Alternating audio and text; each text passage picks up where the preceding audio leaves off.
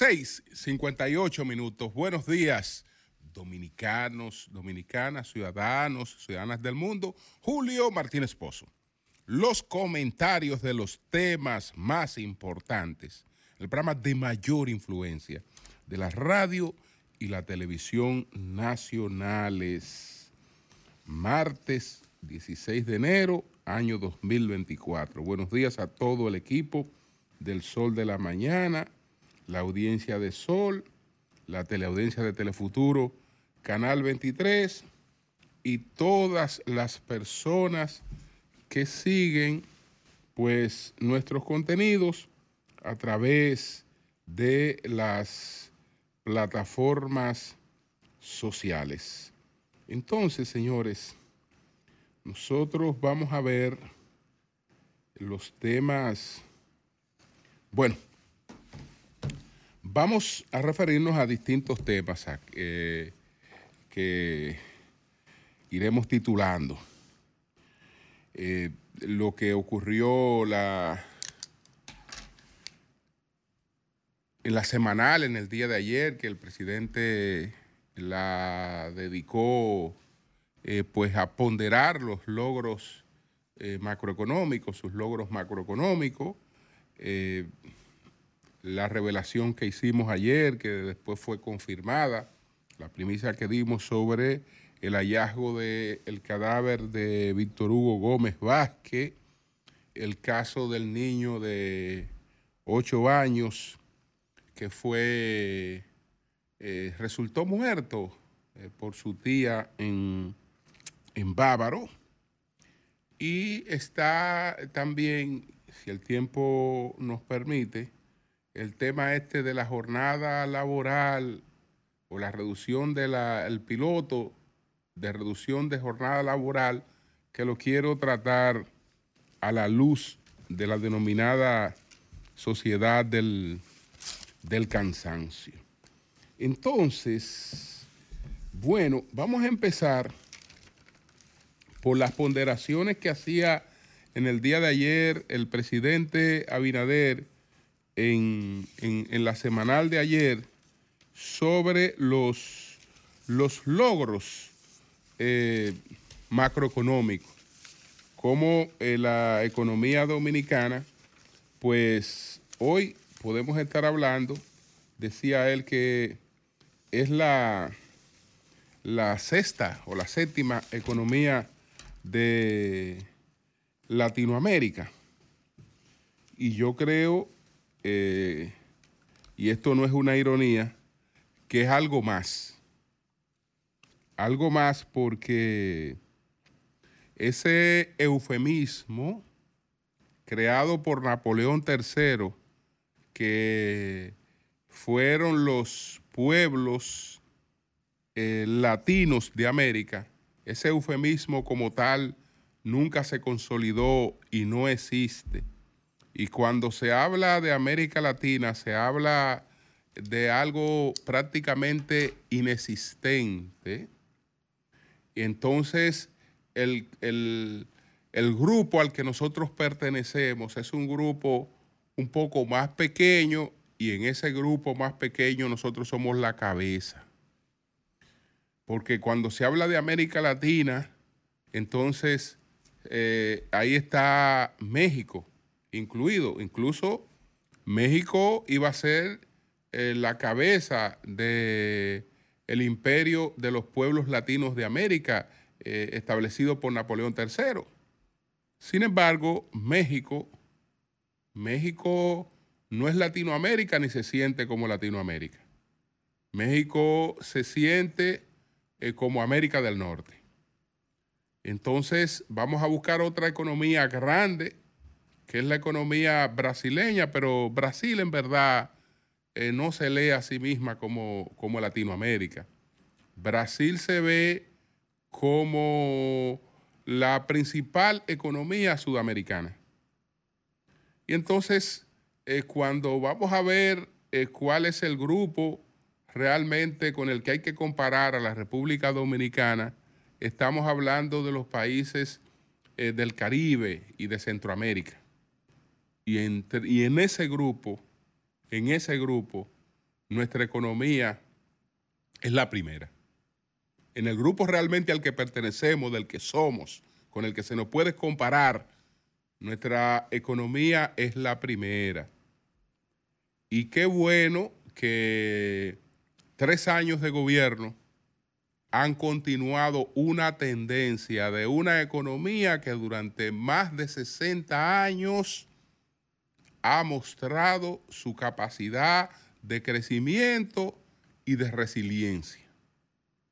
Que esa ha sido una característica de la economía nuestra que afortunadamente eh, los gobiernos, salvo momentos muy críticos, han sabido mantener, han sabido pues cultivar.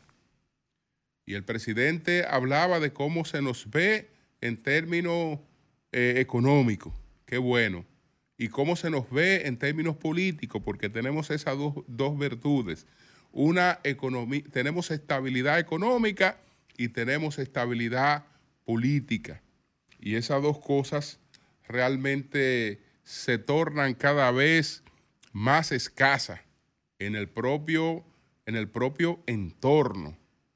Porque eh, fíjense lo que acaba de pasar en Guatemala para juramentar un, presidente en una ceremonia sumamente deslucida, eh, ya evidenciando el nacimiento de un gobierno sumamente débil, eh, la situación que se da en Ecuador, la situación que se da en Haití, la situación en la que vive Nicaragua, por ejemplo, en la situación en la que se encuentra Venezuela y, todas estas cosas. Entonces, eh, en, ese, en ese ámbito hay un oasis que se llama República Dominicana. Entonces, el presidente destacaba, por ejemplo, que el año pasado, un año preelectoral, eh, se había pronosticado o se había preestablecido que íbamos a tener un déficit de 3.2% y nuestro déficit fue de 3.1%. Que por turismo recibimos ingresos de más de 10 mil millones de dólares. Que por zona franca recibimos ingresos de unos 7.445 millones que nuestra inflación se mantuvo en el rango de 3.55%, es decir, por debajo del 4%, que era nuestra meta. Que la inversión extranjera directa fue de 4.200 millones. Que las reservas internacionales, eh, pues, están en 15.000 457.7 millones. Que la estabilidad cambiaria se ha mantenido en 3.4%, entre otras cosas que eh, resaltó eh, ayer el, el, presidente sobre cómo ha sido el, el comportamiento. Entonces, esto se ha reflejado, por ejemplo, en eh, que las, clasificadoras de, riesgo pues han mejorado la clasificación de la República Dominicana, que Standard Poor's, por ejemplo, elevó la, la clasificación de riesgo de BB menos a BB sencillamente positivo, no menos. En 2023, que Moody's eh, la colocó en BA3, de, de, BA3 a estable, BA3 positivo. Y que Fish Rating la mejoró también. Entonces, eh, esa, es un, esa es una muestra de, de, cómo nos ha ido en términos, en términos eh, económicos. Entre enero y noviembre de 2023 las exportaciones se situaron en 11.019 millones. El renglón de zona franca aportó 7.445 millones gracias a la instalación de nuevos parques, que en la actualidad eh, pues está en 87 plantas, en la que operan 820 eh, empresas, entre, entre muchas otras cosas que destacó el presidente ayer en presencia del equipo económico, eh, incluyendo al señor gobernador del Banco Central de la República Dominicana y algunos invitados del sector, del sector empresarial. Entonces, yo creo que esos datos son reales. Esos datos son reales. Se parecen a los datos que la economía dominicana había venido proyectando antes de la pandemia. Antes de la pandemia. Entonces, cuando esos datos se presentaban, muchos se preguntaban que, eh, a cuál país representaban. Yo digo que esos datos representan al mismo país en el que seguimos viviendo.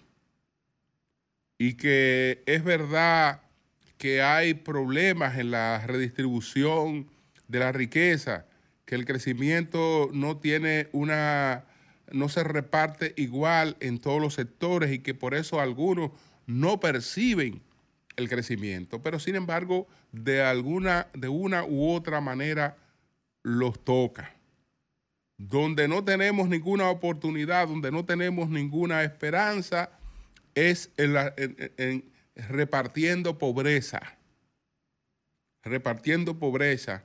Para redistribuir riqueza, lo primero que hay que hacer es crearla.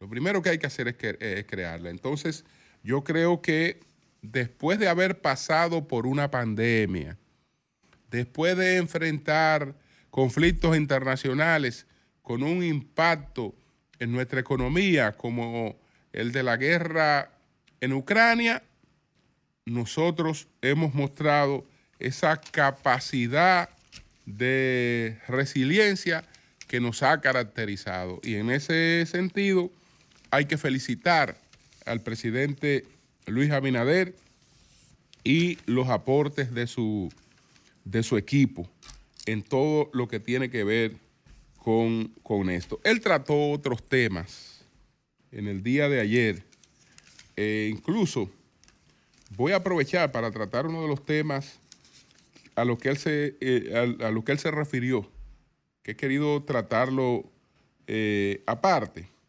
porque el presidente ya en la parte de las preguntas eh, trató tanto el tema de un piloto de reducción de la jornada laboral como trató el caso de toda la indignación que eh, se ha generado por la muerte de un niño de apenas 8 años de edad en Bávaro y. Pero antes de que pasemos a tratar el caso de ese, de ese niño y, eh, y pueda compartir con ustedes una reflexión sobre ese caso, quiero referirme al caso de Víctor Hugo Vázquez eh, Gómez. Ayer hicimos la, revelación de lo que había ocurrido con Víctor Hugo Vázquez Gómez. Me produce un poquito, eh, si se quiere, de, risa eh, el manejo que algunos medios le han dado a este tema, porque eh, podemos leer podemos leer, por ejemplo, aquí tengo una crónica de El Diario Libre, de Elina María Cruz. Entonces, ella dice que esto ocurrió que el martes 15 de enero del 2024, tras estar desaparecido por varios días, según sus familiares, y y conocido, Gómez Vázquez fue hallado muerto con una herida de bala en la cabeza en la comunidad de La Guayiga de Pedro Brán. Y entonces dice que la muerte de Gómez Vázquez se filtró a los medios, incluido Diario Libre. Lo primero, mi querida amiga Lina, eso no fue el martes 15, fue el 10, que eh, se descubrió el cadáver. Y la información no se filtró a los medios. La información la dio a conocer en exclusiva Julio Martínez Pozo en el sol de la mañana. Y a partir de ahí los medios empezaron a buscar confirmación de esa revelación y la hallaron de inmediato. Porque para ofrecer una información en los términos categóricos en la que la ofrecimos, eh, eh, ya desde luego que habíamos hecho toda nuestra diligencia. Ese tema no se había filtrado a los medios porque ningún medio amaneció con esa información. Es decir, esa era una información desconocida para los medios. A partir de la revelación, a partir de la primicia que ofreció el señor Martínez Pozo en el sol de la mañana, entonces la información empezó a correr. Empezó a correr. Entonces el día también habla de una supuesta fuente que le dijo que él había sido raptado en, la, avenida Colombia, etcétera, etcétera. Y esto no es ningún reclamo, porque eso no es, eso no es necesario que se establezca así, porque quienes eh, quedan mal no, no es un medio como, el nuestro, porque evidentemente que ya la gente eh, tenía conocimiento de la información y sabía de dónde había salido la, la información. Entonces, con relación a este caso, a este caso, lo paradójico en el caso de Víctor Hugo Gómez Vázquez fue que Víctor Hugo Gómez Vázquez batalló mucho. Incluso yo revelaba que él hizo contacto con nosotros para que se abordara el tema de el hecho de que se había desacatado su orden de libertad, que él había sido descargado y se le mantenía en prisión bajo otros subterfugios y eh, él estaba eh, pues eh, afanoso por conseguir su, su libertad. Pero lamentablemente con la libertad lo que halló fue el secuestro, el rapto y después la muerte a consecuencia de hechos que deben estar vinculados con su, con su historial.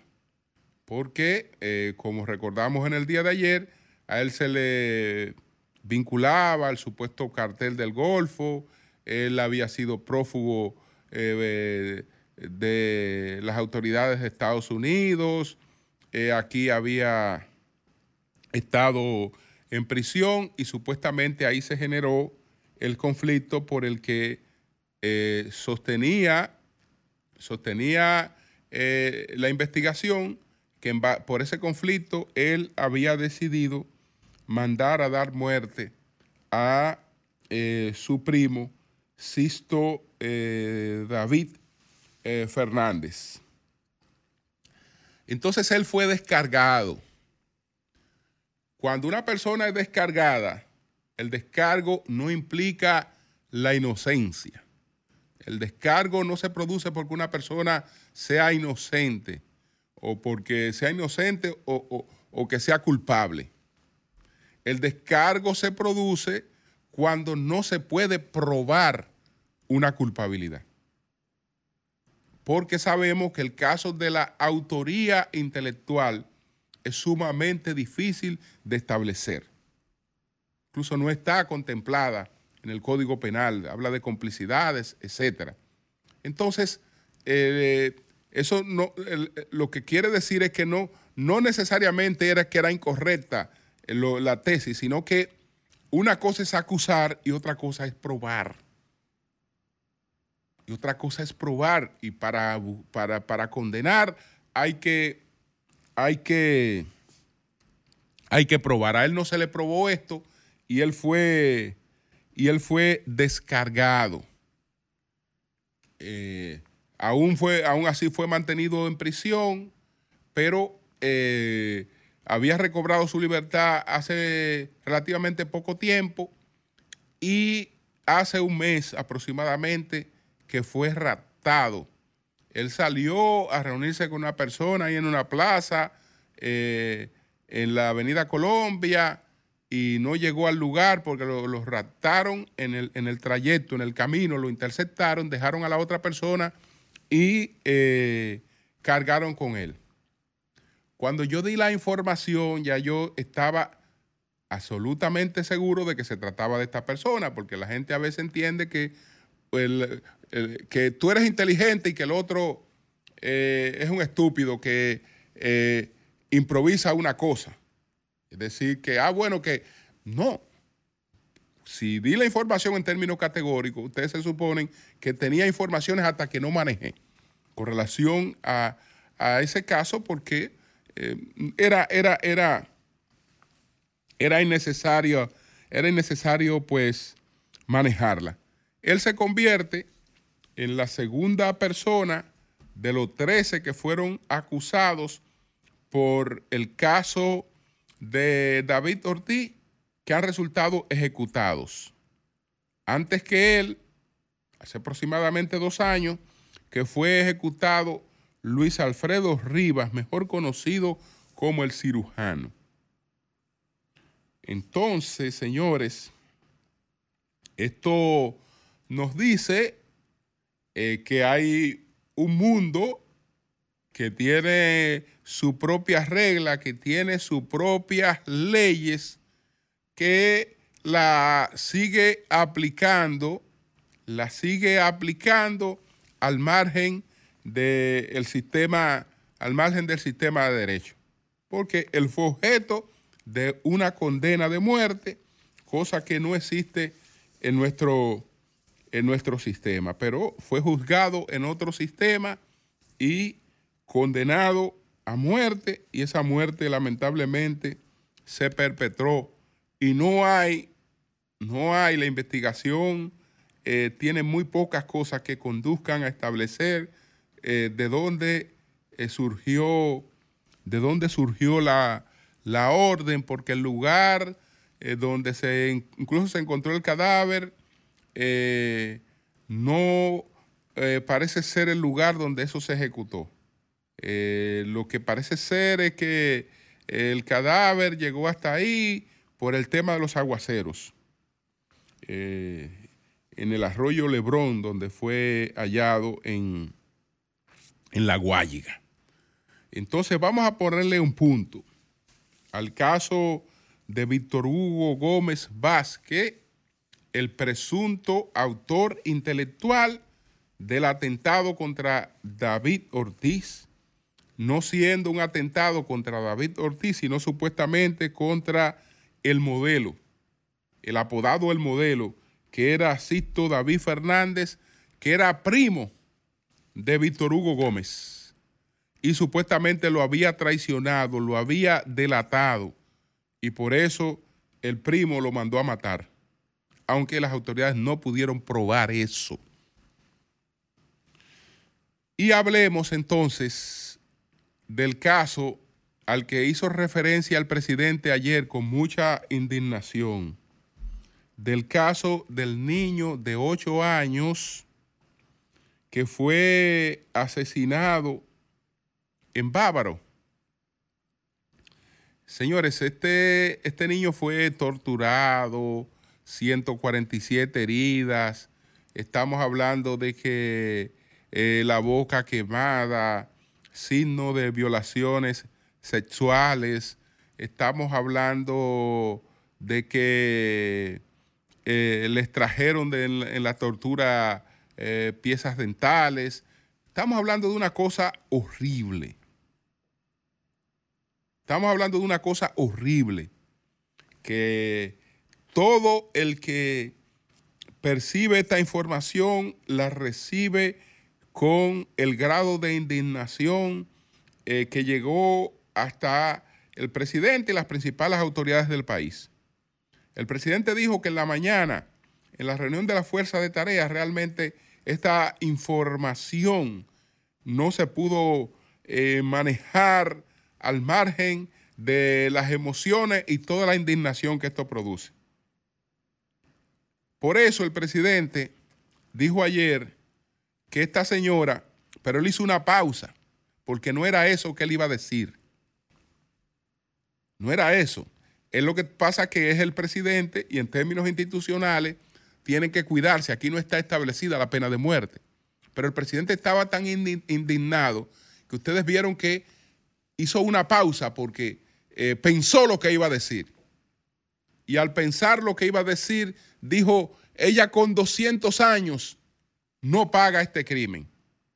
Esa señora era hermana o es hermana del padre del niño. Y el padre del niño, eh, no sé por qué razón, si tenía la custodia, si se lo quitó a la mamá, etcétera, lo puso en mano de la tía y le daba un quincenar a la tía para atender al niño, pero el niño lo que vivía era en una casa de tortura, sometido a toda suerte de maltratos y vejaciones.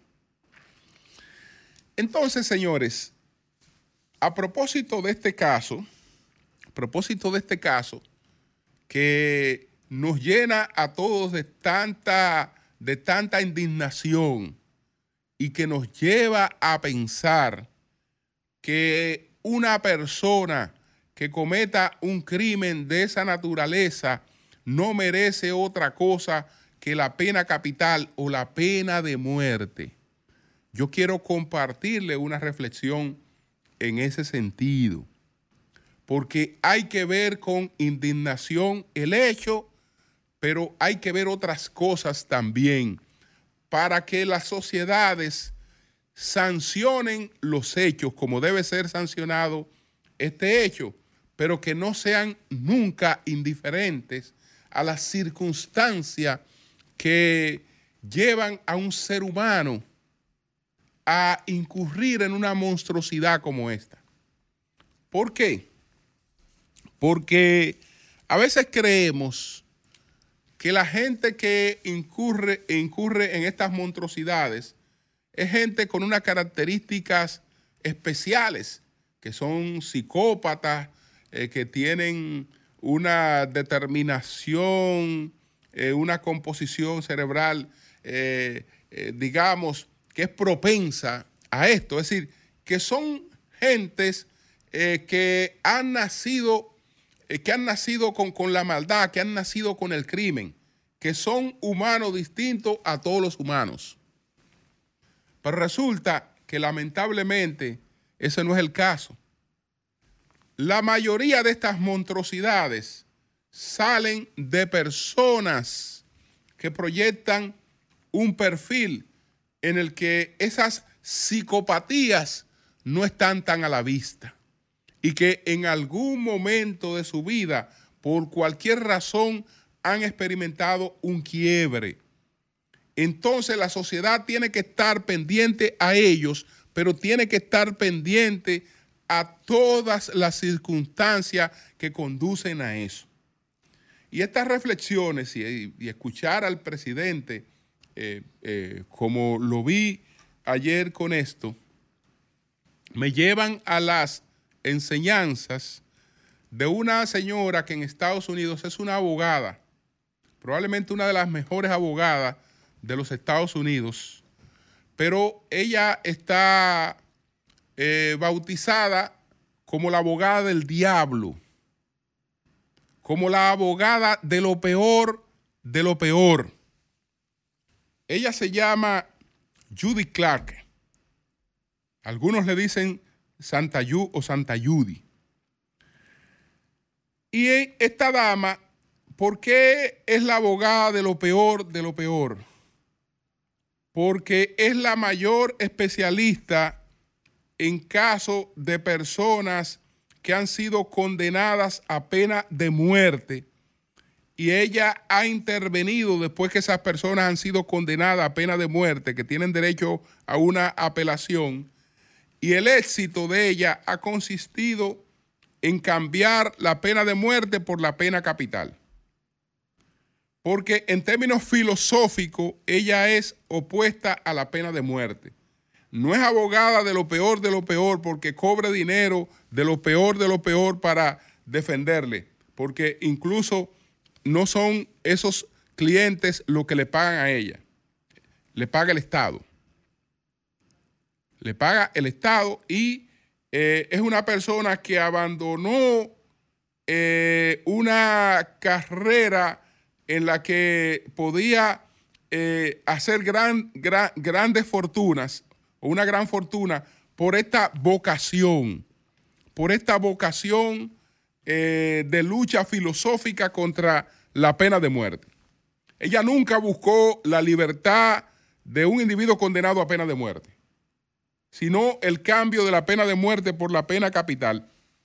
Entonces, ¿cómo, ¿cómo lo hizo en la mayor parte de los casos? Yo quiero compartirle lo que ocurrió, un hecho parecido, un hecho parecido a este que, nos, que, que tenemos actualmente.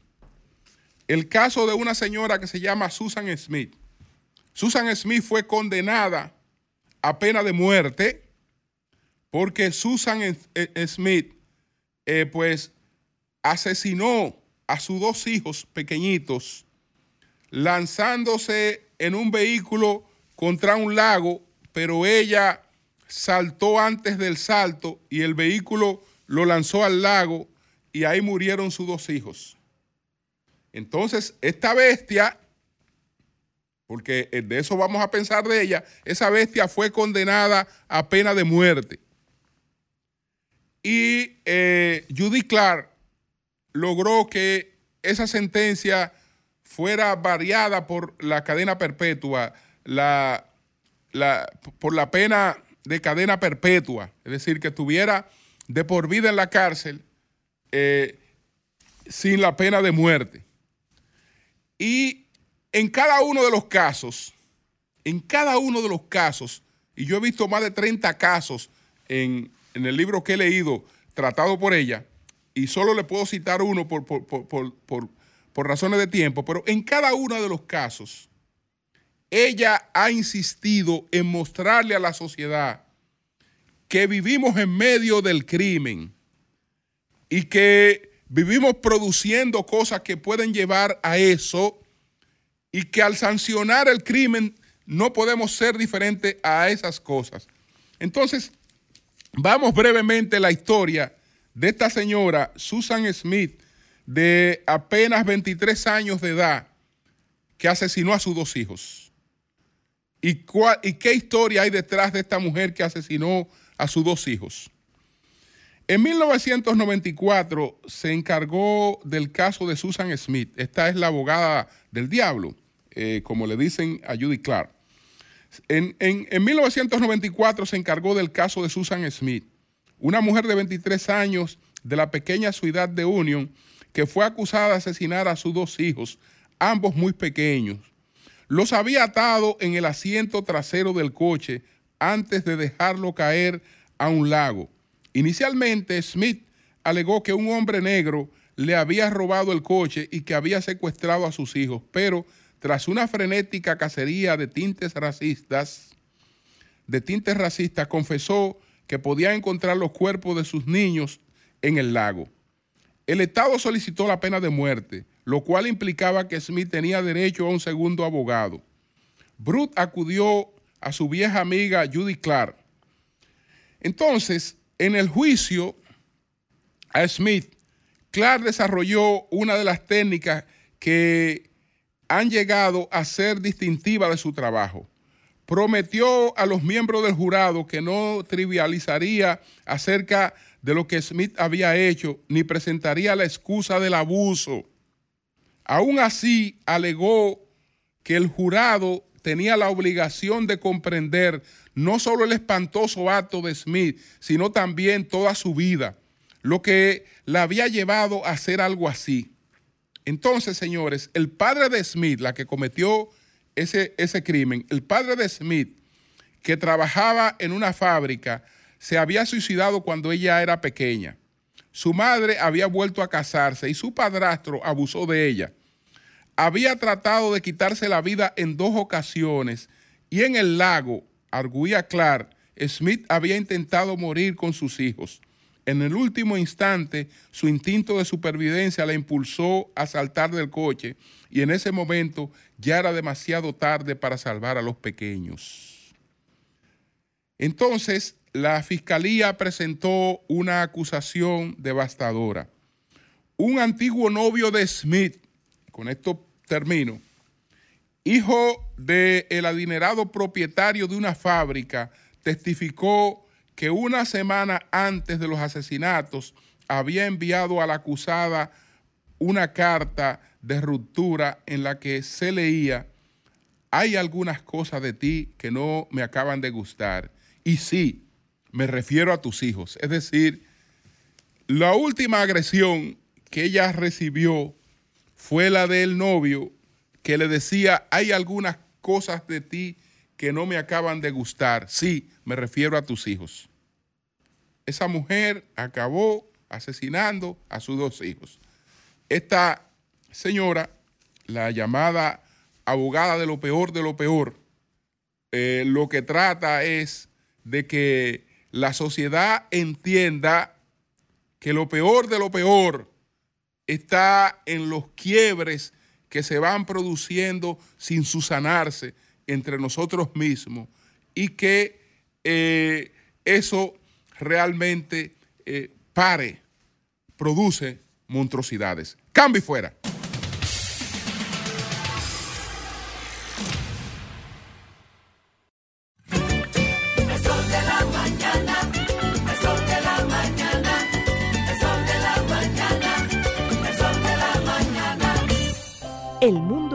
Lleno de ideas. Te ayudamos a iluminar la tuya. ¿Qué idea quieres cumplir en este 2024?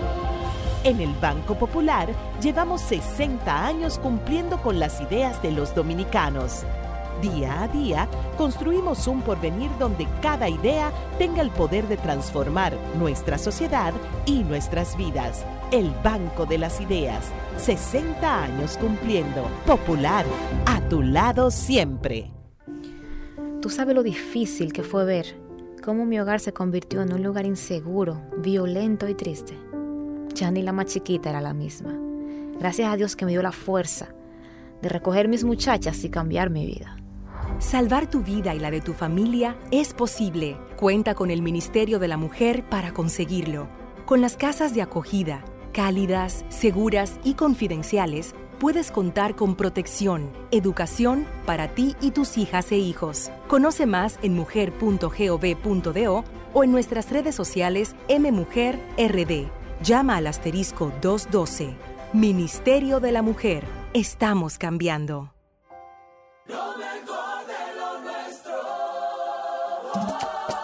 Somos una mezcla de colores bellos, rojo, azul y blanco, indio, blanco y negro. Y cuando me preguntan que de dónde vengo, me sale el orgullo y digo, soy dominicano hasta la casa. ¿Qué significa ser dominicano? Hermano humano siempre da la mano. Que nos una más que el orgullo que llevamos. Tomando mi café Santo Domingo, pues soy dominicano. No hay nada que nos identifique más como dominicanos que nuestro café Santo Domingo. Café Santo Domingo. Sol 106.5, la más interactiva. Una emisora RCC Miria. A peso el millón, a peso el millón. Ahora en Superquino, un peso es un millón. Todos los días, no te pierdas eso. 25 millones por 25 25 pesos. Y hay mucho más. Además de los 25 millones que ganas al acertar 10 números, oigan la bulla. También ganan los que aciertan con 9, 8, 7, 6 y 5. Y si no pegas ninguno, ganas 80 pesos por cada 25 pesos jugados. Super Kino de Leisa, el único juego que si te pelas, ganas.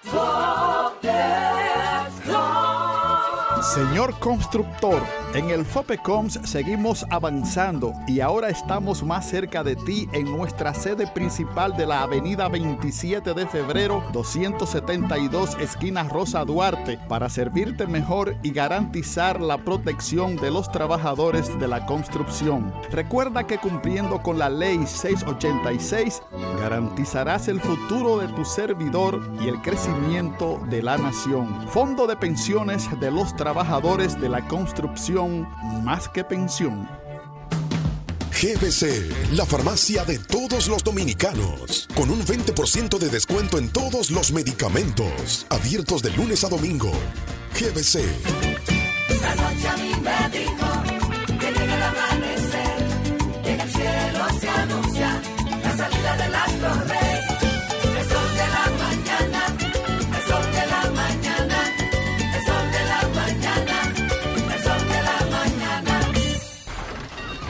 Comunícate 809-540-1065. 1-833-610-1065 desde los Estados Unidos. Sol 106.5, la más interactiva. Buenos días, adelante. Buen día, Julio.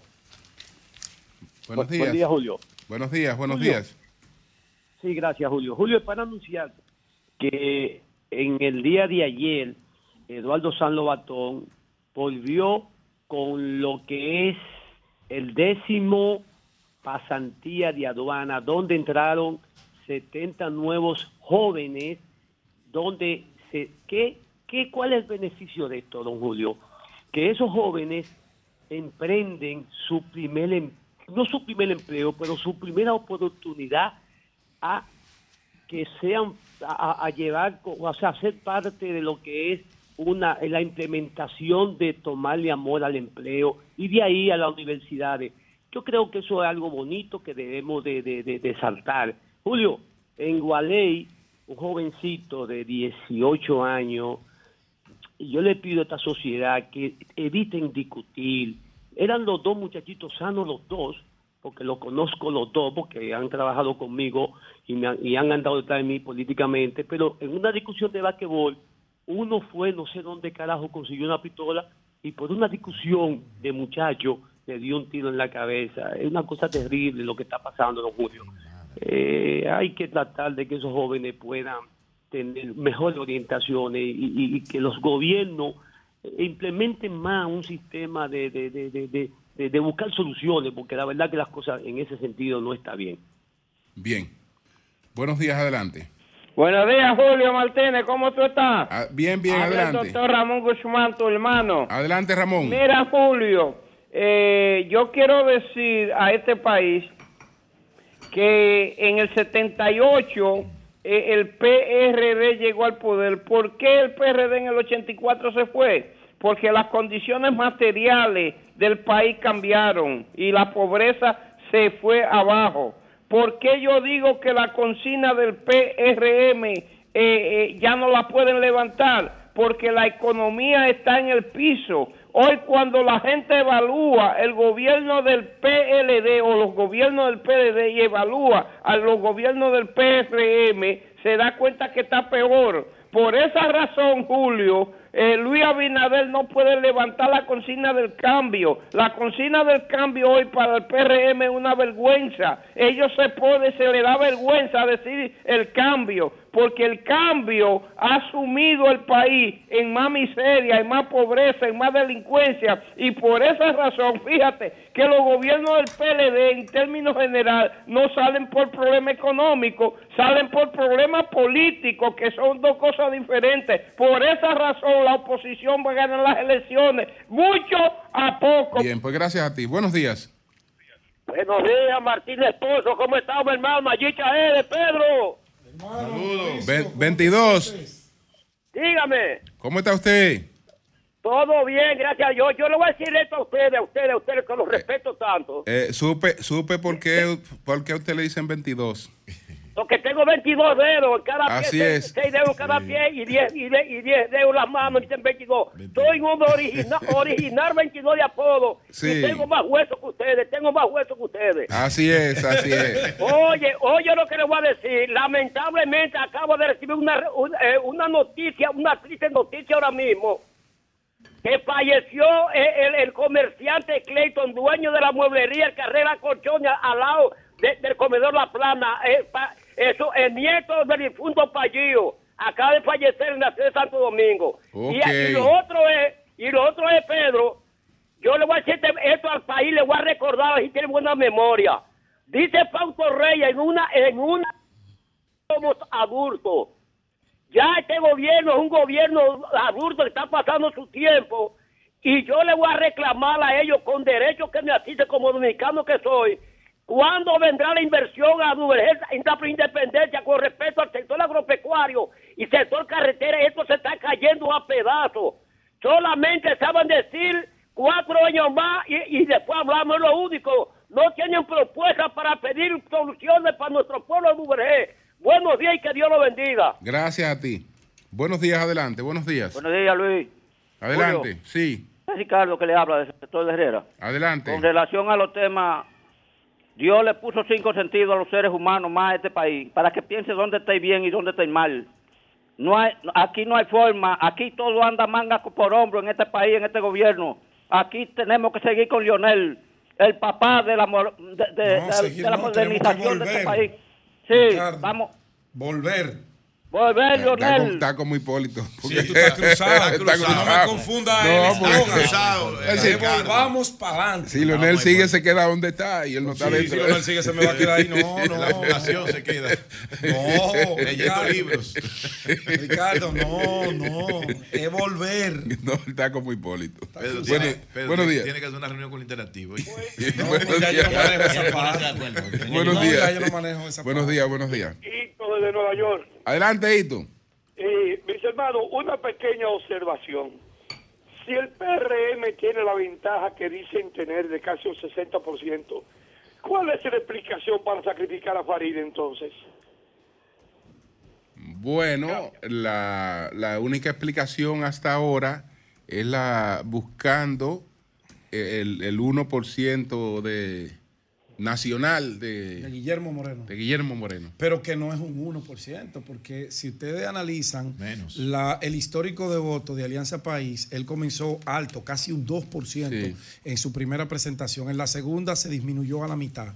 Y ahora, en el último torneo, de 80 y mil y pico de votos, bajó a, a menos de 60. O sea, en vez de crecer, el partido de Guillermo Moreno, su simpatía con el electorado han disminuido. Y yo te aseguro a ti, Julio Martínez Pozo, Manuel Cruz, Nayí Chaede y País, que con la decisión que tomó Guillermo Moreno, ese sector conservador que le apoyaba, no porque creía que él fuera a ganar, sino para ir construyendo una esperanza diferente, que era lo que él vendía, con este paso al PRM. Si él bajó la mitad en el proceso pasado, en esta no te Bien. llega un cuarto. Sí, pero él tiene casi un 1% en todas las encuestas. ¿En cuáles? En todas. ¿En tiene- que- cuáles? ¿Pero en cuáles? ¿Pero Ah, con qué? ah, ¿Con entonces, cuál- entonces, pero lo- con en- cuál Entonces trabajo? los perremitas son unos tontos, que se metieron en ese negocio y que son unos tontos. No, yo no te voy a decir si son ¿Eh? unos tontos. Ahora, yo no, Oye, yo no hubiese cambiado. marca Yo no hubiese 0.9, cambiado a Faride. quiera. Ese, como dicen en Yo el barrio, tampoco, negocio de capapero. Yo no lo hubiese hecho ahora, el a marca- menos, el marca Julio, 0.9. a menos que le, quiera, le quisieran hacer un favor a Faride de que no perdiera frente a Omar. Eso puede ser también. Yo en sé que política él- hay yo sé muchas que él marca casi un 1%, cosas créeme. que se ven y otras que no. Bueno, buenos días, adelante. Buenos días, gobierno de Sol de la Mañana. Adelante. Eh, Martín Esposo, bendiciones. Mi nombre es Jo de los Alcarrizos. Jo, adelante. La verdad que el escuchar una persona tan inteligente y tan sabia como Leonel Fernández decir que él le había dado gavela, gavela a Luis Abinader a veces causa risa. Porque de verdad eh, es, eso como que no, no cuadra por ningún lado. Ahora, él va a ver ahora que la gavela que se le dio se va a reducir con esta maquinaria No que ya está en la Leonel calle de desde el fin de semana. Líder, fue tu líder, Luis Abinader, que habló de eso. Sí, pero Leonel, Luis, pero Leonel. Leonel Fernández. Leonel tiene toda su vida que él trabajando fue que le dio Gabela. Pero Luis ¿Entiendes? se le pasa. Porque Luis Bueno. ahora es que está en la calle con su maquinaria electoral. Hipólito se 20 le pasó a. Danilo y perdió con un 53. Bueno, pues son las Déjalo que de Gabela. Son las 7:48 Que con muchachos que ustedes están jugando de Bueno, Gabela. buenos días, Nayí, adelante. Gracias, don Julio Martínez Pozo. Muy buenos días a todo el país y por supuesto a este equipazo del sol de la mañana. Señores, antes de pasar al comentario principal que tenemos para el día de hoy, solamente quiero eh, mostrar esta página que publica el Banco Central de la República Dominicana, que últimamente lo está haciendo con mucha frecuencia. Antes, qué sé yo, esa publicación salía tal vez eh, una vez al mes, una vez al mes, salía esa, gracias Denisa, una vez al mes esa publicación, pero ahora como que esa publicación se está haciendo eh, mucho más frecuente. Pero yo quiero ver la publicación del banco cuando vaya a tratar el tema del crecimiento económico del año 2023, cuando vaya a tratar el tema de la inversión pública en el año 2023, cuando vaya a tratar el tema del endeudamiento en el año 2023, porque ellos eh, seleccionan como temas muy específicos, ¿verdad? Para reflejarlos en estas publicaciones que entiendo que son muy interesantes, claro que sí, del Banco Central de la República Dominicana, que habla del flujo de remesas, pero las remesas siempre, siempre, siempre, siempre han constituido una parte importante de eh, la economía dominicana, ¿verdad? De ese dinero que con mucho sacrificio envían los dominicanos en el exterior para apoyar, para ayudar a sus familiares en República Dominicana y lógicamente que eso, ese dinero, ese, flujo de miles de millones de dólares eh, ayuda a dinamizar la economía dominicana y a mejorar la calidad de vida de esas familias que viven en nuestro país y que reciben todos los meses eh, ese dinerito, ¿verdad?, de sus seres queridos. Pero yo quiero referirme, señores, a algo que ha estado sobre el tapete durante las últimas semanas, pero continúa. Eso está pasando prácticamente todos los días en diferentes demarcaciones territoriales de nuestro país a lo interno del Partido Revolucionario Moderno. Sí, ustedes recuerdan que la semana pasada eh, tuvimos aquí una grata visita de un gran amigo nuestro, un gran amigo de, todo el equipo del Sol de la Mañana, que es eh, Kelvin Cruz, el alcalde de La Vega, pero además el presidente de la Federación Dominicana de Municipios. Y Kelvin, que había participado en una actividad de la dirección del PRM encabezado por el presidente de la República, con todos los candidatos a cargos municipales, los candidatos alcaldes, las candidatas alcaldesas, los candidatos a directores, las candidatas a directores de distritos municipales en el Palacio de los Deportes Virgilio Travieso Soto. Y en aquel momento, y se lo preguntamos aquí en el programa, Kelvin Cruz hizo un pronunciamiento bastante duro, hizo una advertencia, es más, yo creo que más que una advertencia, nuestro hermano Kelvin Cruz en aquel momento prácticamente estaba amenazando a la dirigencia del PRM de que debía, debía participar y debía apoyar y debía votar por los candidatos que llevara al Partido Revolucionario Moderno, independientemente de que usted estuviera de acuerdo o no con esa candidatura.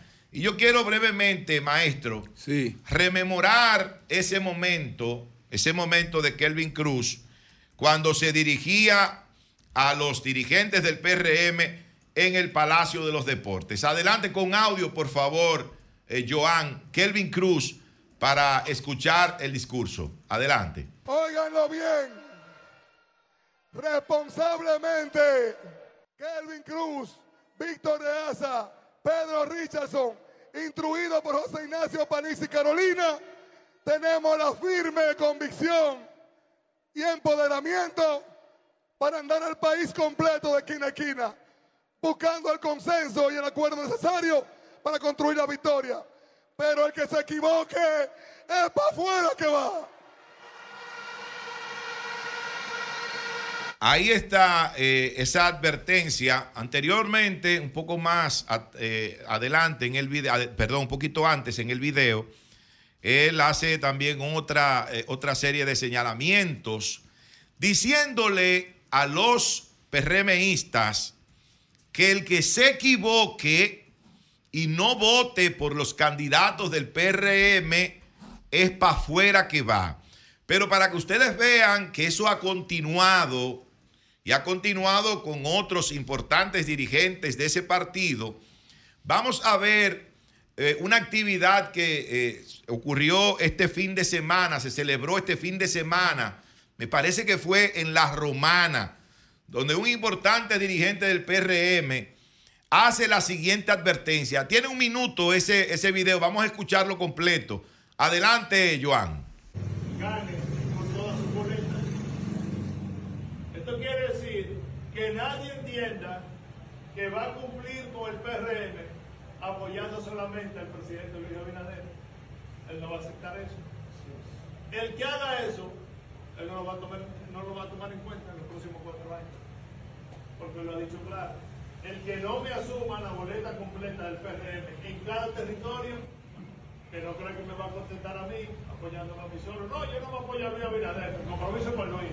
Pero yo no voy a apoyar a Kikilo, porque a mí no me gusta Kikilo. No, señor, esa forma no es válida.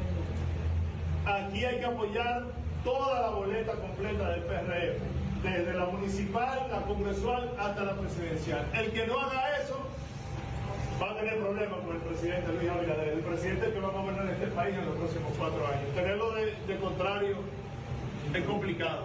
Y los políticos sabemos lo que significa eso. Estoy dando un mensaje claro para que entendamos. Perdonen que soy un poco rudo, pero esa es la realidad. Aquí no hay tiempo, no hay espacio para diatribas, para inconformidades. El fulanito me cae mal porque me dijo que yo era feo en la competencia. Mire, señora, es normal que una competencia política interna, a veces a los compañeros se le va la mano y se producen heridas. Bien, ahí está Neney Cabrera. Eso fue en La Romana, este fin de semana. Él va con el mismo discurso que tenía en ese importante acto del Palacio de los Deportes, nuestro gran amigo Kelvin Cruz. Él lo lleva ahora Neney Cabrera a La Romana. Fíjense cómo le dice, está prohibido eh, sentirse inconforme en el Partido Revolucionario Moderno. Usted tiene que estar contento ahí con todo lo que hagan y con todo lo que pase con usted. No importa, no importa. Ahora, ¿qué es lo que está pasando en el Partido Revolucionario Moderno? Luego de ver estos dos videos de dos importantes dirigentes de esa organización política, y nosotros lo advertimos con mucho tiempo, desde que empezaron a saltar dirigentes, alcaldes, diputados, creo que hasta senadores de sus partidos hacia el Partido Revolucionario Moderno. Yo no voy a entrar en las razones por las cuales saltaron. Eso no me importa. Eh, algunos dicen que los compraron o que ellos se vendieron. Eso a mí no me interesa. Lo que nosotros dijimos en aquel momento y lo hemos venido diciendo durante todo este tiempo es que esta gente que llegó recientemente al Partido Revolucionario Moderno iba a desplazar de las candidaturas a los dirigentes tradicionales de esa organización política. Un dirigente, por ejemplo, por poner un lugar en, Higüey, en Monteplata, eh, que tuviera mucho tiempo trabajando eh, con su proyecto, por ejemplo, eh, a una alcaldía, con su proyecto a un distrito municipal, con su proyecto a una diputación, con la llegada de esa gente, con esos advenedizos, ellos iban a perder la oportunidad de ser candidatos por su partido, por el Partido Revolucionario Moderno. Y eso fue lo que ocurrió, porque a la gran mayoría de ellos les reservaron la- las candidaturas y a los que no les reservaron las candidaturas los pusieron a ganar a través de las tan cuestionadas encuestas que se realizaron en los diferentes partidos políticos de este país.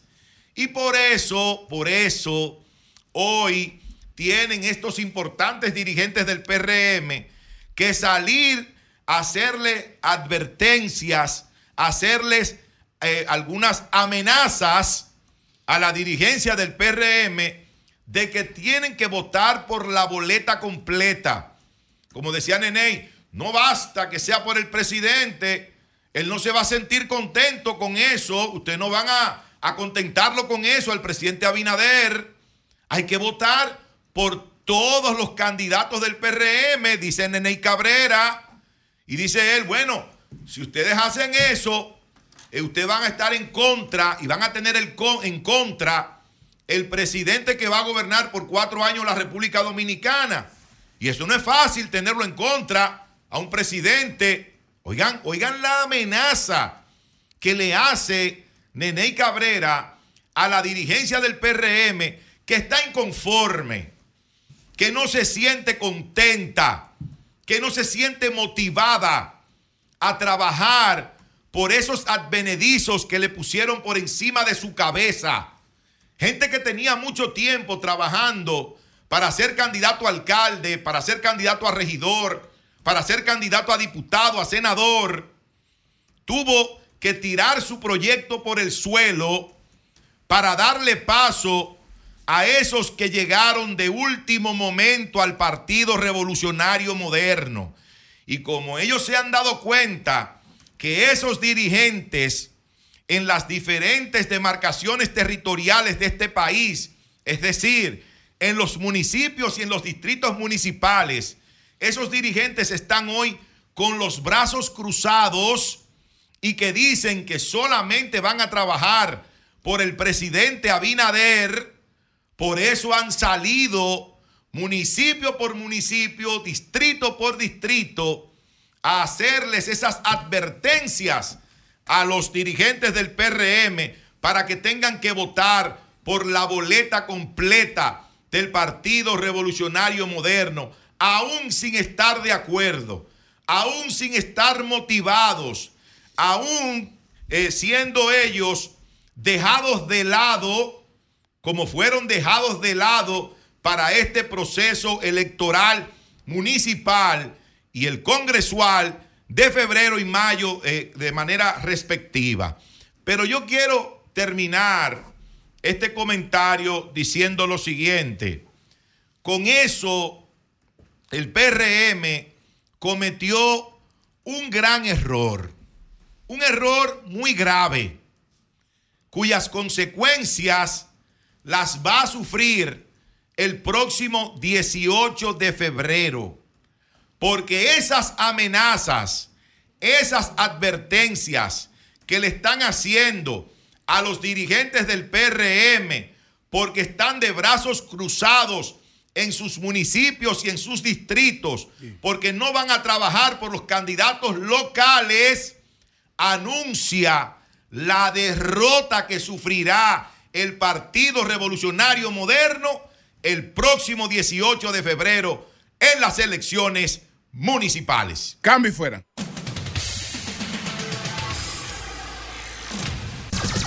Son 106.5.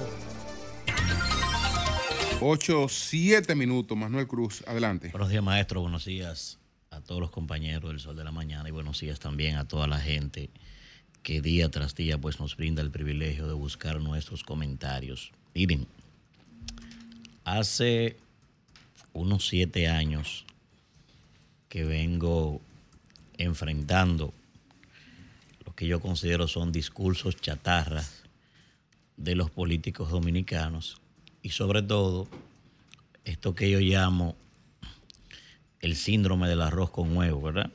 Este discurso que promueven los políticos, hablándole de comida a la gente, cuando en la práctica ese discurso de los precios no tiene ninguna importancia.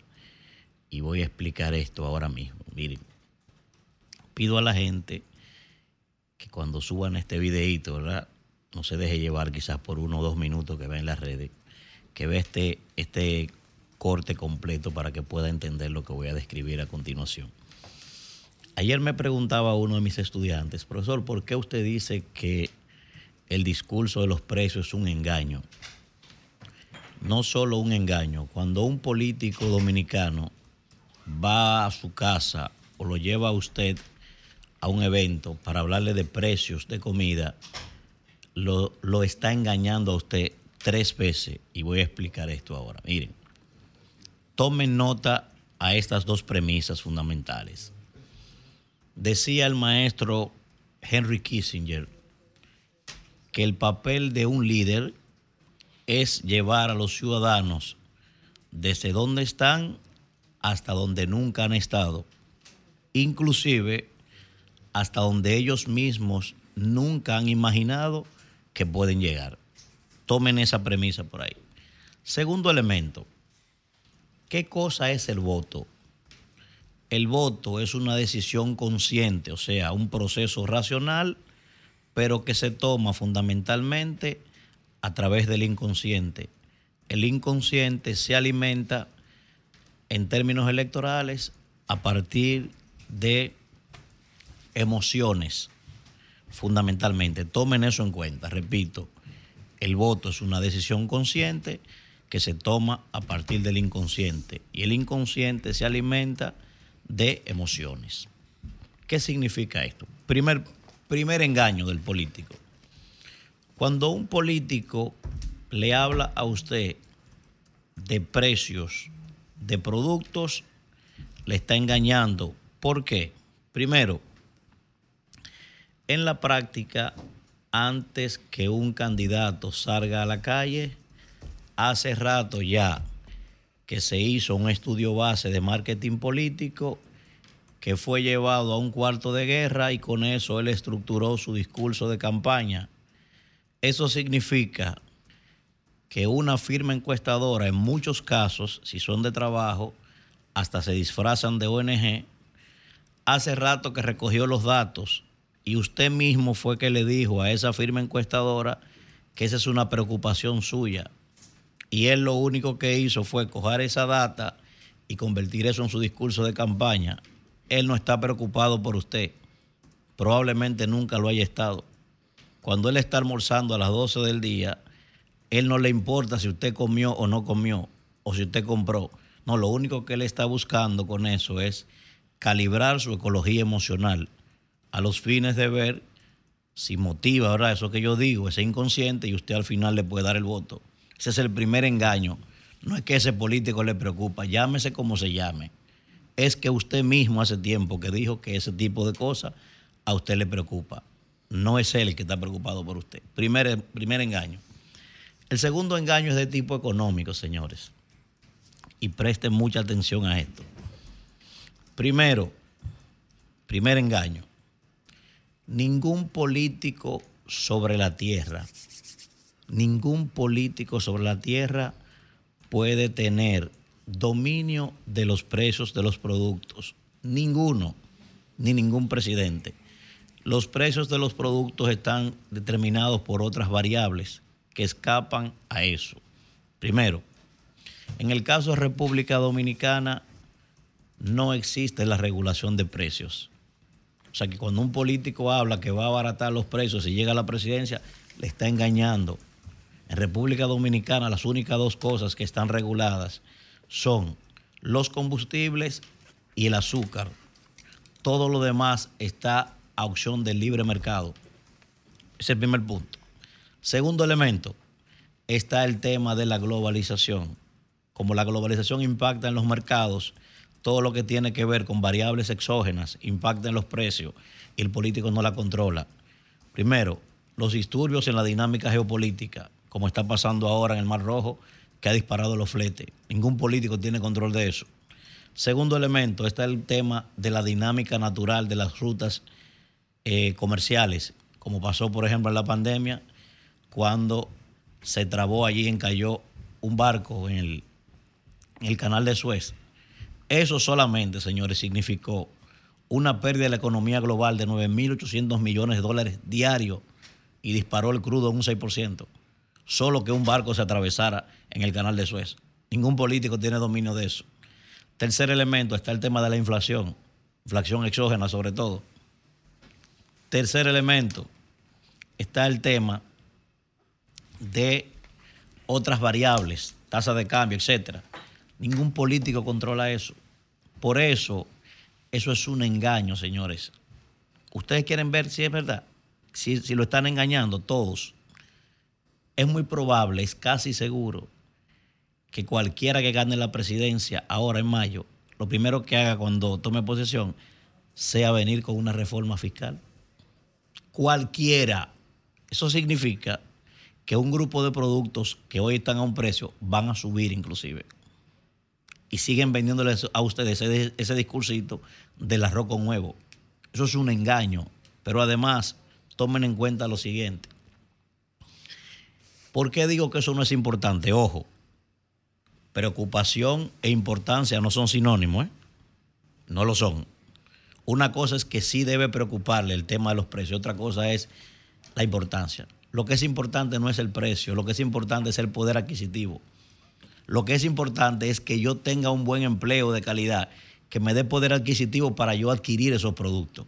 Lo importante es la alimentación para yo seguir profundizando mi expectativa de vida. Eso es lo importante. Fíjense, imaginemos que hoy la libra de arroz baja a 10 pesos y que el plátano baja a 5 pesos. Si usted no tiene empleo, si usted no tiene poder adquisitivo, o usted o va a pedir o usted va a robar. No importa el precio que esté, si usted no tiene poder adquisitivo, usted no tiene acceso a eso. Y lo otro, y lo otro que es lo más importante, aquí viene el otro engaño, que es de tipo hasta neurológico, y usted no se da cuenta de eso. Miren, los politólogos estadounidenses, Michael Gant y Dwight Davis, fueron los más experimentados estudiosos del llamado voto negativo. Decía José Napolitán, es más fácil lograr que alguien vote en contra de una persona que hacer que haga lo mismo en favor de alguien. El maestro Napolitán, el más grande consultor político de todos los tiempos. A eso es lo que se le llama voto plástico. Es un voto que es influenciado por una estructura comunicacional o por una dirección de campaña que lo amplifica. ¿Qué significa esto, señores? Miren, hay una relación directa, asociativa, entre la ira y las emociones, la decisión. Cuando usted escucha, le han mencionado tanto el precio de los productos, usted se pone colérico. Eso, eso es lo que llamaba Aristóteles, eso no es de ahora, eso lo llamaba Aristóteles la ley de la contigüidad. Eso lo probó el fisiólogo ruso eh, Iván Pavlov. A eso se le llama condicionamiento clásico o el efecto pavloviano, que lo hizo con la campanita y los perros. Si usted quiere ver si tengo razón, coja comida ahora mismo y pásele por el lado a un perro y usted va a ver cómo empieza a mover el rabito y va a sacar la lengua a caerle atrás a usted a salivar.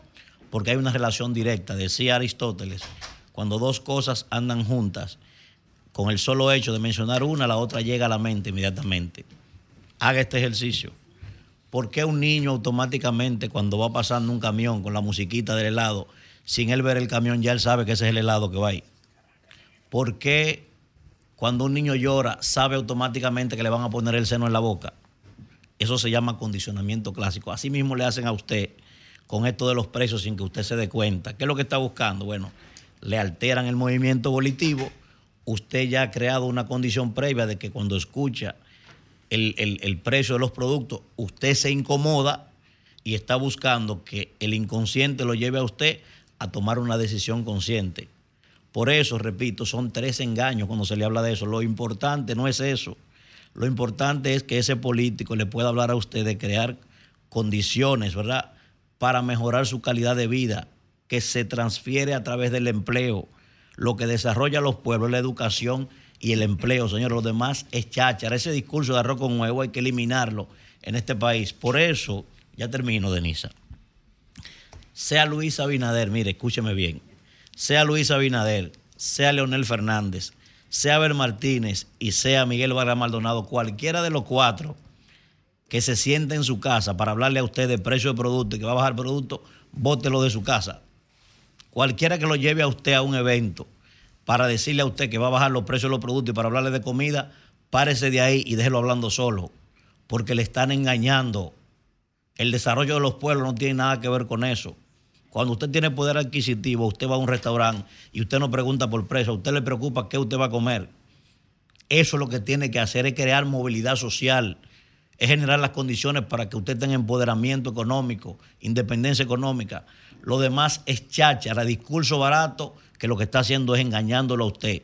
Eso es lo que yo llamo el síndrome del arroz con huevo. Maestro. Son las 8.19 minutos. Buenos días, Pedro. Adelante. Buenos días, maestro Julio Martínez Pozo. Buenos días a todo el equipo de este Sol de la Mañana que ya está preparando sus maletas para partir durante toda una semana a cubrir las incidencias de la Feria Internacional de Turismo en Fitur, en Madrid, España. Allá estaremos como cada año dándole seguimiento a, todos lo que, a todo lo que tiene que ver con el mundo del turismo, que es una fuente de riqueza número uno para la República Dominicana. Buenos días al equipo de producción, buenos días a todos nuestros amables televidentes, radio escucha y cibernautas. Gracias, gracias por preferirnos. Mira, antes de entrar en los temas que tengo aquí escrito, debo el cierre del comentario de mi compañero Manuel Cruz ponerle un aderezo. Si hablamos de manipulación por el tema del arroz con huevo, que es la comida que han tenido que consumir los dominicanos porque es para lo que les alcanza el dinero que están devengando los que devengan algún tipo de salario, que cambió radicalmente lo que era la bandera dominicana, que era el arroz, la habichuela y la carne. Óigame bien, arroz, habichuela y carne, proteína y carbohidratos. Tuvo que sustituir el pollo, tuvo que sustituir uno de los carbohidratos, por eso mismo que dice mi compañero Manuel Cruz, de solamente el arroz, porque rinde mucho en la paila, y el huevo, porque todavía con 10 pesos, oigan bien, con 10 pesos usted compra uno. Entonces, a esa manipulación de la realidad que usted vive, usted que me está escuchando, allá en Cristo Rey en la 40, allá en los girasoles, que en la usted- 800 usted de los ríos, usted lo van a bajar si usted allá en la bien. 800 de los ríos, Usted lo van a bajar si usted allá en la bien. 800 de los Que ríos, es que él se refiere. ¿Eh? o sea, él dice que su realidad es una No, no, manipulación. disculpa, disculpa. Leonel va Dice a bajar, Manuel. Leonel va a bajar los precios. ayer. Si la Dice Manuel. Bajar-. Yo estoy diciendo Si la aquí, mira, aumenta. yo estoy Dice diciendo Manuel. aquí. No, no, dice Manuel, no, Manuel, Manuel, Manuel, ves, Manuel puso que ejemplo. la Ahora- oposición ahora, le manipula su realidad. No, no, dime pero el mentira. gobierno, el No, no, se la manipula, no, se la desbarata, el gobierno no, se la disculpe, destruye. Disculpe, disculpe, disculpe, disculpe. No manipule mi comentario. Yo dije aquí. No voy a mi no me Voy a manipule mi tema. Yo dije aquí. Pues no manipule la realidad. Si se suel- si se sienta en su No casa Luis manipule Abinader, si se sienta en su casa, si se sienta en su casa Luis Abinader, se sienta Leonel. Ahora, cualquiera que gane, dije yo, Pero me sienta Leonel, Luis. va a ser aquí en este país. Pero el que menos se ha sentado en una casa pobre aquí es Luis. Es que eso ¿Cómo es? No, eso no es otra cosa, Sí, no. eso es Ese es otra un cuento cosa. que ustedes venden. eso es otra- Ustedes eso están es engañando a este manipulación de pueblo. Y yo le probé que es un engaño. cosa. Yo le probé que es un engaño. Ahora diga, Eso es otra contradígame ¿Cómo a mí. tú lo probaste? La producción agrícola está en el. Suelo. Tú lo estás Es un manipulando. engaño. La producción agrícola está en el lo suelo. No, lo que pasa es que ustedes pensaron que era. Manuel. Usted no Bueno. tiene forma de rebatirme eso. La producción No, pero yo lo agrícola el rebatiendo. suelo. forma de rebatirlo, no, No, es pero un yo te lo cuento. estoy rebatiendo. Usted no tiene forma Es de un rebatir cuento, eso. pero ven, vamos a eso no los es barrios, Manuel. Eso no es argumento. Manuel, pero vamos a la producción. Eso no es Vamos a abrir los micrófonos. Que aumente la producción agrícola Vamos a aumentar la producción agrícola, a No ver si no baja. Eso no tiene forma. Si no usted bajan los precios. antes no eso. era más barata. Eso es chacha. No era más barata. Bueno, Que- vamos, pero bueno, que- punto, cháchara la come la gente de este país. Y que ustedes apoyan al gobierno manipulándole la realidad. Lo importante es el poder adquisitivo, no es Hoy si no tiene la producción agrícola, hermano. Aquí hay tanta cháchara. Pero este venga por Dios. Aquí hay tanta cháchara en este país. Yo estoy aquí. Aquí hay tanta cháchara en este país que cogió Danilo. Oye, Danilo cogió. ahora todo es malo. A reunirse con el hombre más poderoso del mundo y lleva un pedazo de yuca. Habla de la producción. Eso es mentalidad de arroz con Habla de la producción agrícola. Eso es mentalidad de arroz con huevo. Yo estoy en contra de eso. Este Manuel, tú te atreves a hacer eso. Habla la gente de educación te atreves a filosofar en eso. eso pero coño, tú tienes que ser coherente, carajo. Vamos a un punto y seguimos, Pedro. Adelante, por voy a mi tema. Pero, pero no podía dejar social, no de que se manipulara la audiencia de esa manera. No, manipular, es que no fue cientista político. No, cientista. Párteme eso. Búscame cómo ¿Eh? comían antes y cómo comen ahora. El que te ¿Cómo comían antes y cómo comían ahora? La producción de Voy al tema. Mis argumentos. Pero yo te lo estoy rebatiendo. ¿Con qué? Pero tú me vas a a mí, A mí. Pero tú crees que tú tienes capacidad para manipularme a mí. Coño, pero es verdad. Pero yo te lo estoy diciendo la bulla de campaña, que eso es bulla de campaña. Bro, este, este además de irrespetuoso, manipulador, incoherente, es que fresco. No, fresco y atrevido. Por tus años viene manipulada aquí la audiencia. Atrevido. Dile a este país que tú eres PRMista. Como yo le digo que soy de la fuerza. Quítate la careta. Y no venga aquí de charlatán. No, no, no, no. Espérese, espérese, espérese. Espérese, Me está diciendo que aquí no Me está respetando, pero no, espérese, me está respetando. Quítate la careta. Me está respetando. Porque no puede eso es una vergüenza para ti. Sé del PRM. Maestro, discúlpeme, eso no es verdad. Discúlpeme. Primero, no por tus comentarios dicen lo contrario. Discúlpeme, ah, discúlpeme. Voy a mi tema. No, discúlpeme. Voy a mi. Pero aquí no venga a manipular. Aquí no venga a manipular. Porque aquí estamos en medio de una campaña política. Aquí estamos en medio de una campaña política. Y no es verdad que yo te voy a que esa charlatanería a ti. No es verdad que te la a. No, no, a mí no. Yo le dije a usted. Espérate un momentito. Vamos a escucharlo. Maestro, no, maestro, no, maestro. Discúlpeme, discúlpeme, maestro. Discúlpeme, maestro. O sea que yo no. Pero adelante, adelante, adelante. Mire, Pedro, mire.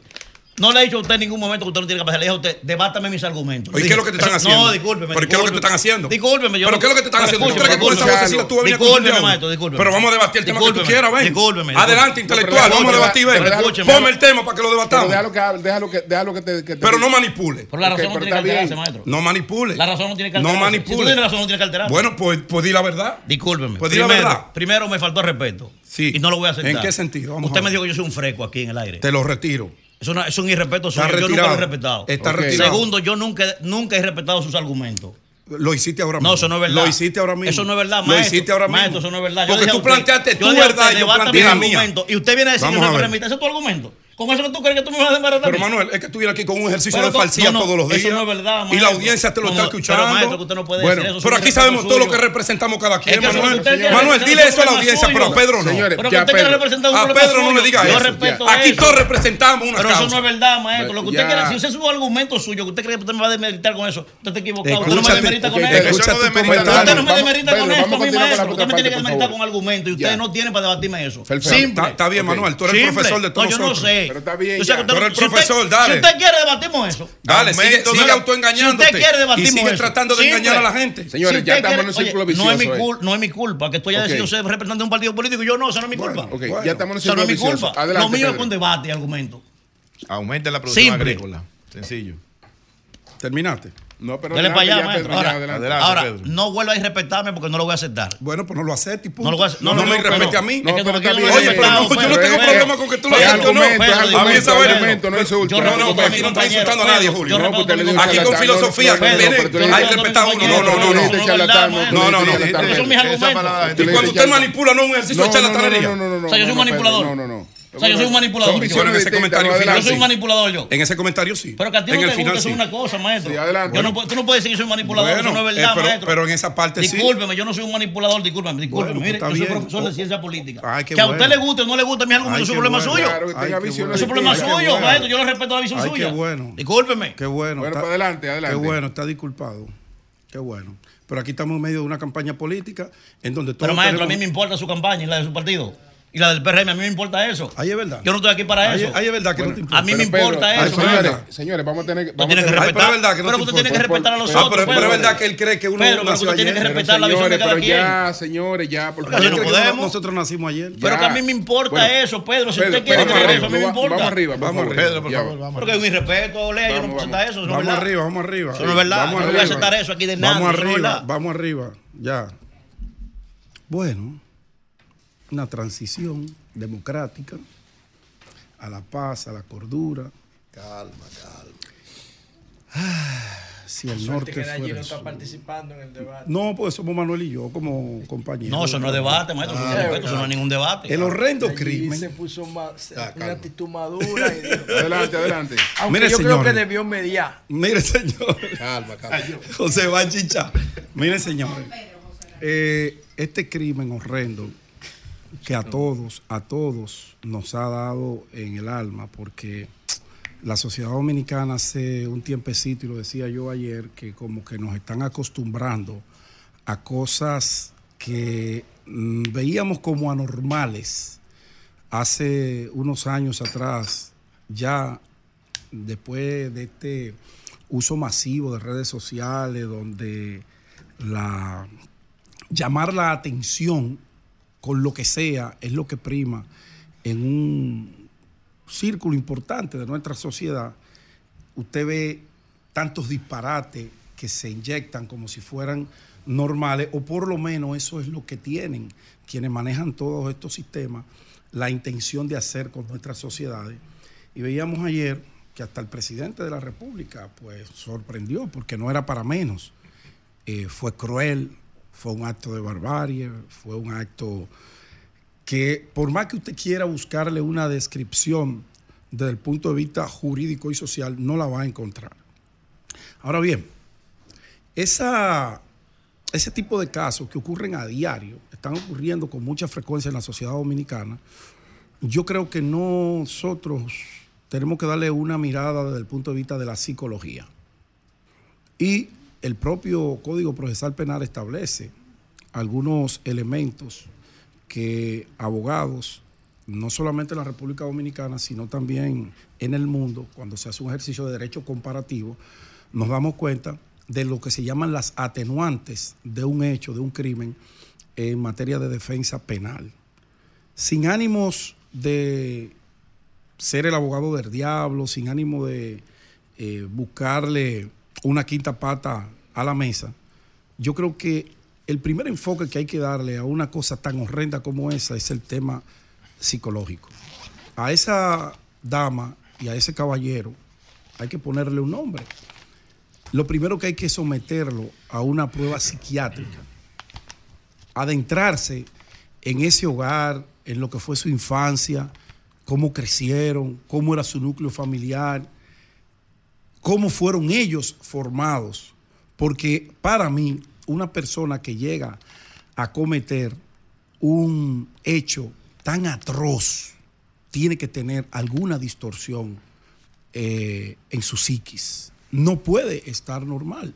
No puede bajo ninguna circunstancia, porque fíjate que el argumento que dan es que el niño era molestoso, que el niño era necio, que el niño, como dicen popularmente, jodía mucho.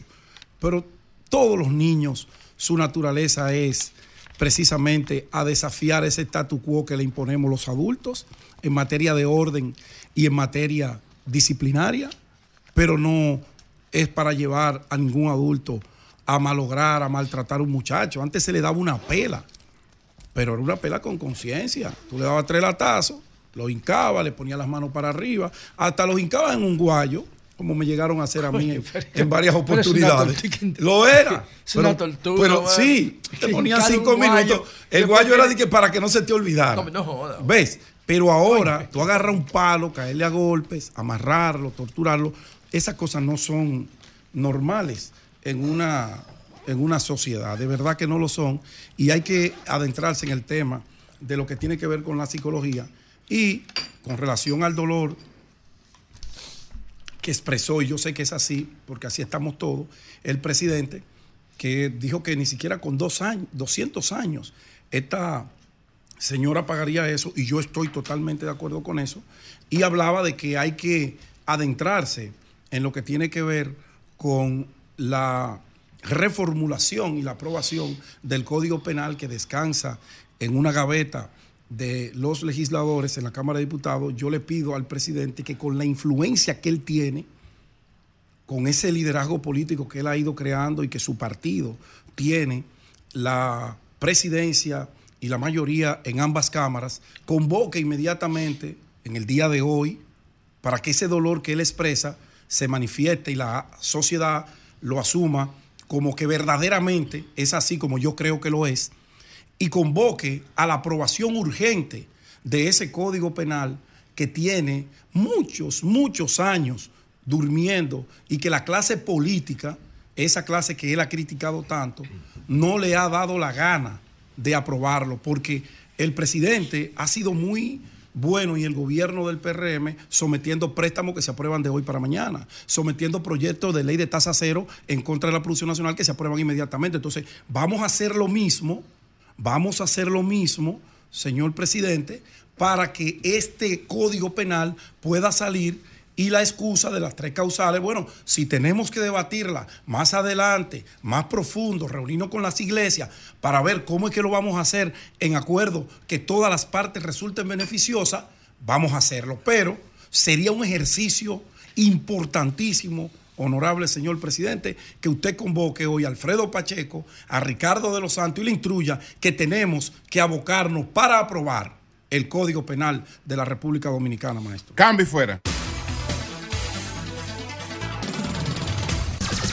Son 106.5. 8.36 minutos. Buenos días, José, adelante. Bueno, gracias Julio. Saludos a todos y a todas y gracias por preferirnos. Señores, mire, vamos a ver cómo aprovechamos el tiempo. Poner aquí mi, mi control de tiempo. Yo quiero saludar la, la, la inauguración de la oficina de mi amigo personal, Ladislao Montero, y de su y de su esposa. Ah, Montero inauguró una oficina. Sí, Ah, él y Johanny Villamán eh, inauguraron la bien. oficina el sábado pasado en Almas Rosa, en Almas Rosa Segunda, en la marginal de Almas Rosa, en la calle Norte, esquina General Fernández Domínguez, edificio Jarabacoa, tercer nivel, suite 304. Ahí en esta oficina de abogados, Montero Villamán y asociados van a ofrecer servicios inmobiliarios, partición de bienes, rectificación de acta del Estado civil, violencia de género o intrafamiliar, conflictos laborales, servicios jurídicos en sentido general. Yo le deseo lo mejor, ah, le deseo lo mejor a, a Danislao Montero y también a su esposa, Johanny Villamán, por la apertura de sus nuevas oficinas José. en Almas Rosa II. Antes de que tú entres en tu comentario, José, por favor, permíteme hacer un llamado a la DGCET. Atención a la DGCET.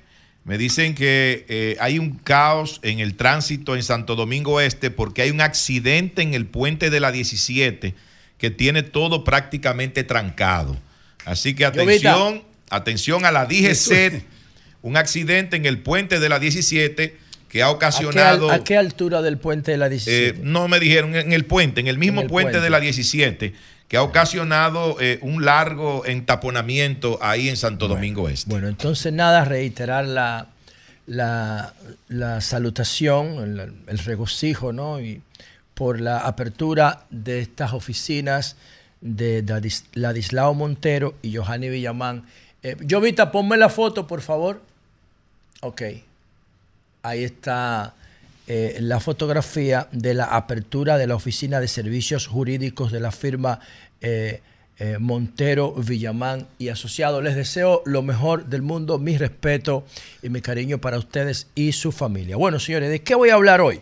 Bueno, el Ministerio de Trabajo está hablando de un plan piloto para reducir la jornada laboral. Ese es uno de mis temas fundamentales. Le dediqué muchísimo tiempo y aquí está el proyecto de ley que dejé en el Congreso, que me costó a mí y a mi equipo de trabajo muchísimo sacrificio y tiempo invertido en esto. Y quiero poner este proyecto a disposición del Ministerio de Trabajo. Como es un piloto, a mí me encantan los pilotos porque son laboratorios de ensayo y error, como dice el genio de Mario Bunge. Perdóname, Ahí estoy José. vi- ahí estoy Perdóname, el- José. Eh, el accidente ocurrió a las 4 de la madrugada. El que tiene ese el, el largo entaponamiento en Santo Domingo Este. Y nos dicen que hay una persona muerta. Hay una persona muerta en este, en este terrible accidente sobre el puente Francisco del Rosario Sánchez. Así- ahí está la son- información. Mueren 8.5 dominicanos cada día por el tema del tránsito. Y este es uno, este proyecto de doble jornada de trabajo en la administración pública impacta determinantemente el flujo de tráfico y de tránsito en República Dominicana, porque yo traté de proyectar cómo se va a comportar una sociedad que está creciendo desde la, desde la caída del muro de Berlín, desde 1990. Ayer el presidente Abinader informaba los detalles de cómo va la macroeconomía dominicana. Brutal el crecimiento, brutal, liderando Centroamérica. Eso solamente se ha detenido en tres oportunidades, desde 1990, que fue la guerra del Golfo, para acá. Se detuvo la primera vez en el año 2003 la crisis de Baninter, el mayor acto de corrupción de América Latina, de la historia de América Latina. Ya va por un billón de pesos, casi igual que el presupuesto. Segundo, en el 2008, con la crisis inmobiliaria de Estados Unidos. Y tercero, con la pandemia del COVID. Después de esas tres, de esos, de esos tres paréntesis de choques, uno externo y dos externos, la economía dominicana nunca ha dejado de crecer, aunque crezca poco. Y eso es un milagro económico. Y entonces, todas esas reformas que eh, fueron impulsadas por la Fundación Economía y Desarrollo y escucharon, eh, los todos los gobiernos empezaron a escuchar esas ideas de ruptura, que es en lo que yo creo, en el cambio, en el cambio, en las transformaciones, en, las, en, la, en la revisión constante de los paradigmas de, de Thomas Kuhn. Y Balaguer empezó a escuchar a Andy Dawager y a la Fundación Economía y Desarrollo. Y cuando vino Leonel, le dieron un, pro- un libro a Leonel, que yo tengo uno en mi casa, que se llama El Programa de Reforma, la Fundación Economía y Desarrollo. Después vino Hipólito y siguieron trabajando con Hipólito. Y entonces ah, no siguieron trabajando con Leonel porque Andy y Leonel rompieron por un tema de la campaña del 2004, pero después con Danilo siguieron influyendo esa reforma y aquí todas las reformas que se han hecho de 1900 para acá tienen como autoría intelectual a la Fundación Economía y Desarrollo, que para mí son los arquitectos de este crecimiento, entendieron correctamente lo que planteaba el consenso de Washington y ayer el presidente Abinader hacía un balance, porque ¿qué ha hecho Abinader? Tenía Valdés Alviso ahí, seguir el mismo modelo que empezó en 1990 y que el PLD impulsó y ahora se está consolidando. ¿Cuál es el problema de la economía dominicana? Atención, presidente Abinader. El problema de la economía dominicana es que el 60% es informal. Y eso es como que un borracho se saque la loto. En cualquier momento lo bota todo, lo juega en un casino y se lo mete de crack. No, tenemos que formalizar la economía. Si formalizamos la economía, podemos pensar en el desarrollo. Podemos crecer lo que sea, pero con un 60% de informalidad no hay ningún tipo de garantía de que ese crecimiento se va a traducir en desarrollo. La informalidad es un cáncer que lo permea todo que lo permea todo. Y según el Ministerio de Economía y Planificación, el 60% de la economía en República Dominicana es informal. Y eso es lo que hay que atacar en los próximos cuatro años. Yo no tengo duda de que el presidente Abinader, con esos datos macroeconómicos, se va a reelegir sin problema, porque de las cinco variables que determinan una reelección, esa es la primera. El crecimiento y la estabilidad macroeconómica. Y ya las otras cuatro también están bajo control. Entonces, por otro lado, con relación al niño de Verón, lo voy a tratar en más detalle mañana, pero quiero decir dos cosas nada más. Punto número uno, ah, no, no es meterle 200 años a la, a la señora que lo mató, eso es venganza. Eso no sirve para nada, eso no va a evitar que el niño reviva. No, lo importante es tener seguridad preventiva para que eso no pase. ¿Por qué la policía no puede resolver ese caso? Porque el modelo policial no tiene vocación preventiva. La policía aparece en la ecuación de seguridad cuando hay una alteración del orden público, cuando hay un delito, cuando hay algo. Pero, pero la policía no puede trabajar este tema, pero seguridad perimetral sí lo puede trabajar, porque tiene control del territorio, de lo que pasa en el territorio. No, aumentar la pena, la drasticidad de la pena, eh, aumenta la venganza. Y que No va a devolver el niño. Lo importante es que eso no se produjera. ¿Y por qué yo digo esto? Porque estoy absolutamente seguro que eso no pasó en un día. Esa cadena de maltrato se venía produciendo y estoy seguro que el niño la comunicó a alguien. Seguro. No es verdad que a un niño le van a meter 147 laceraciones en un mismo día. Eso no lo aguanta nadie. Nadie, ni eso, ni la peor tortura de la peor cárcel. Eso es mentira. Ahí había una cadena, lo mismo de la violencia intrafamiliar. No es verdad que el hombre mata a la mujer en la primera discusión, no, ni en la primera agresión. No, no, no. Es, una, es, una, es un comportamiento de violencia que esa señora tenía. Y estoy absolutamente seguro que no es la primera vez que lo descarga con este niño de Verón. Tenía comportamiento violento antes, ella y su marido, pero el Estado no lo sabe porque el Estado ni siquiera sabe que esa mujer existe. No sabe el perfil de riesgo que constituye hasta que mata a este infeliz. Por eso, eh, por eso es que yo digo que el problema no es la policía. Tú puedes agarrar a la policía y darle todo el oro de la barric. Pero hay temas que la policía no tiene la vocación de, abordar porque no es su agenda.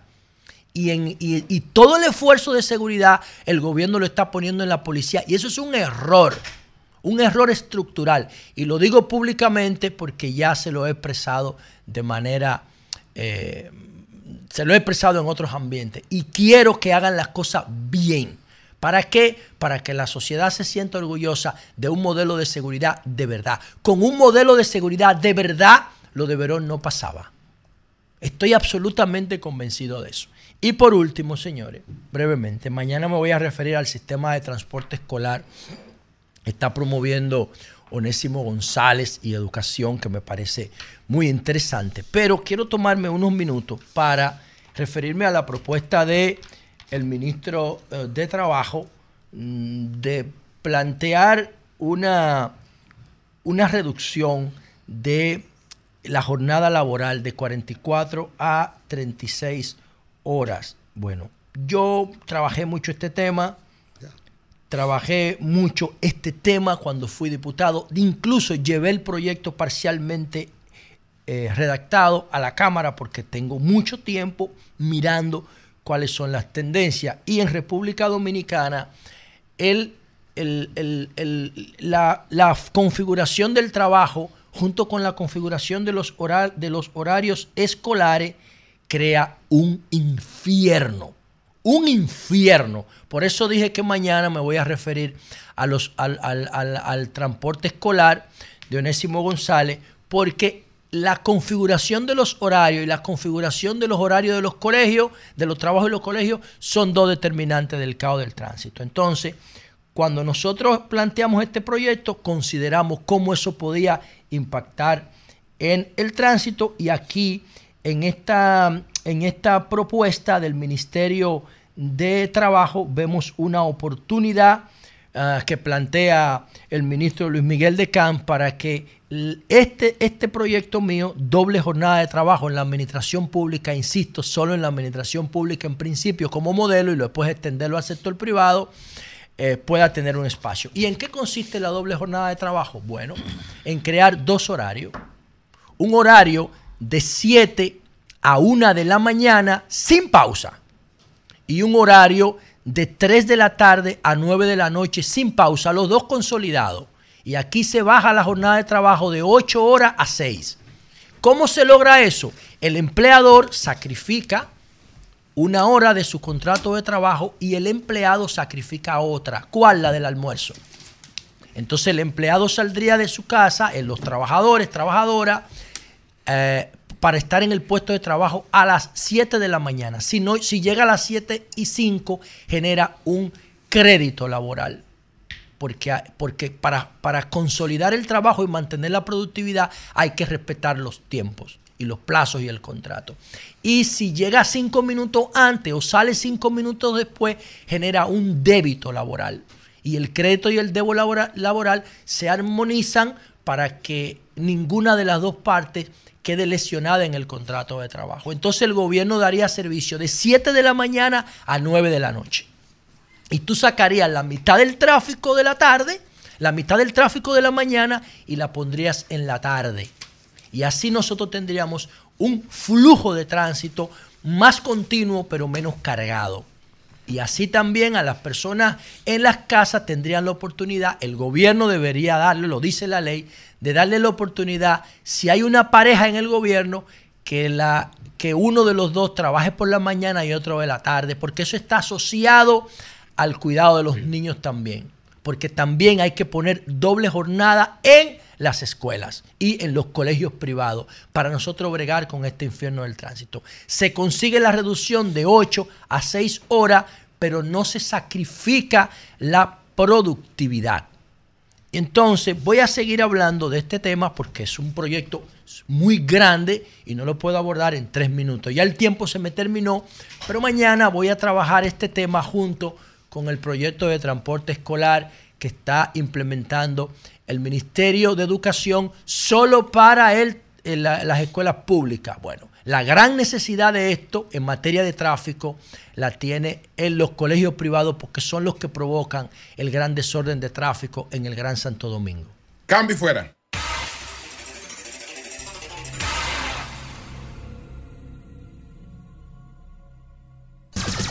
Sol 106.5. Las 8.56 minutos. Ayer el Departamento Jurídico de Asuntos Jurídicos de la Fuerza del Pueblo eh, pues anunció la recusación de los jueces del Tribunal Superior Electoral por la decisión con relación al Colegio de Abogados. Está con nosotros Hipólito Polanco, que es vicesecretario de Asuntos Jurídicos de la Fuerza del Pueblo, para que nos explique en qué se basaría esta, esta recusación, no siendo directamente, digamos, un conflicto eh, político el que se presentó, eh, no estando, digamos, una afectación directa a la fuerza del pueblo, en base a qué puede eh, materializar la recusación. Buenos días, Julio, a ti, a Eury, a José, a. Pedro, a Manuel, a todo el equipo, gracias por invitarme. Eh, justamente en el día de ayer, como Secretaría de Asuntos Jurídicos de la Fuerza del Pueblo, nosotros procedimos y solicitamos a todo el equipo de defensa para que en los procesos posteriores sean recusados tres jueces que integran el Tribunal Superior Electoral, esto producto de todo lo que ha venido aconteciendo eh, con respecto a un recurso de amparo. Entre ellos están su eh, presidente, eh, Ignacio eh, Camacho Hidalgo, está Fernando Fernández Cruz y está el magistrado Pedro Pablo Germeno Forastieri. Entonces, nosotros procedimos con la recusación porque es que esto es un tema que ni siquiera es competencia del Tribunal Superior Electoral. La competencia para este tipo de, casos la tiene el Tribunal Superior Administrativo y nosotros tenemos dos sentencias con ganancia de causa en favor del candidato que nosotros llevamos como Fuerza del Pueblo, que es el doctor Trajano Vidal Potentini. Entonces, ya dicho esto, eh, esa alta corte no tiene la facultad ni la calidad, porque está violando el 214 de la Constitución de la República, está violando todos los procedimientos en términos de eh, contencioso eh, constitucional, está violando su propio hablaría- reglamento interno. Te hablo de la calidad porque la Fuerza del Pueblo no participa en las elecciones del Colegio de Abogados. Eh, puede tener un movimiento que agrupe a las personas que simpatizan por la Fuerza del Pueblo, que forman parte de la Fuerza del Pueblo, pero no participa como partido Como directamente directa. en eh, las elecciones en un gremio. Entonces, la calidad en nombre de quien se ejerce en este caso para una recusación. Sí, pero ya esto está llevando, o sea, una situación que ni siquiera debió llevarse a estos términos. Porque está generando una situación incluso de tensión y preocupación en la clase política en el país. Porque ustedes saben qué es lo que está ocurriendo al día de hoy. Que ya nosotros no tenemos confianza en ese Tribunal Superior Electoral. Eso yo, Entonces, lo, eso yo lo entiendo. luego de las elecciones de febrero- Estoy preguntando por la calidad para eh, Como organización. sustentar una recusación. Eso O sea, ¿cómo Es que- haría la recusación? Porque Sí. el Es que la no puede hacerla porque no participó como partido. Es que la recusación viene ahora a partir de febrero porque es en todos los procesos por venir, porque es que ya no tenemos confianza en esos, Ah, en esos Es jueces. ampliada, no es- no solamente es por el- ampliado. no es por este Por el caso. tema del colegio. A partir de febrero vienen impugnaciones del proceso de febrero, de 18 de febrero. Entonces, nosotros instruimos ayer como Secretaría de Asuntos Jurídicos de la Fuerza todos los casos que vaya a tratar el tribunal, Todos. pues ya ustedes. Ah, todos serán recusados esos tres jueces del Tribunal Superior Electoral. y también lo haremos en mayo porque va- no hay confianza. La- el asunto es el siguiente. Ustedes, no es que ahora los recusan, sino cuando se vayan a presentar los casos que se puedan tratar de la situación electoral, ustedes van a, a recusar esos tres jueces. Es que ya Pero este no es ahora mismo. Es que ya este proceso pasó. Ahora este proceso en las próximas horas estará en el Tribunal Superior, en el Tribunal Constitucional, Ah, lo porque es el sí, órgano, claro. O sea, ya salió de Estamos recurriendo ante el Tribunal Constitucional. Entonces, tanto el 18, en el proceso del 18 de febrero, como en el 19 de mayo, todo lo que surja a nivel de impugnaciones, los abogados de la Fuerza del Pueblo y de nuestros candidatos están instruidos a partir de esa rueda de prensa y de esa posición que fijamos como partido a que recusen esos tres jueces que hemos ¿Y ¿Qué mencionado. garantiza que los suplentes de ellos no tengan la misma Es- postura? exacto. Mira, es que esto es una decisión que es clara, es evidente. O sea, esa decisión que se emanó en el Tribunal Superior Electoral fue una decisión política del más alto nivel. Entonces, es penoso que se haya traído eh, tema, que temas como este y corte como el Tribunal Superior Electoral tenga que inmiscuirse en cuestiones que ni ¿Por siquiera qué- por qué el tri- parecido. ¿Por qué el Tribunal Constitucional, el Tribunal Superior Electoral no tenía potestad, no tenía facultad para tomar la decisión que adoptó en el, en el caso del Colegio de Abogados? Esto es sencillo, Julio. El Tribunal Superior Electoral solamente está facultado para temas que son inherentes de los, eh, de los partidos políticos en el país. Ya cuando es cuestiones de gremios, eh, juntas de vecinos y otras, eh, es cuestión y están las vías. Son los tribunales ordinarios, lo dice eh, el propio reglamento. Entonces, esto es sencillo. Aquí hay que mandar un mensaje claro de que aquí la institucionalidad tiene que respetarse.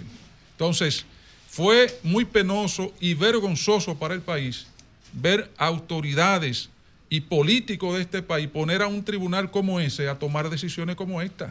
Porque eso riñe y eso atenta contra muchas cuestiones, incluso contra la seguridad jurídica. Porque cuando tú tienes casos de esta naturaleza, hay que dirimirlo en los tribunales competentes.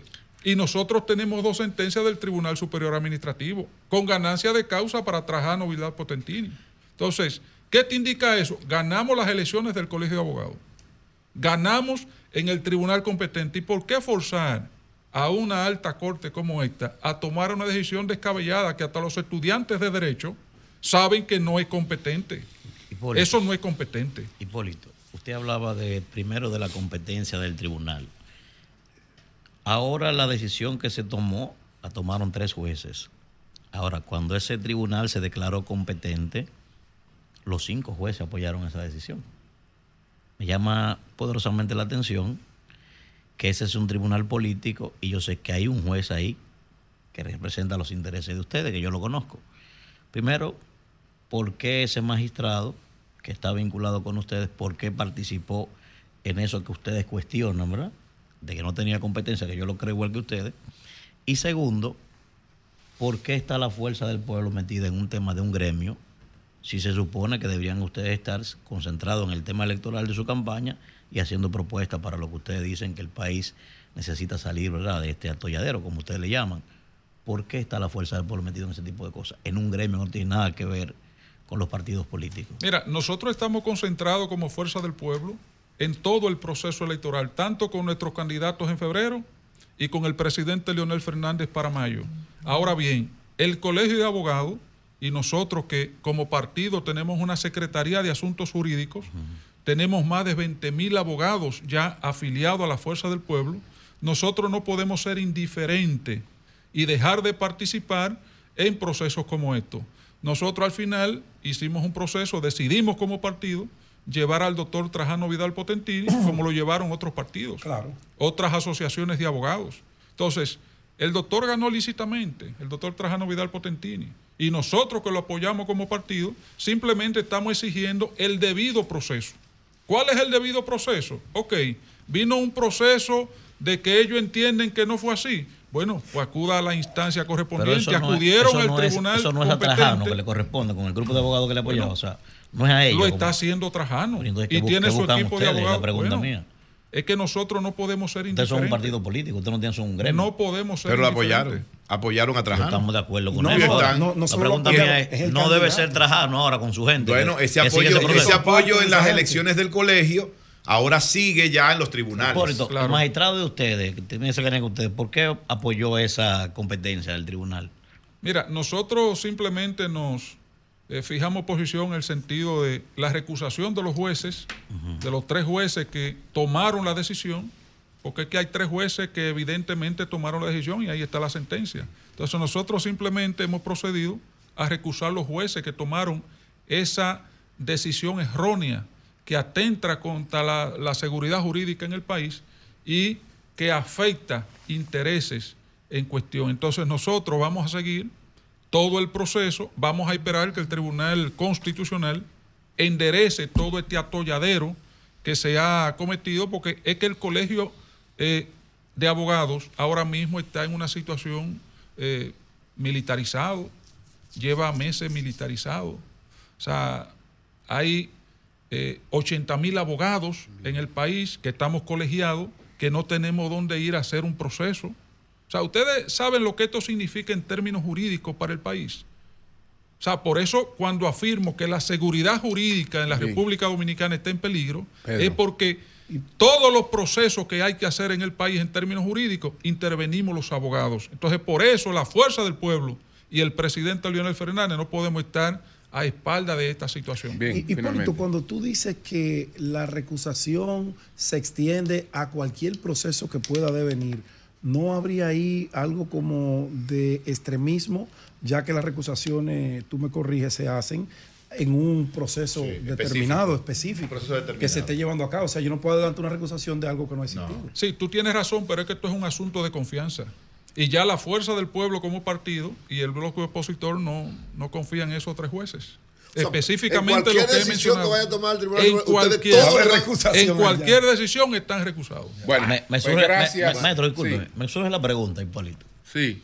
Evidentemente que eso que ustedes están haciendo, y, y yo coincido con el maestro, o sea, ese tribunal, él mismo ha puesto su credibilidad Sí. en juego sin, sin tener en una porquería que lo que ha Sin hecho necesidad. es una porquería lo que ha hecho es poner al país a vomitar ese, ese proceso eso fue lo que hizo ahora No, que si mañana política- ustedes van a un proceso electoral y ustedes pierden las elecciones y tienen que reclamar cualquier tipo de cualquier hacer cualquier impugnación ¿dónde la van a hacer entonces?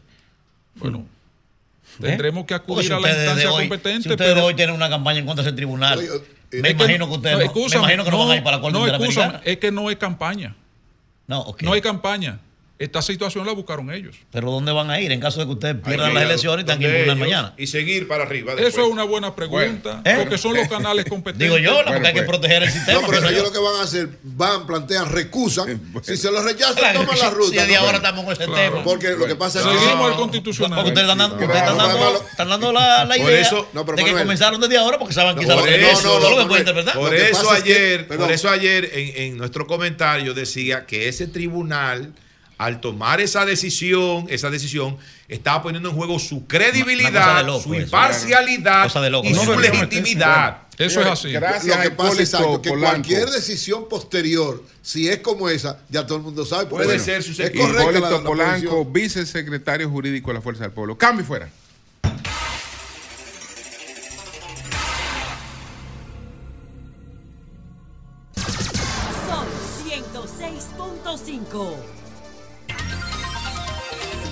Tenemos en la línea telefónica a un representante de la familia, un abogado de la familia de Víctor Hugo Gómez, eh, quien es, eh, pues... Víctor Hugo Burgos. Sí, Víctor, Burgos. Víctor Hugo... No, ¿Es Vázquez, Gómez? Vázquez. Vázquez. Vázquez. ¿Qué vaina el Víctor Hugo? Vázquez. Gómez Vázquez. Él es Gómez Ok. Vázquez.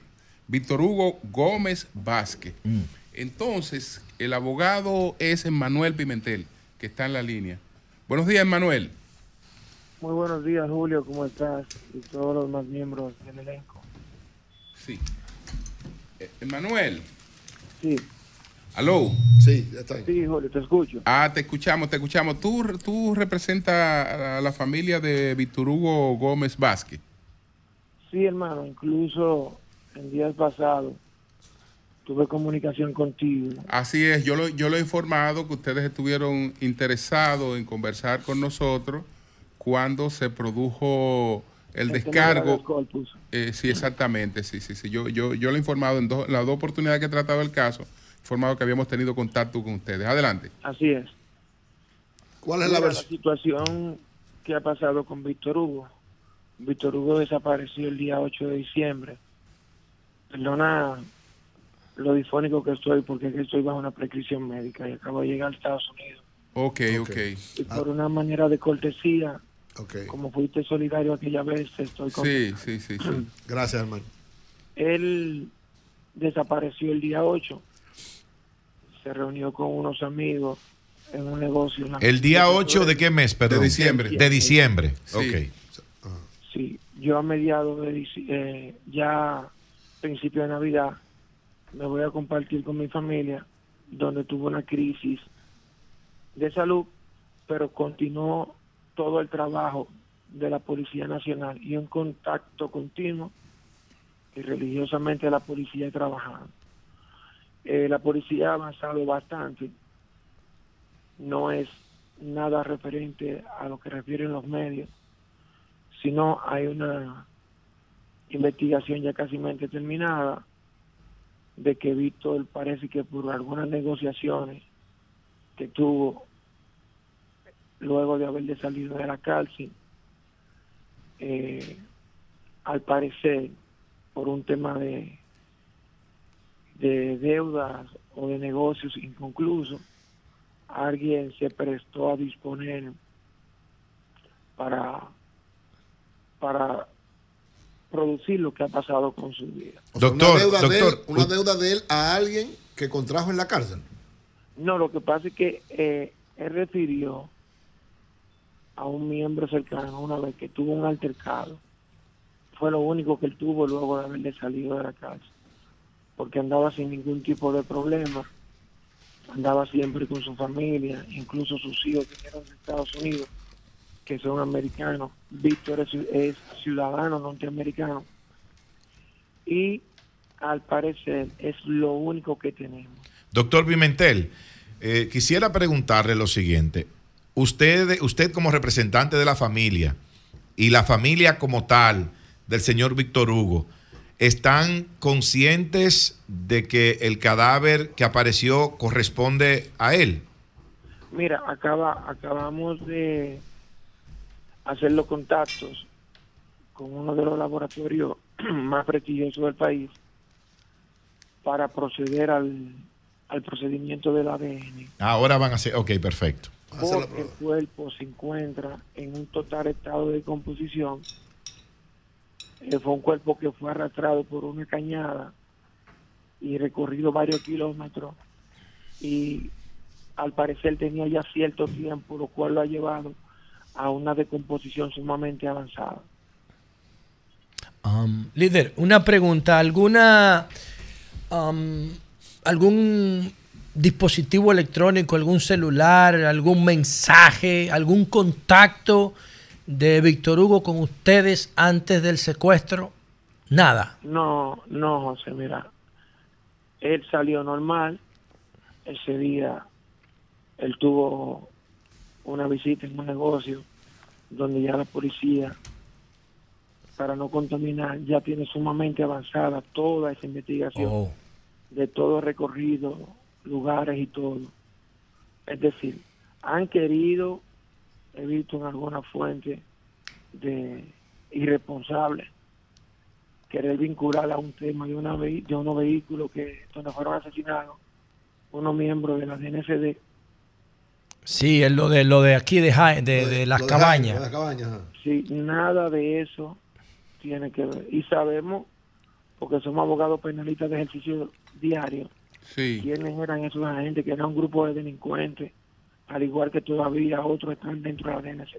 ¿Y por qué tú dices que lo querían vincular? ¿Qué, qué- a, ¿Cuáles son? ¿A qué tú te quieres referir específicamente con eso?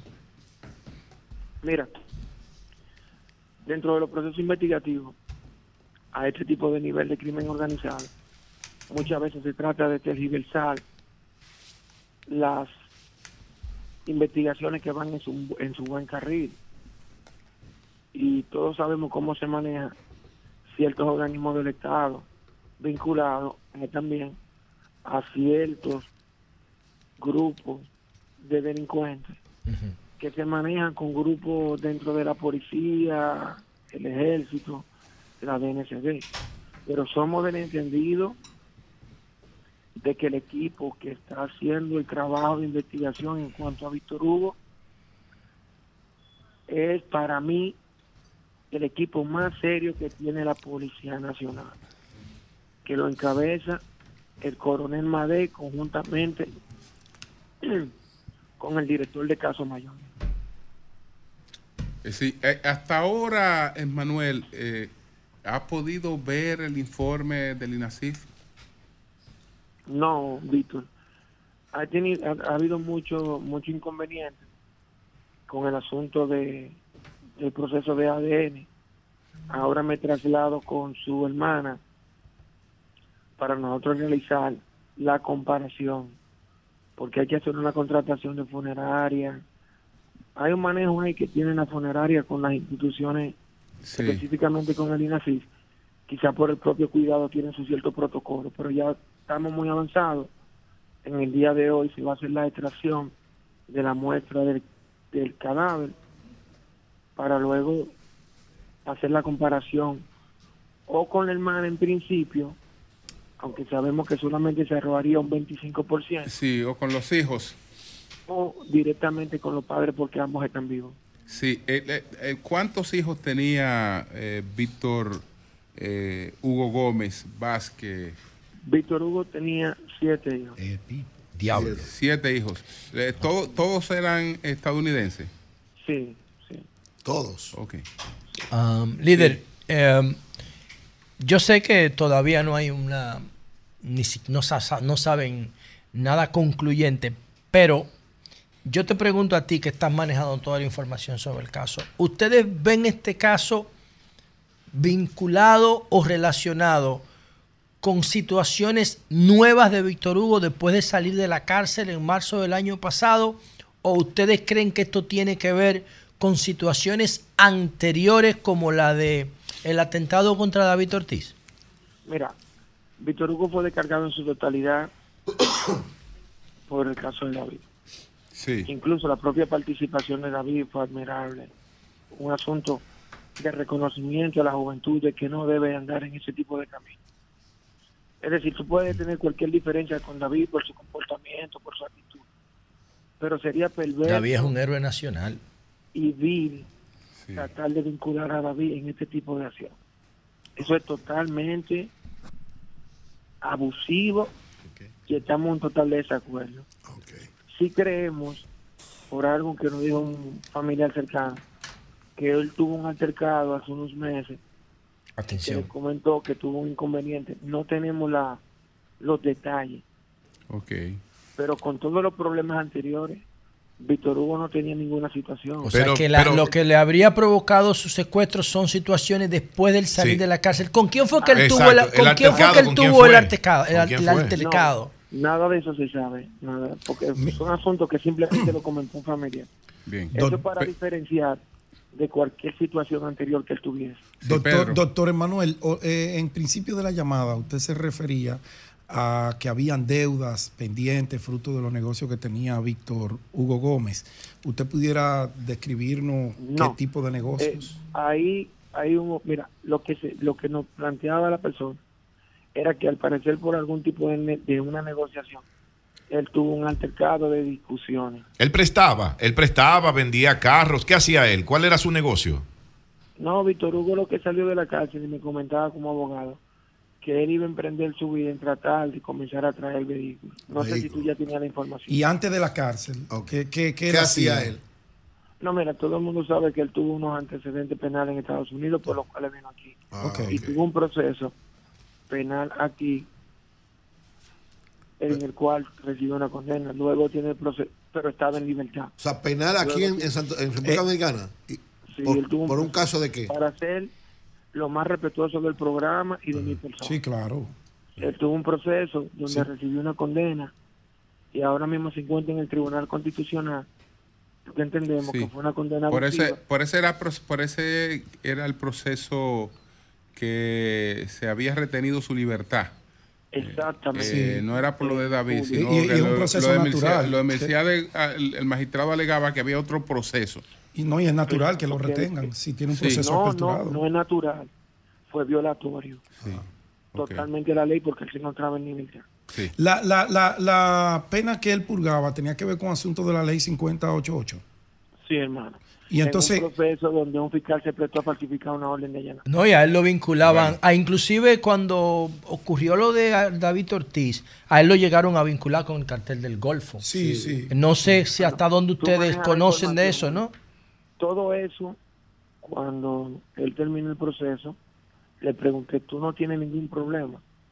Incluso vinieron unos agentes de la DEA, conversaron con él y no vieron ya ninguna situación con él, porque entienden, Víctor no andaba escondido. Líder, y el, y el caso de... Y el caso... y- sí. en el tribunal de la Sí. tarde de la apelación del caso de, de David Ortiz y fue a su audiencia. En el caso de Sixto eh, David, alias el modelo, que él se refirió en un video que hizo Víctor Hugo, se refirió a Sixto, de su vínculo, de su negocio, que el tipo le quedó mal, que esto, que... Eh, en- ustedes no relacionan tampoco lo que le pasó a Víctor Hugo con, con Sixto en ninguna eh, en ninguna parte del proceso ustedes ven a, aparece la figura de Sixto el, el modelo, alias el modelo. Mira, lo que pasa con la figura de Víctor Hugo es que Víctor Hugo es una figura típica dentro de ese mundo. Era una persona mente noble, no era violento. Y cuando tú vas, si alguno de ustedes pudo tener la oportunidad de ver el proceso de David, oye, ese muchacho, sí, todavía reconoció que a él le pusieron bienes en la mano y se volvió loco como un grupo de gente cuando este mundo le pone dinero, fortuna y se creen, perdona la palabra, la película y destruyen esa fortuna. Él lo reconoció y por eso cuando va y da la declaración es una de las partes fundamentales para su descargo. Él dice que él entendía que para nada, para nada en absoluto, Víctor Hugo tenía por qué hacer eso, porque tuvo mil formas y mil oportunidades antes del día de día de hacer eso. Bueno, pues muchas gracias al abogado Manuel Pimentel, que representa a la familia de Víctor Hugo Gómez Vázquez. Así es que muchas gracias, Emanuel, muchas gracias.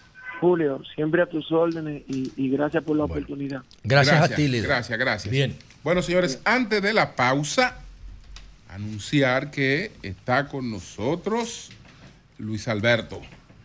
Luis Alberto. Luis Alberto Pelado. El próximo Luis alcalde. Alberto Pelado. Santo. Domingo Este sabe Ya, de ¿de quién qué le dice Luis. Alberto? Luis Alberto, Luis- está Luis, Luis Alberto está, ¿De está qué dicen San Luis Alberto? Y yo lo ¿Cómo? veo- Próximo alcalde. El alcalde de Santo Domingo. Lo veo muy sonriente. Quizá el único Tranquilo. municipio importante que el PLD tiene posibilidad alguna de El único no, el PLD Oye, tiene muchísimos sitios. ¿Cuál otro? ¿Cuál otro? Bueno. ¿Cuál otro? Ah, ¿Cuál otro?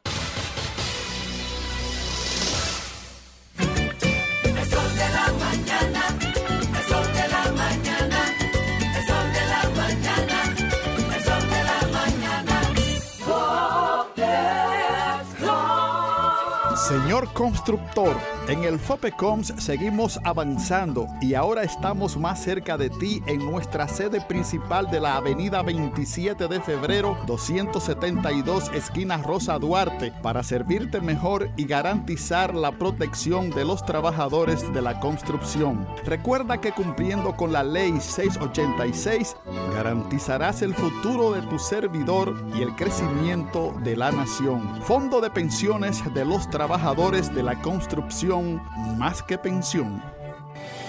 Transpórtate a Tulum con TAN, el restaurante más nuevo del chef Richard Sandoval en Nueva York. El concepto celebra los sabores de la península de Yucatán en México con tacos hipermodernos, ceviches y clásicos elevados. Sumérgete en el Speed Easy de TAN, recientemente inaugurado. Loom, donde te esperan cócteles culinarios y cientos de mezcales y tequilas, ubicado en el East 49 y Tercera. Para hacer una reserva, 917-388-2248 o visita timenewyork.com. El mundo está lleno de ideas. Te ayudamos a iluminar la tuya. ¿Qué idea quieres cumplir en este 2024? En el Banco Popular llevamos 60 años cumpliendo con las ideas de los dominicanos. Día a día, construimos un porvenir donde cada idea tenga el poder de transformar nuestra sociedad y nuestras vidas. El Banco de las Ideas, 60 años cumpliendo. Popular, a tu lado siempre. Sol 106.5, la más interactiva. Una emisora RCC Miria. A peso el millón. Ahora en Superquino, un peso es un millón. Todos los días, no te pierdas eso. 25 millones por 25 pesos. Y hay mucho más. Además de los 25 millones que ganas al acertar 10 números, oigan la bulla. También ganan los que aciertan con 9, 8, 7, 6 y 5. Y si no pegas ninguno, ganas 80 pesos por cada 25 pesos jugados. Super Kino de la ISA, el único juego que si te pelas, ganas. GBC, la farmacia de todos los dominicanos, con un 20% de descuento en todos los medicamentos, abiertos de lunes a domingo. GBC. Noche a que llega el amanecer, el cielo se anuncia la salida.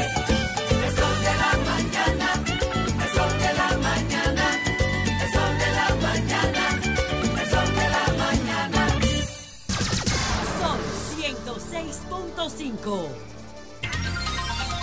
Bueno, señores, Luis Alberto Tejeda, diputado, candidato a la alcaldía de Santo Domingo Este por el Partido de Liberación Dominicana y otras fuerzas, está con nosotros. Buenos días, Luis Alberto, ¿cómo estás?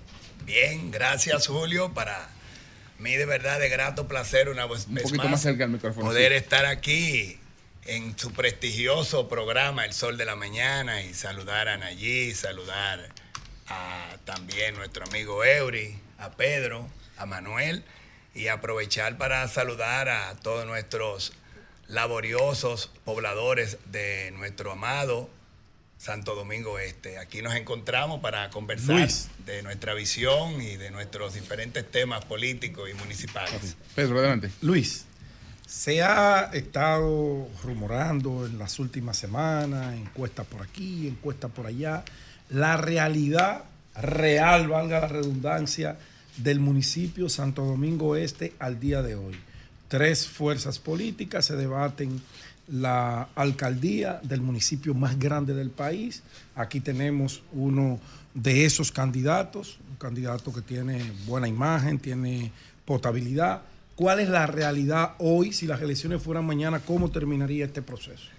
La realidad actualmente, si las elecciones fueran hoy en Santo Domingo Este, nosotros ganaríamos las elecciones con más de un 52%, porque así lo reflejan todas las encuestas que nosotros hemos podido tener acceso. Más de 18 encuestas dan a Luis Alberto entre un 52 y un 55%.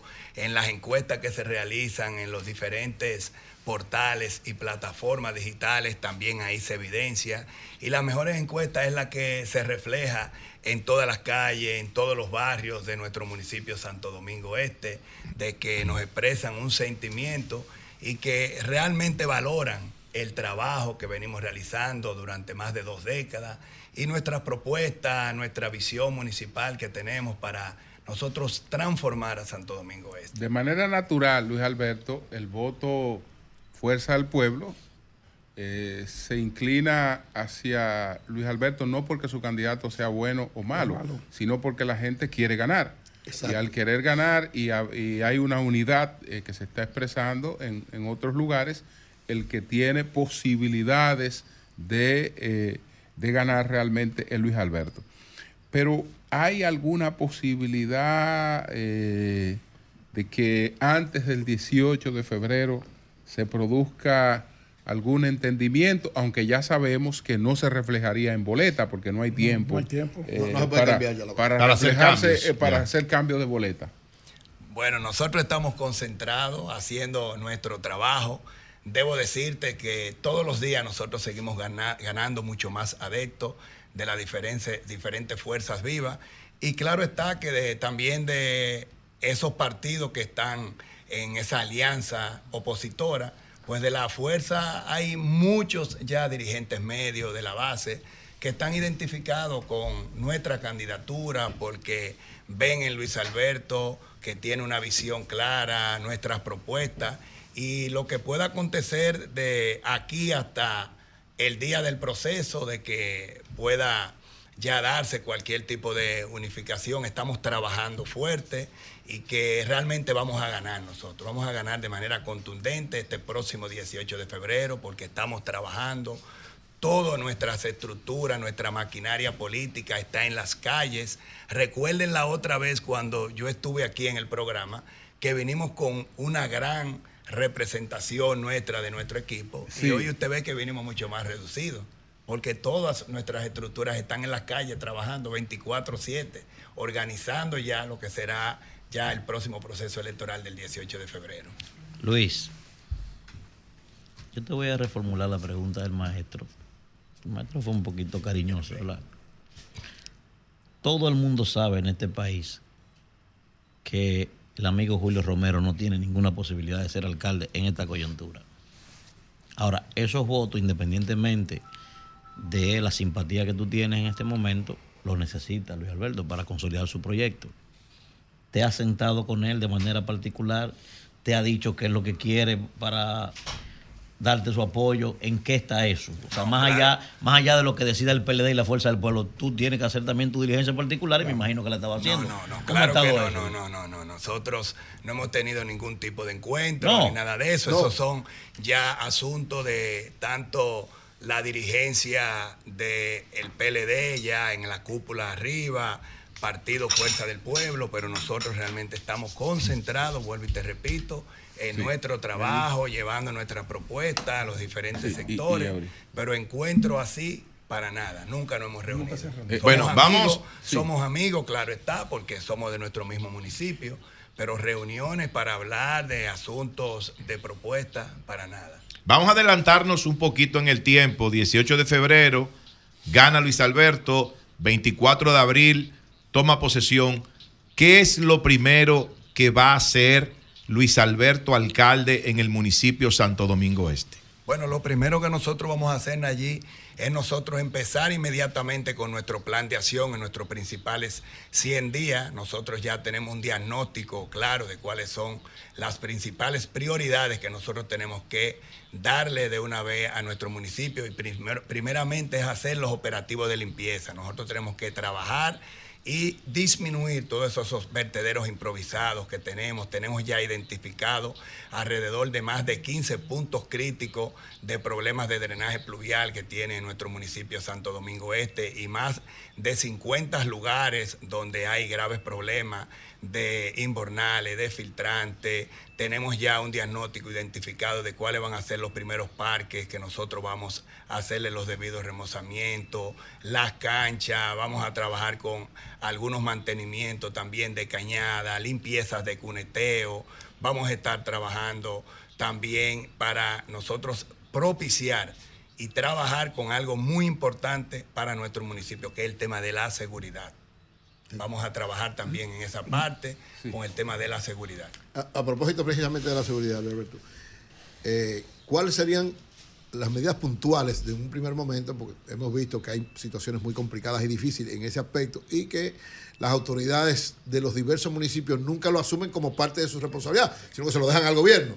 Entonces, en términos concretos, particularmente cómo tú eh, verías eso y además, ¿cuál sería tu medida frente a la famosa parada que se construyó y que la actual eh, dirección de la- del ayuntamiento la convirtió en un centro cultural. O sea, ¿Tú Sí. lo dejarías como centro cultural o habría Se una declaró, variación? porque eso no está haciendo- Bueno, no está haciendo nada. Pero nadie- declararon como centro cultural. Siempre he tenido yo una eh, visión clara de lo que se debe de hacer. Yo siempre he expresado que esa estación de autobuses, que realmente fue la- el objetivo de esa construcción, eso volver nuevamente nosotros a hacer las gestiones para que ahí se habilite lo que es esa estación de autobuses, eso estaría generando de manera positiva lo que es el descongestionamiento del tránsito en todo el casco urbano para de Santo Domingo Este. Eso también de manera, siempre he hablado, eh, estaría generando también una dinamización en la economía también. Eso estaría también propiciando de que uno pueda hacer las gestiones para que la segunda línea del metro pues pueda llevarse también hasta la Avenida de las Américas, también la generación de empleo que eso va a generar, uno volver de nuevo a que eso se pueda activar, esa estación de autobuses, pero también el ahorro de tiempo cuando esos pasajeros lleguen hasta ahí, hasta esa estación, que no tengan que eh, entrar eh, a ese entaponamiento que ustedes saben que se genera de la Claro. capital. O sea, yo entiendo que eso tiene todos sus Claro. estudios y todo eso, y eso hay que volverlo a retomar.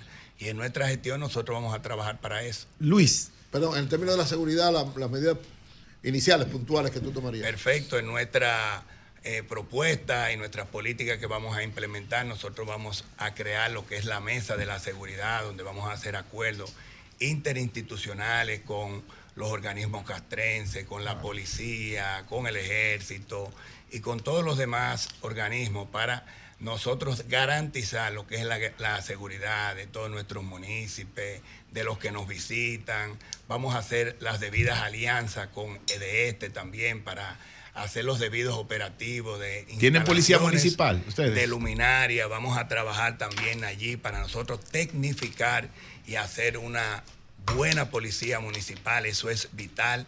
Nosotros vamos a crear también más estaciones de bomberos. Vamos también a tecnificar y ampliar lo que es el cuerpo de bomberos. Vamos a destinar partidas presupuestarias nosotros para poder darle mejores presupuestos y que tengan mejores fondos los bomberos, porque los bomberos juegan un papel preponderante, son los que cuidan a nuestra gente cuando se presentan esos estados de emergencia, son los que cuidan el patrimonio urbano de la ciudad. Y también vamos a instalar cámaras de seguridad en nuestros espacios públicos, vamos a hacer alianzas público-privado para nosotros instalar una sala de monitoreo que puede estar interconectada con los principales comercios, con las plazas de nuestro municipio Santo Domingo Este. Vamos también a hacer las gestiones para que pueda tener mayor eficiencia el 911, que el 911 pueda seguir instalando mucho más cámaras de seguridad. Y algo muy importante que es para la seguridad, que es el tema de la prevención. Nosotros tenemos que trabajar en algo que, cómo mitigar el flagelo de la delincuencia, que es trabajar en propiciar oportunidades para nuestros jóvenes y a través de capacitaciones técnicas, del deporte, a través de nosotros apoyarlo para que ellos puedan emprender. Esa es la mejor forma de cómo nosotros mitigar ese flagelo de la delincuencia y disminuir la brecha del desempleo que tiene nuestro municipio de Santo Luis, Domingo. la- el alcalde Manuel Jiménez, nadie se atrevió nunca a hacer un cuestionamiento de su honestidad. Sin embargo, eh, de la terquedad sí. Ey, ey, cuidado. la- Sí, la- sí, terco. Se le sí, puede de la- llamar terco, Manuel Jiménez. Psicorrígido. Ah, bueno, mira, de la psicorrígido está como- sí, porque- Julio, psicorrígido. Porque en una en Sí. un, en un Coño, mundo terco. en un mundo donde ni las grandes empresas tienen camiones, solamente lo tiene la Cervecería Nacional Dominicana, no por la cerveza. No, y lo tiene Coca-Cola No, también. no, no, no por la cerveza, sino porque eso le da una posición de dominio. Pero la única que tiene una Real. estructura nacional de distribución es la Cervecería Nacional No, y Dominicana. todo lo que venden basura, Cola Real también lo tiene, no, no, y Coca-Cola. Yo sé lo que te estoy diciendo, ¿eh? Acuérdate que yo sé lo que te estoy diciendo. Bueno, la pero, única ajá, que tú lo sabes tiene- lo que está diciendo, los demás no saben. Yo sé, pero la única que, la única que lo tiene, la- la- los otros tienen, me- tienen mecanismos regionales. La única que tiene un sistema nacional y es porque tiene una posición de dominio. Lo que quiere decir que las empresas han ido tercerizando ese servicio. Y ni se diga las ciudades, no hay ninguna, eh, ninguna eh, ciudad del mundo que lo puede tener solamente para cuestiones estratégicas. Para cuestiones estratégicas, las, las- las ciudades tienen sus, sus camiones, pero no para brindar el servicio. Entonces, ¿cuál es la estrategia eh, que va a seguir eh, la administración de Luis Alberto para esto que fue el, el principal colapso de la, de la gestión de Manuel? Porque el principal colapso de Manuel fue que fracasó con el servicio de los desechos sólidos en Santo Domingo Este. ¿Cuál sería la estrategia que va a seguir Luis Alberto en ese sentido? Primero, responderte, Julio, que la compra de todas esas unidades de camiones que realizó eh, el ayuntamiento es una inversión que hizo la ciudad y que nosotros tenemos que garantizar la continuidad de esa inversión que se hizo, por lo menos a corto plazo, porque eso tendrá su depreciación, porque cada uno de esos vehículos va obteniendo una O depreciación. sea, tú no Y piensas esa- privatizar eso esa ni de- venderlo. Claro, nosotros vamos Como a- está haciendo nosotros Milenio. vamos a tercerizar, pero de manera gradual. Gradual. No podemos con esa Oíste, inversión Julio. tan costosa que se hizo en que hizo la ciudad, nosotros tenemos que ir a hacer, haciéndolo de manera gradual, pero claro está, en las ciudades desarrolladas y en los principales ayuntamientos también de aquí del país, la tercerización ha sido lo que ha dado realmente el mayor resultado, porque es que una alcaldía lo que tiene que garantizar es que se cumplan los acuerdos contractuales y que esas compañías privadas que vayan a brindar esos servicios garanticen la eficiencia y la buena recogida y el buen cumplimiento de las rutas y frecuencias.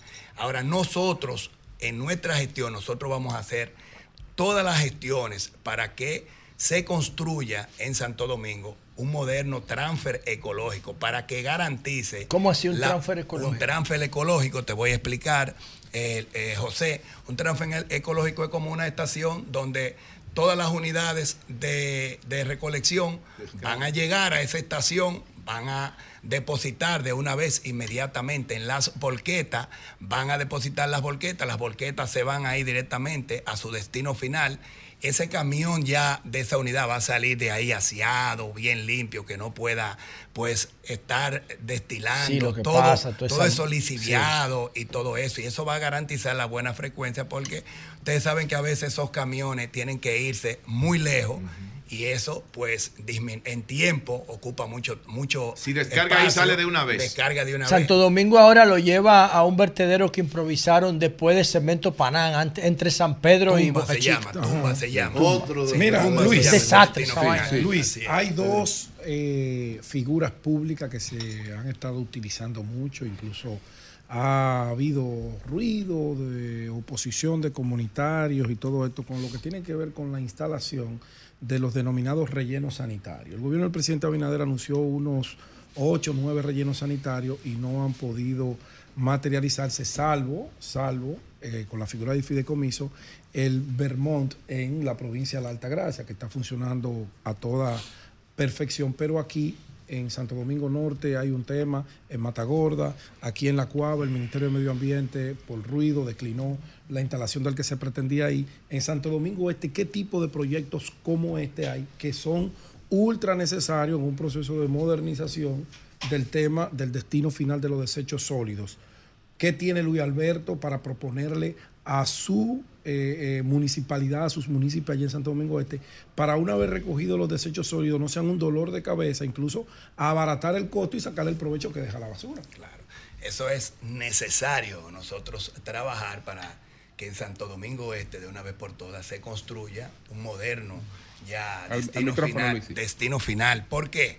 Porque Santo Domingo Este produce diario alrededor de 1.500 toneladas de basura y ustedes saben Sí. lo que representa eso en términos económicos, porque la basura en todos los países del mundo, eso representa dinero y más los desechos reciclables. Para que ustedes tengan una idea, el 35% de todos los desechos eh, reciclables que se producen en Santo Domingo Este son, de- son para producir, Para producir. para generar dinero. Ahora nosotros vamos a hacer los verdaderos acuerdos con el Ministerio de Medio Ambiente y haciendo uso de la ley 225-20 de manejo y gestión y coprocesamiento de desechos sólidos, nosotros vamos a hacer y vamos a lograr ver dónde están los lugares eh, exclusivos que cumplan medioambientalmente para hacer Sí. ese destino final y nosotros hacer uso de la tecnología para convertir los residuos Correcto. sólidos en energía y en materiales Pero tú lo harías con, con, con, con una Alianza, asociatividad, alianza, alianza, público-privada. claro, público-privada, Porque, la alcaldía no tú tiene sabes, la alcaldía no tiene Se esos lleva recursos y 50 esos millones de fondos. dólares. Claro, en- no lo en tiene. Pero la ley, tú sabes que tienes partidas exclusivas Claro. para eso a través de los No, y hay un fideicomiso y a través de los fideicomisos y todo eso. Y hay empresarios así. locales que tienen cómo hacer eso. Eso es así. Claro. José, adelante. Bueno, do- dos temas que me parecen de importancia. Primero, Esto parece un la, la estación, la ¿Dónde está estación? Adelante, adelante. la estación de transporte, de servicio de transporte que el- el- el- la gestión actual decidió no utilizar. Brillante. Ya, ya Sí, lo eso fue Ah, lo que bueno, yo le pensé. no, no, no,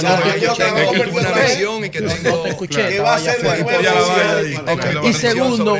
Y lo explicó bien Y segundo, vi- eh, vimos cuando el presidente Abinader iba a marchar con, con Diego Astacio, vimos a Manuel Jiménez con un ukelele, que es como una, una, una guitarrita hawaiana. Y dijo que apoyaba a a Luis. Luis. A Luis. Apoyaba A Luis. a A Luis. Luis. Ah, pero se llama Luis. Sí, no, no, no, Alberto. Ay.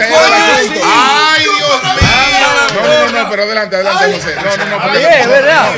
No, adelante. ¿Tú consideras, tú consideras a Manuel Jiménez una persona neutral, un aliado poten- potencial o tú lo consideras un enemigo político? No, enemigo no, electoral? porque ellos Espérate, dije- fueron es que tú no, amigos. yo dije enemigo político No, no, no, electoral. Amigos, Manuel lo que te puedo ¿Cómo decir, tú- Manuel lo que te puedo te decir puse que tres es opciones? un gran político, Manuel ha sido un dirigente de larga data que tiene muchos años, todos los conocemos, fuimos compañeros de partido y Manuel realmente mantiene y sigue haciendo su trabajo. Manuel ahora mismo está concentrado en terminar ya una gestión ya que le quedan ya alrededor de tres meses. Ustedes hablan de, algo, de vez en cuando, no, ¿no? no, no, con honestidad no he tenido así comunicación. O sea, tú nunca has hablado con Manuel. Sí, como que no, claro, pero no di que, que hemos hablado ahora en este tramo de campaña ni nada. Yo tengo alrededor que no hablo con Manuel desde el día que falleció mi padre, el pasado 13 de enero del Del- 2022. O sea, del año pasado. Que me No, llamó el año para- antepasado. del 23, Para que me llamó pésame. para darme el pésame y todo eso. Ya. Después de ahí no hemos tenido Sí. más Pero tú, tú personalmente lo valoras, no Luis. tienes ningún Pero problema. Claro, claro que sí, claro. Luis. Y somos amigos de allá de Santo Domingo Este. Claro. Luis, casualmente, mira, en el año 2018 yo entrevisté al maestro Manuel Jiménez, casualmente, cuando él estaba en sus aspiraciones. Y le dije que yo entendía que era un error que le estuviera fuñendo con eso, porque entendía que una gloria del arte no debía exponer su imagen a ser quizás desacreditado, lo que fuera. El tiempo, ¿verdad? Ha dicho lo que.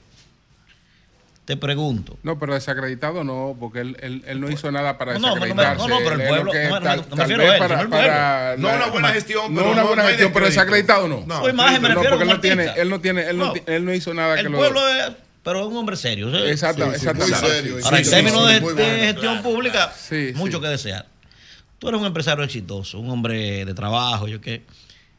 ¿No te preocupa, Luis, quizás exponerte? Te pregunto eso porque ese municipio, conjuntamente con Santo Domingo Norte, son los dos municipios que están en este momento exhibiendo mayor expansión. Solo lo que está pasando en la carretera de San Isidro y lo que ha pasado ahí en, en- en Ciudad Juan Bosch, con ese presupuesto que tiene ese ayuntamiento, no hay forma de abordar eso. Y lo que va a seguir pasando ahí con toda esa torre. Entonces te pregunto, ¿tú no tienes temor, Luis, a que tu imagen consolidada como un empresario exitoso se vaya a exponer allí a que quizás mañana tú salgas con, no la nota que tú estás esperando allí? ¿No te preocupa eso, no? Para nada, Manuel. Me gustan los retos y los desafíos y he tenido otras experiencias que en momentos he recibido empresas que no han estado en su mejor, con sus mejores resultados y a través de nuestro trabajo, de nuestro equipo y nuestra gerencia, pues nosotros hemos podido poner esas empresas a producir y con números muy buenos y así mismo lo vamos a hacer, se puede. Cuando tú vas a trabajar con un buen equipo técnico, que tú tienes una visión clara de lo que quieres, cuando tú tienes un plan, tú tienes un programa de lo que tú vas a hacer desde el primer día que tú vas a llegar a esa institución o a ese proyecto, no me cabe la menor duda que las cosas tienen que salir bien y así será. A partir del 24 de abril, aquí vamos a marcar un antes y un después en Santo Domingo Este y vamos a convertir a Santo Domingo Este en una ciudad circular que procure desarrollo soste- sostenible, calidad ambiental, prosperidad económica y equidad social. Esos serán de nuestros principales objetivos. Y también hacer una gobernanza urbana que procure también políticas públicas municipales que promuevan la buena salud a través del deporte y la, la ejercitación. Esos son de nuestros principales objetivos. Para la Venezuela, algún proyecto específico. encanta la pregunta. Esa es como la zona rosa de Santo Domingo. La avenida de la ¿Qué va a hacer diversión. con la- La avenida de la, de la diversión. Nosotros tenemos La avenida que, de la diversión. con los propietarios de todos los establecimientos comerciales, sentarnos con ellos, que incentivarlos, crearles las condiciones para que ellos puedan también poder embellecer por lo menos lo que son la parte frontal de su negocio, garantizarles buenas luminarias, garantizarles cámaras de seguridad. Por eso yo le hablé de la instalación de la sala de monitoreo en el ayuntamiento para estar interconectado con cada uno de esos lugares y una buena policía municipal. Esos son de las tres principales cosas, garantizarle la limpieza, garantizarle el orden, garanti- garantizarle la organización y también vamos a hacer alianza público-privado para construir parqueos inteligentes también en esas áreas, porque tenemos situaciones con el tema de los parqueos, que ustedes saben que ya en ciertas horas la cantidad de vehículos que llegan, pues muchas veces colapsa en los lugares donde se parquean cada uno de esos visitantes que frecuentan allá, principalmente en la Avenida Venezuela. En el, en el plano de, se ha dicho siempre que Santo Domingo Este puede desarrollar su potencial turístico, de oferta turística. ¿Tiene algunos planes para eso? Claro que sí, principalmente lo que es ese litoral de esa Avenida España. Esa Avenida España me encanta por ese malecón que tiene remozado de esas costas del Mar Caribe. Y nosotros, uno de los principales proyectos que vamos a gestionar y a hacer alianza público-privada, vamos a gestionar a través del gobierno central, es para que se construya en la Avenida España un centro de convenciones, vamos a hacer las gestiones para que ahí se creen las condiciones para construir hoteles cinco estrellas, no tenemos un hotel cinco estrellas, principalmente en ese Se litoral. habló para- siempre de que, de que los terrenos de, de la Fuerza Aérea, se de la, de la Marina que están ahí, Marina. se iban a usar para eso. Sí, no, no, pero debe de ser más para allá, más, Ah. más, más cerca de donde está. Del centro, eh, Tú planteas la- más área, adentro. Claro, más, más en el centro también, que se puedan construir proyectos residenciales, plazas comerciales. Nosotros vamos a crear también espacios para realizar espacios gastronómicos, espacios culturales. Y vamos a hacer también rutas ecológicas turísticas. Nosotros tenemos que sacarle ese provecho a esos recursos Lo- naturales que Lo, tenemos. lo importante, lo, impor- lo importante Muy bien. es también es informarle al- a, a todo el público, y yo creo que mucha gente lo sabe, que estas no son ideas sueltas, sino que están plasmadas plan, en un, en un un programa, programa que, de- que ya fue debidamente presentado. Asimismo es, independientemente que también fue presentado, fue entregado también formalmente, cumpliendo con los plazos y requerimientos de ley de las normativas de la Junta Central Electoral. Y también yo aprovecho para hacer la entrega a cada uno de Ah, ustedes. pero está el plan uno de nuestros Ah, programas de gestión, ah, pero- que ahí está, Ahí está. todo lo que nosotros vamos Aquí a no hay realizar, improvisación. todo lo que vamos a ejecutar. O sea que tenemos un equipo técnico multidisciplinario Que donde hay trabajando hace tiempo en eso. 19 profesionales coordinados por el sociólogo Juan López. está Juan López sabe de eso. Juan López, una estrella. Juan López. Claro, bueno, fue el secretario general Claro, de, hermano de- de de Juan de los, Juan Santos. Santos por Sí. mucho tiempo. Tenemos Sí. un equipo ahí que tiene Oye, un know-how y vasta experiencia de lo que nosotros vamos a hacer en el ayuntamiento. Directo amigo y, y- y- y candidato a alcalde con mucha, mucha, mucha, mucha, muchísima posibilidad Alcalde de ya, convertirse dile. en alcalde.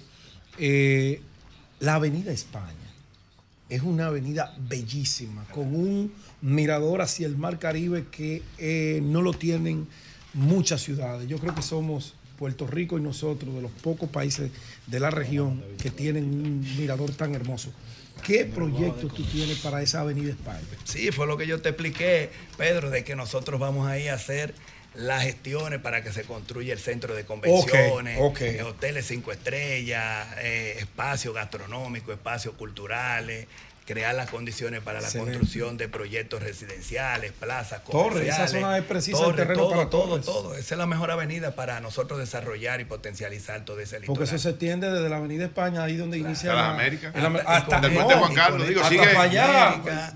Y la América, tú vas a hacer la la ecológica, tú vas a seguir la Tiene Este. mismo más. Eso es uno de nuestros principales anhelos y de lo que requieren todos nuestros jóvenes cada vez que nos toca la oportunidad de reunirnos con ellos. Y eso es sin banderío político.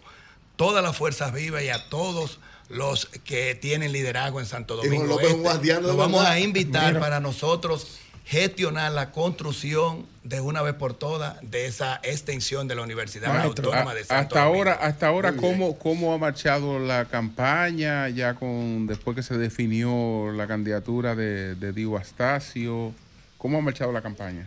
Muy bien, Julio, debo de decirte que nuestro equipo y nuestro partido mantiene, mantiene una unidad monolítica, una maquinaria política todos los días en las calles, todos los diputados, todos los regidores, los candidatos a regidores, los candidatos a diputados, los dirigentes más connotados, Alfredo Martínez, la compañera Karen, la compañera Cristina, que sin lugar a dudas será nuestra próxima senadora, y todo la- toda la dirigencia está compactada y todos los días estamos en la calle, todos los días. Y aprovecho que este próximo sábado vamos a estar en una gran marcha en el sector de los Es frailes. verdad Ahí que Cabrera, que. Cabrera, que Cabrera está Cabrera, sentado. No, Cabrera. Cabrera está con- Cabrera, Cabrera es. Cabrera, el sábado Eh. pasado, el sábado pasado, es el sábado pasado, justamente, el sábado pasado justamente hizo un gran mano a mano que se convirtió en una mancha, marcha ¿Qué dicen tus grandísima. encuestas, Luis?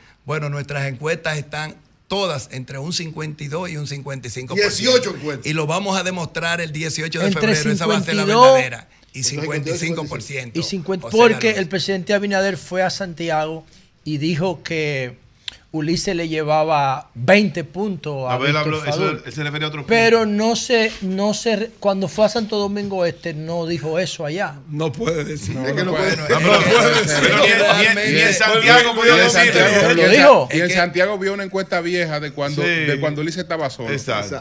Entonces, ¿cómo están las tuyas? A ver, le 52, respondió 53. bastante claro. 55%. Y las es el relaciones con la fuerza del pueblo en la alianza, bien. Eso es lo que digo, todos los días ganando mucho más adeptos. Cada, cada vez todos los días ganando mucho más Bueno, la marcha es este sábado.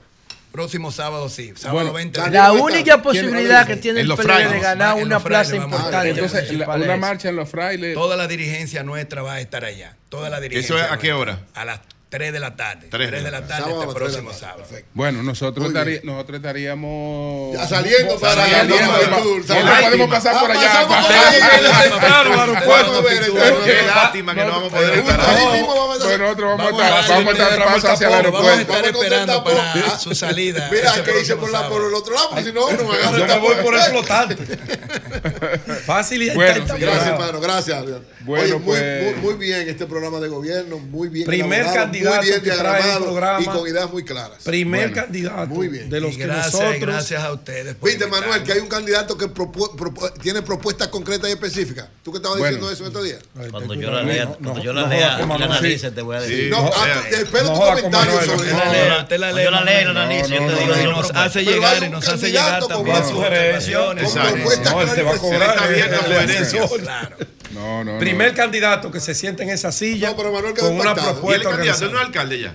Es que hay que Ah, esperar las elecciones. Ah, bueno. Para que le entreguen el que certificado. Yo, yo al igual que usted, al igual Sí. que usted, creo que sí. Sí, así es. Al igual que usted. Bueno, El 24 de abril, Señores. seguramente. gracias a Luis Alberto. Y a todo el equipo que anda con él, gracias por Ah, Joselito. Sí, ahí está. así es. Celito es candidato a diputado. Y Ah, aparte verdad, de, su, de su equipo que está, que está aquí acompañándole. Así que muchas gracias. Cambio y fuera.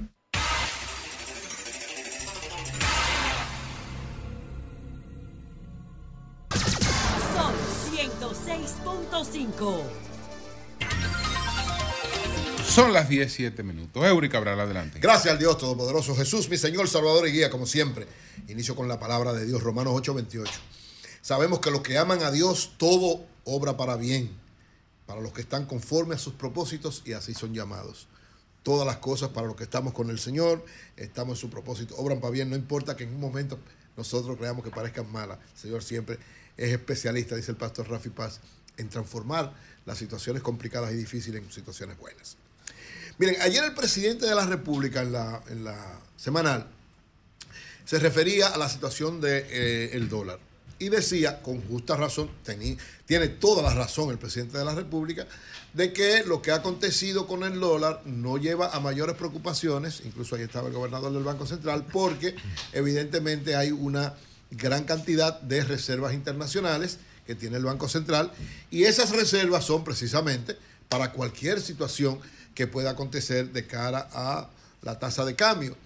Y vimos que en diciembre, que hubo una situación de preocupación, el Banco Central tiró al mercado 200 millones de dólares porque evidentemente cuando hay una situación, es una mercancía que en la medida en que tiene mayor demanda aumenta su precio, entonces al usted tirar una gran cantidad de dólares al mercado, esto estabiliza la situación. O sea, el presidente tiene toda la razón de que no debe ser mayor preocupación, aunque evidentemente yo decía que tanto en diciembre preocupaba como va a preocupar en el primer trimestre siempre del año porque hay una subida lógica y normal del dólar. Lo que el gobierno tiene que garantizar que no sea que nadie vaya ni a especular ni a aprovecharse de eso. Pero al inicio del año y en septiembre es un ciclo lógico de subida de la tasa de cambio. El presidente habló de lo que fue la depreciación anual y decía que la tasa de cambio nuestra fue una de las que menos se depreció en América Latina. También tiene razón en eso, sobre todo, ¿verdad? Porque se han logrado ciertos niveles de cuidado en torno a esto y el Banco Central, en cuanto a política monetaria, ha sabido manejarse correctamente en cada momento, en cada situación. Lógicamente, ha estado afectado por el, el crecimiento. Él decía, la economía dominicana es la séptima economía de América Latina. Según la estimación de la, de, de la CEPAL, estaba en la séptima, pero ya había sido superado por dos países más y ya está en la novena. Después de haber sido el líder, bajar al séptimo al noveno no es tan gratificante, pero evidentemente mantiene la economía en una situación. ¿Cómo la vaina estaba en séptimo y bajó al noveno? No, estaba en primero. O sea, el año pasado, o digo, hasta, ¿Cómo va a antes, ser? no, hasta antes de la, de, la, de la pandemia, en el 2019, la principal economía de crecimiento fue República Dominicana de América Latina, la que más creció. La, la mayor crecimiento. Creo que era Le- Panamá. no, le pasó a Panamá. Panamá había sido el año anterior. O sea, le pasamos a Panamá en el 2019. Lógicamente, esto, después de la pandemia, Pero una cosa es crecimiento, o sea, coyuntural. No, no, que estamos hablando de puede- y otra cosa es el- la economía más grande. O sea, no, no, no, no, No, no, no, estamos no, hablando de crecimiento relativo, No, no. esto es relativo. Crecimiento, Es anual. anual. Crecimiento anual. Que te va colocando. pero de Centroamérica nosotros somos la principal No, no. economía, como decía Julio esta mañana. No, oye lo siguiente, para que tú veas. De Centroamérica, nosotros éramos la primera hasta el 2019 de toda América completa. En el, el año pasado crecimos más que varios países de América Latina, el año antepasado, en el 2022. Pero en el 2023, varios países de América Latina crecieron por encima de República Dominicana, por eso somos la séptima economía. Según el No, presidente. No, no, no, la- no, espérate, no, no, no.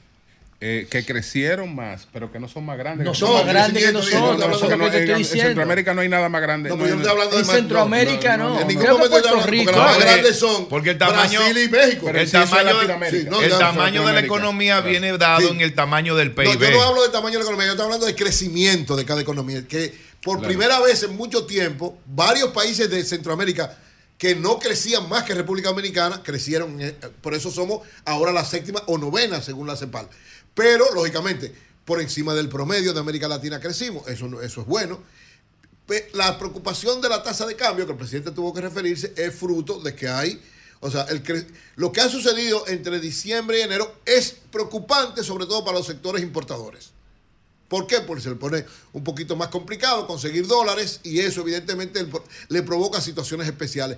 Pero hay control de la tasa de cambio, el Banco Central maneja muy bien la situación y evidentemente que lo que decía el presidente tiene toda la razón en ese aspecto. La economía, aunque él la planteó, evidentemente somos una de las mejores y de las más importantes economías de América Latina, pero tuvimos el año pasado un golpe muy fuerte de ser de las principales economías a pasar al séptimo o al noveno o al décimo. Vamos a esperar, faltan los datos finales porque había otra economía de América Latina que estaban prácticamente, estábamos empatados en crecimiento. Vamos a ver a final de cuentas, pero evidentemente que hubo en ese aspecto un retraso. El Banco Central últimamente como que toma con pinzas eh, los eh, elementos económicos que quiere dar a conocer. Y no sé por qué no publica el crecimiento económico del 2023, la inversión pública del 2023, el endeudamiento del 2023. Todos esos detalles que son muy importantes, como que eh, le está que dando largas Eh, tendrá que publicarlo en para darlos momento. a conocer. Tendrá que publicarlo en algún momento. La proyección fue 2.3. Algunos economistas dicen que será un poquito menos, pero esperemos ya los datos finales.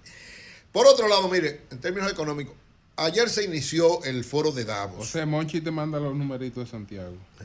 Monchi. Sí, que lo busque ahí. Sí, dice 46.7 versus 37.4. ¿Quién 46.7? Be- be- Víctor Fadul. Víctor Fadul. Por encima de, de Ulises. Yo no creo que el presidente se vaya a exponer a decir, porque él puede decir, él puede decir, Ulises lleva ventaja a la oposición, pero decir que lleva 20 puntos sin ser cierto. Pero- no, no, no lo pero dice. 20 tenía Ulises cuando No, estaba solo. Lo que pasa es que le enseñaron tenía como una encuesta 18 vieja. cuando puede estaba ser, solo. José, no una encuesta vieja le enseñaron. No, pero por Dios.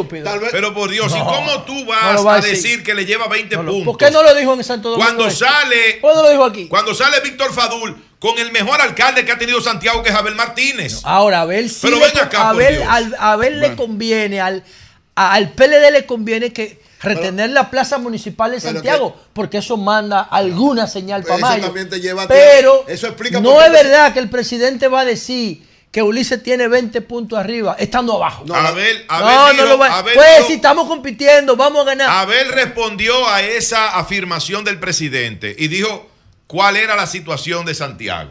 Lo que pasa es que el presidente ahí es un golpe No, a ver fe. lo que respondió fue de una manera que yo nunca lo había escuchado responder así. Él dijo que el presidente, él dijo, quizás se refieren a otros puntos, a los bueno. puntos que lo financiaron la campaña pasada. Ah, bueno, Eso fue lo no, que dijo Abel. Sí. Abel no habló de, de, de- de Sí, y dijo, no, y dijo habló que, de y puntos dijo de que droga. Víctor está por encima de Ulises. Claro, Viste, lo dijo. que dijo que está por encima, pero no dijo. eh, Luis, el presidente Abinader dice, le lleva 20 puntos. No, pero lo que, lo que, lo que dijo. Frase cohete. Lo que dijo Abel y lo que dice todo el mundo que este muchacho. Porque él entró, recuérdate que eh, Víctor entró tarde. Él estaba solo. Entonces, en la realidad es que ahí hay una situación especial y cada quien plantea lo que entiende conveniente. Miren, Bien. el inicio del foro de Davos. ¿Qué es el foro de Davos? Es un encuentro, el foro Vamos a ver Económico qué- mundial, que se reúne esta ciudad. Davos, Mira, ahí en Suiza. Davos, eh, eh, perdón que te interrumpa porque tiene que ver con tu tema.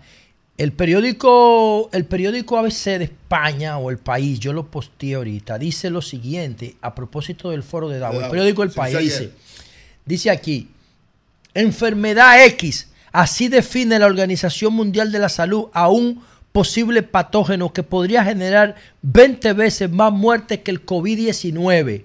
El tema será tratado en el foro de Davos y preocupa a la OMS. No se trata de una enfermedad concreta, sino de un concepto para organizar esfuerzos en prevención de epidemias. Es los- enfermedad X. Sí, enfermedad X. No se sabe exactamente qué es lo que es. Coño. Pero como en el foro de Davos, aunque es un foro de economía mundial, tiene que ver con todo lo que afecta a la economía y lógicamente la salud una situación como esta podría afectar. El foro económico de Davos reúne a la mayor parte de una gran cantidad de economistas, de estadistas también del mundo y especialistas en, en muchas áreas, que se va a reunir, de- empezó ayer 15 hasta el día 19. Hay, esto fue creado. Raquel estará allá. Raquel Barra, exacto, representar a República Dominicana.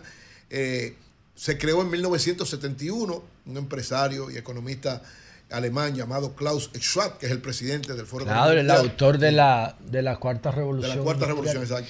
Él sigue siendo el presidente. Entonces, ¿cuál es la misión de este foro? ¿Qué es lo que hace este foro que todos los años se convierte en tendencia mundial? Sobre todo porque trata la orientación de lo que puede estar pasando en la economía de- del mundo.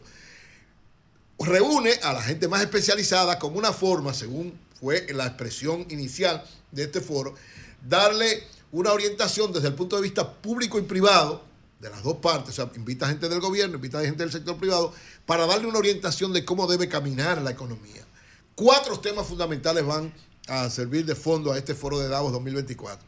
Primero, lograr la seguridad y la cooperación en un mundo fracturado. Cuando se habla de un mundo fracturado, la situación de la guerra y la situación post-COVID todavía sigue afectando lo que tiene que ver a la economía mundial crear crecimiento y empleo para una nueva era, y ahí viene vinculado a lo que tiene que ver con la inteligencia artificial, incluso está varios especialistas en inteligencia artificial y cómo se vincula esto a la nueva generación de empleos en base a eso. Va a haber una discusión bastante amplia sobre ese aspecto. Bueno. Y Ayer, lógicamente, ayer yo vi, ayer yo vi un video de el proyecto de- del Tesla, del, del robot de Tesla. Del robot Tesla.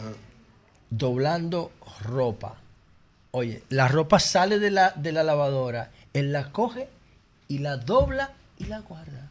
El bot de Tesla ro- doblándole ropa. la- Ahí va a haber precisamente. Imagínate tú. Se va, a hablar algo que tú has estado planteando permanentemente aquí, José.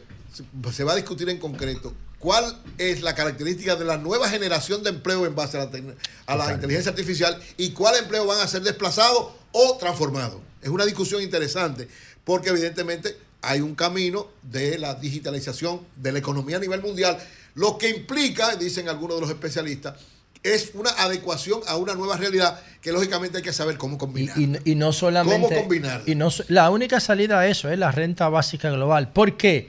Porque es que cuando la tecnología se encarga de un proceso, no solamente sustituye una mano de obra, es que mejora el rendimiento, mejora la eficiencia y mejora la productividad.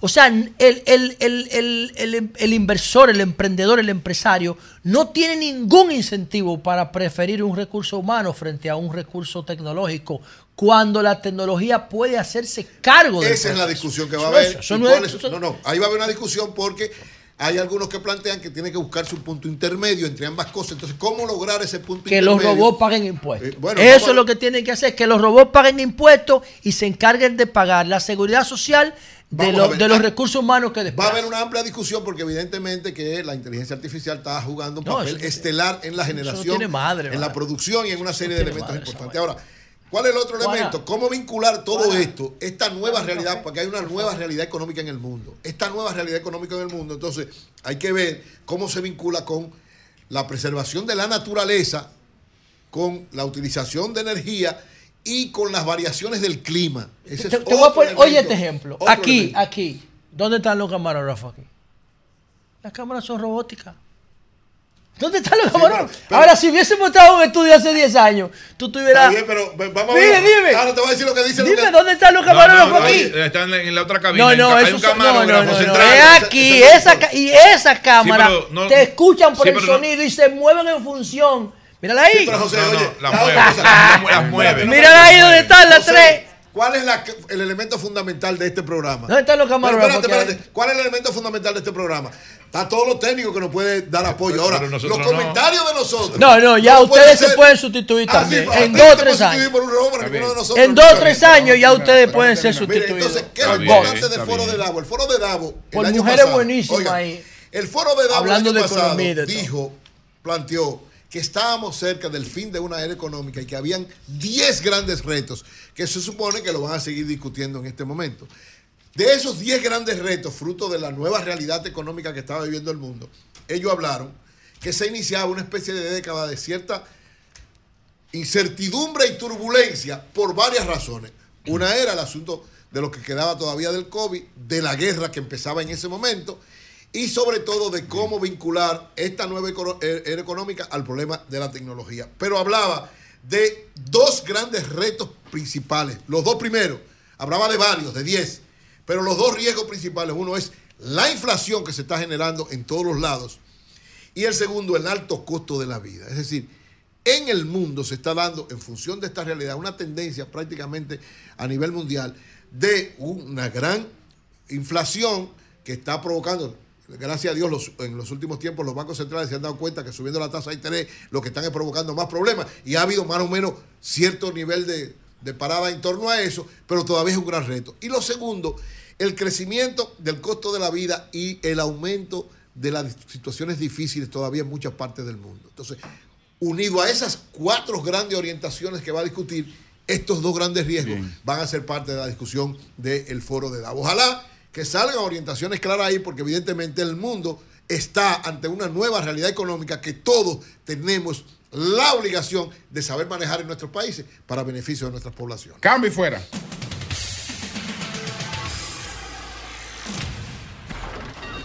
Comunícate 809-540-1065. 1-833-610-1065 desde los Estados Unidos. Sol 106.5, la más interactiva. Bien, vamos, vamos a continuar entonces con llamadas. Buenos días, adelante. ¿Qué dice el país? Buenos días. Buen día, equipo del sol de la mañana. Buen día. Bendiciones para todos. Igual para ti. José La Luz, Dímelo, Te- está escuchando. Te escucha. hermano mío. Soy un abanderado de lo que promulga José La Luz. De hecho, ayer hice un, un tweet con respecto a la salud este, eh, alimentaria que él propone, la eh, alimentación inteligente. Y sería interesante que usted, como un abanderado de eso, este, también eh, a nivel de las redes, José, compártenos por favor tus rutinas de, de, de, alimentación diaria, ejercicios y, todo eso para nosotros también seguir. Eh, recomiéndanos a nosotros los pobres cómo alimentarnos inteligentemente con el con a bajo costo. Yo sé que, por ejemplo, berenjenas, Sí, un salmoncito, te Sí. está recomiendo. Sí. Un pescadito. Maestro. No, A pero, costo, no hay no, forma, pero- ¿eh? 700 pesos la libra, maestro. Oye, maestro, usted le está recomendando. No, pero, no, pero esa- eso es lo único que te puede. Ajá, ajá. Sí. ¿Y, y lo otro para cuándo? Pero no, pero puede ser también. Eh, sí, una, Una- una, una, tú te puedes comer una, Una, una, sardina. una sardina, una una Ah, sí. Avena. Ay, avena, sardina, avena. No toda sardina, tiene que ser pica pica. Bueno, pero Que huevo. Que a la eh, semana, a las dos semanas la está odiando. Tírate una sardina todos los días. Que ella hablará por ti. No, la sardina es muy buena. Muy, Eh, no, muy excelente. buena, pero sin excelente. exceso. No, y la avena, la- ahora bebé, come avena dos veces. No, ningún alimento repetido constantemente. No, lo que hay que saber, saber balancearlo. El, el- el asunto es saber Ahora, balancear. ahora, maestro. Ahora, allí tiene un plato maestro. que él lo, Sí. lo tiene ya consolidado en su dieta Ajá. diaria. Mucho vegetal, Tres mucha plátanos carne. y cuatro huevos. No, no, no, no, no. Mire, mire, maestro. Pero usted sabe lo, lo- grande, usted sabe lo grande que es que un dirigente Cuidado de la talla Tú te metió mucho lío. de Neney Cabrera. Se traslade a un municipio Lo estamos llamando, Nene. a amenazar a los dirigentes del PRM Va- vamos para que que no voten por la boleta completa de ese partido. Retira el término amenaza. Pero- Vamos a llamarle. No, no, pero fue una Vamos amenaza. a llamarles. Sí, No, estamos llamando Pero, a don. Julio, si Una, usted, una advertencia. Vigilo está preocupado por el PRM. si usted le dice, si usted le ¿Qué dice, don? Julio, si usted le dice, don Julio, a un, a un grupo de dirigentes que ese es el presidente que va a gobernar por los próximos cuatro años Sí. y que no es nada fácil tenerlo en contra. Óigame, oiga lo que usted le está diciendo a esa gente. Eso es una amenaza, Pedro. No, no, no. Yo lo veo. Eso es una amenaza. Eh, eh, sí, pero. Ni siquiera una Ahora, advertencia, a mí lo que una no me amenaza. gustó- no, mira, no lo veo así tan, tan drástico, tan dramático. Lo que sí veo, lo que sí creo que a Neney se le fue un poquito la mano fue cuando dijo, y ustedes saben cómo el presidente actúa si se molesta. Eso no me gustó. Sí, porque Es lo que te eso, estoy eso diciendo. amenaza. Eso mueve a una amenaza. Eso mueve, Es no, lo que- no, y- es una amenaza. De una figura como Luis, que no que es un hombre no de problemas. exacto, No, Luis no es así, Luis no es eso hombre de problemas. Pero además, ¿cuál es el ¿Qué- qué a tema? usted le preocupa eso? Nene, te estamos Los compañeros, llamando. los compañeros. ¿Cuál es el No, está problema? amenazando. Hay A mí problemas eso me da serios. 02 por mí. No, hay problemas pero- serios. pero a los compañeritos que van a sacar. ¿Qué preocupación es? Hay No, problemas no. serios. Sí. ¿Cómo a ti te preocupa Leonel? Y, y el país. ¿Cómo a ti te preocupa Leonel? Tú estabas muy preocupado por Leonel Yo le ayer. pregunto a ustedes. Muy preocupado por Leonel. Yo no sé por qué te preocupa El Leonel. país se va a parar por el PRM. Ahora, a ti te preocupa ver A ti te preocupa Leonel. Ayer te noté muy preocupado por Leonel. Te iba a preguntar, Coño, pero te dejé tranquilo. Pero aprovecho ahora para decírtelo. mejor. No, y además a ver te preocupa muchísimo. Vamos, a preguntarte yo a vamos, ver, a ver qué pasa. Dejen Bueno. hablar a la gente. Buenos días, adelante. Sí, buenos días, ¿cómo están? Sí, adelante. Oigan, hablando de violencia infantil, aquí hay más violencia infantil de la que ustedes se imaginan. Así Qué es. pena, Dios. Eso es verdad. Sí, muy triste. Muy triste, sí. Muy, Yo muy como en mi retirada, pero como orientadora escolar tuve que ver muchos casos de violencia infantil. Y cuando hasta unos legisladores estaban por someter una una ley de que vuelvan las pelas, ¿ustedes se imaginan eso? Hmm. es duro lo que eh, hay- y aquí se hacen muchas campañas pero campañas insulsas pero aquí hay que concientizar mucho a las familias no solo en violencia eh, contra la mujer sino también contra la violencia infantil porque aquí todavía tenemos los castigos de físicos como la forma de corregir y eso es muy duro. Después vemos muchachos eh, eh, violentos, frustrados en las calles y es producto de esa de esa violencia intrafamiliar que hay.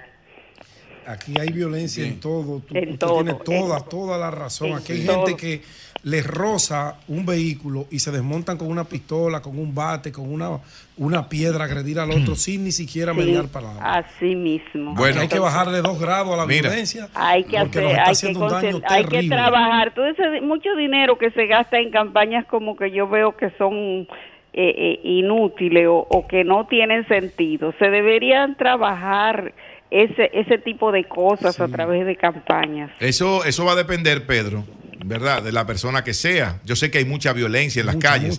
Pero hace dos años, maestro, eh, yo venía en la avenida Hermanas Mirabal, cruzando Santo precisamente. Domingo Norte. Y ya venía en el elevado, ya estaba de este lado, venía en el elevado que cruza por encima de la Nicolás de Obando. Y hubo que eh, reducir la velocidad y detenerse. Ya yo estaba detenido en el elevado. Y de repente vino un vehículo que yo no sé de dónde salió, a todo lo que da, y me dio un tremendo golpe y me dio en el lado. Fue, yo no sé ni cómo en el lado. Que no, no caí del elevado, yo no sé ni cómo, con ese golpe tan fuerte. Era una joven que andaba en el vehículo. La joven, gracias a Dios, mucho. ella no le pasó nada.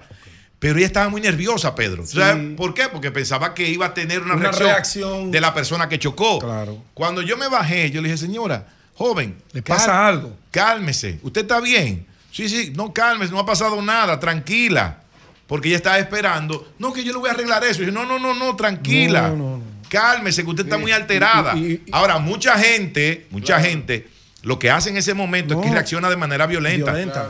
Mucha gente ha muerto aquí por, por, por el roce elemento- de un vehículo. Un elemento que se está adicionando que la autoridad tiene que estar bien vigilante. Los motoristas, si me disculpan, porque no son todos, pero son una gran mayoría, impactan tu vehículo, ellos no quieren ir a reportar un accidente como debe reportarse. No tienen papeles. No, no, ellos quieren que tú le pagues a la mala. Y se reúnen y te, y Y te rodean te el cercan. vehículo con machete, con punzones, con piedra, y se lo hacen mucho a las damas y a los jovencitos. Sobre todo. En estos días presencié un evento ahí en la Ortega y Gasset que mira, a mí eso me dio mucho coraje. Porque el tipo agarró una piedra para obligar a un adolescente a que le pagara que él se le había estrellado en la parte de sí, atrás al Tú joven. me excusas, yo estoy ahí, yo creo. Bien. Buenos días, buenos días. Buenos días para todos. Adelante. Eh, Saludos. Saludos, eh, José, placer escucharte. Miren, mientras no, como dijo Duarte, mientras no castiguemos los verdaderos traidores de nuestro país, los buenos dominicanos vamos a ser víctimas de sus maquinaciones. Yo quiero hacer un llamado a los políticos tradicionales de los últimos 25, 30 años. El por qué tenemos tanta corrupción e impunidad, igual que en Latinoamérica.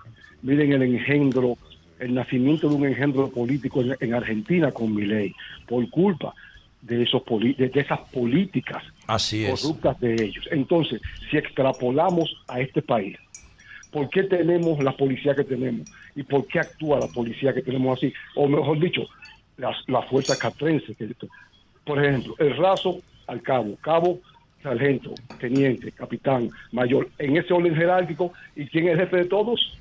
El presidente. ¿Quiénes son los últimos que han gobernado por 20 o 30 años? Ya sabemos quiénes.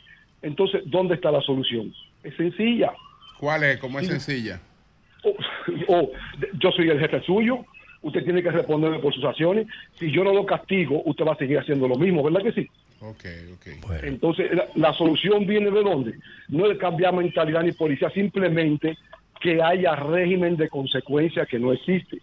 Y con respecto a este muchacho, a, Pedro, y a- que estaba criticando al señor Cruz, pero Pedro, hermano, te aprecio también igual. No, no, no, ya, pero ya Pedro le pidió excusa. Incluso yo sé que Pedro sí, hizo sí. una Claro, parte no, con no, Manuel. eso pasó. Pero no, Claro, tiene que claro. haber hecho una parte con Ya Manuel. ya, aquí. ya, ya, ya, de- Ya, ya, de desde sí. ahí está de eso, ya, ya. Echarle leña al fuego Ya, ya, viene no, ya, no. ya, ya, pero diga lo que te va a decir, pero ya. No, aquí no hay nada personal, son... Ve, ok, yo mi nombre es Carlos Valenzuela, yo creo que Ah, pero tú eres familia pero mío. Sí, sí. Yo sé que sí, hermano, pero eh, el hecho de que seamos hermanos, yo no puedo coger tu culpa ni tú la mía. Mira, líder, con relación a lo de la policía, lo que tiene que hacer el gobierno es crear una licenciatura de seguridad pública e insistir en el proyecto Roberto Santana de hacer un bachillerato en seguridad.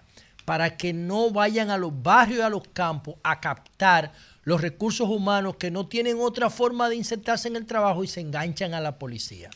Tiene que crear una carrera de seguridad pública para atraer otro tipo de perfiles. Hay que hacer entonces Eh, otro. Y, el, el- oye, eh, perdón, el policía debe ser a la seguridad, lo que el médico es a la salud y el profesor a la educación.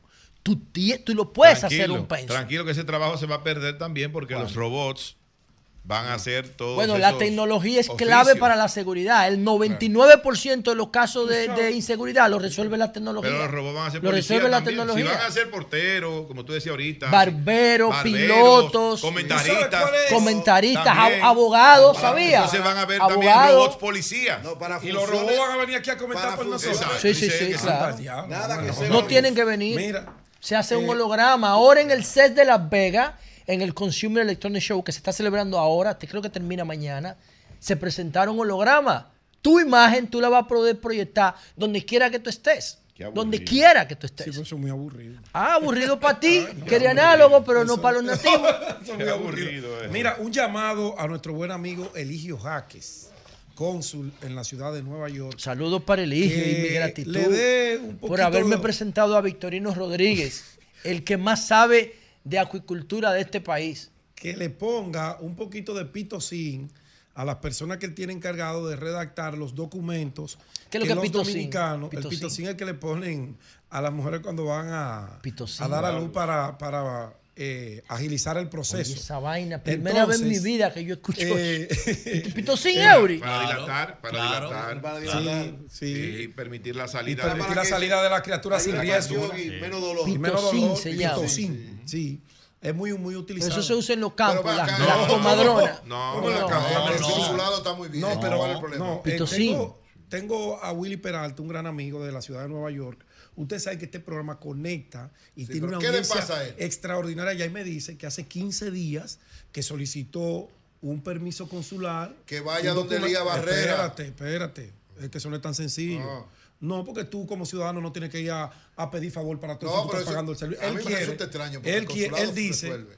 y me pidió que le haga el llamado, pero yo digo que le ponga un poquito de pitocin para que agilicen Ah. esos permisos, esos documentos, porque la ciudadanía espera y hay plazos a veces que se le vencen porque no se lo dan a Pero tiempo. mira, el consulado resuelve. el yo sé que sí, por eso estoy llamando a Eligio, porque quizá Eligio. Pero dile que vayan de Elías, de parte de nosotros. ¿Quién es Elías? A Elías Barrera Corporán. El amigo de nosotros. Claro. Oye, dile a él. Elías. Claro, que vaya donde Elías. Elías es como, Elías está en prensa, Elías es como Pero no, decía Melton. Melton tenía un aceite, ¿cómo se llama? todo, que resolvía todo. Melton, un aceite que lo traía aquí. Eh, la flecha. La flecha. La flecha. Elías Barrera es como el aceite de la flecha. Resuelve Elías Barrera de parte de nosotros y tú verás O cómo- pues Mel- Pero me decía, fuera- Melton fuera le dolía un pie, broma. se ponía aceite en la flecha. No, si le dolía verdad- la cabeza, se ponía aceite en la flecha. Melton. De verdad, Eligio, agiliza eso ya porque nosotros sabemos que tú tienes el interés de que tu consulado sea modelo.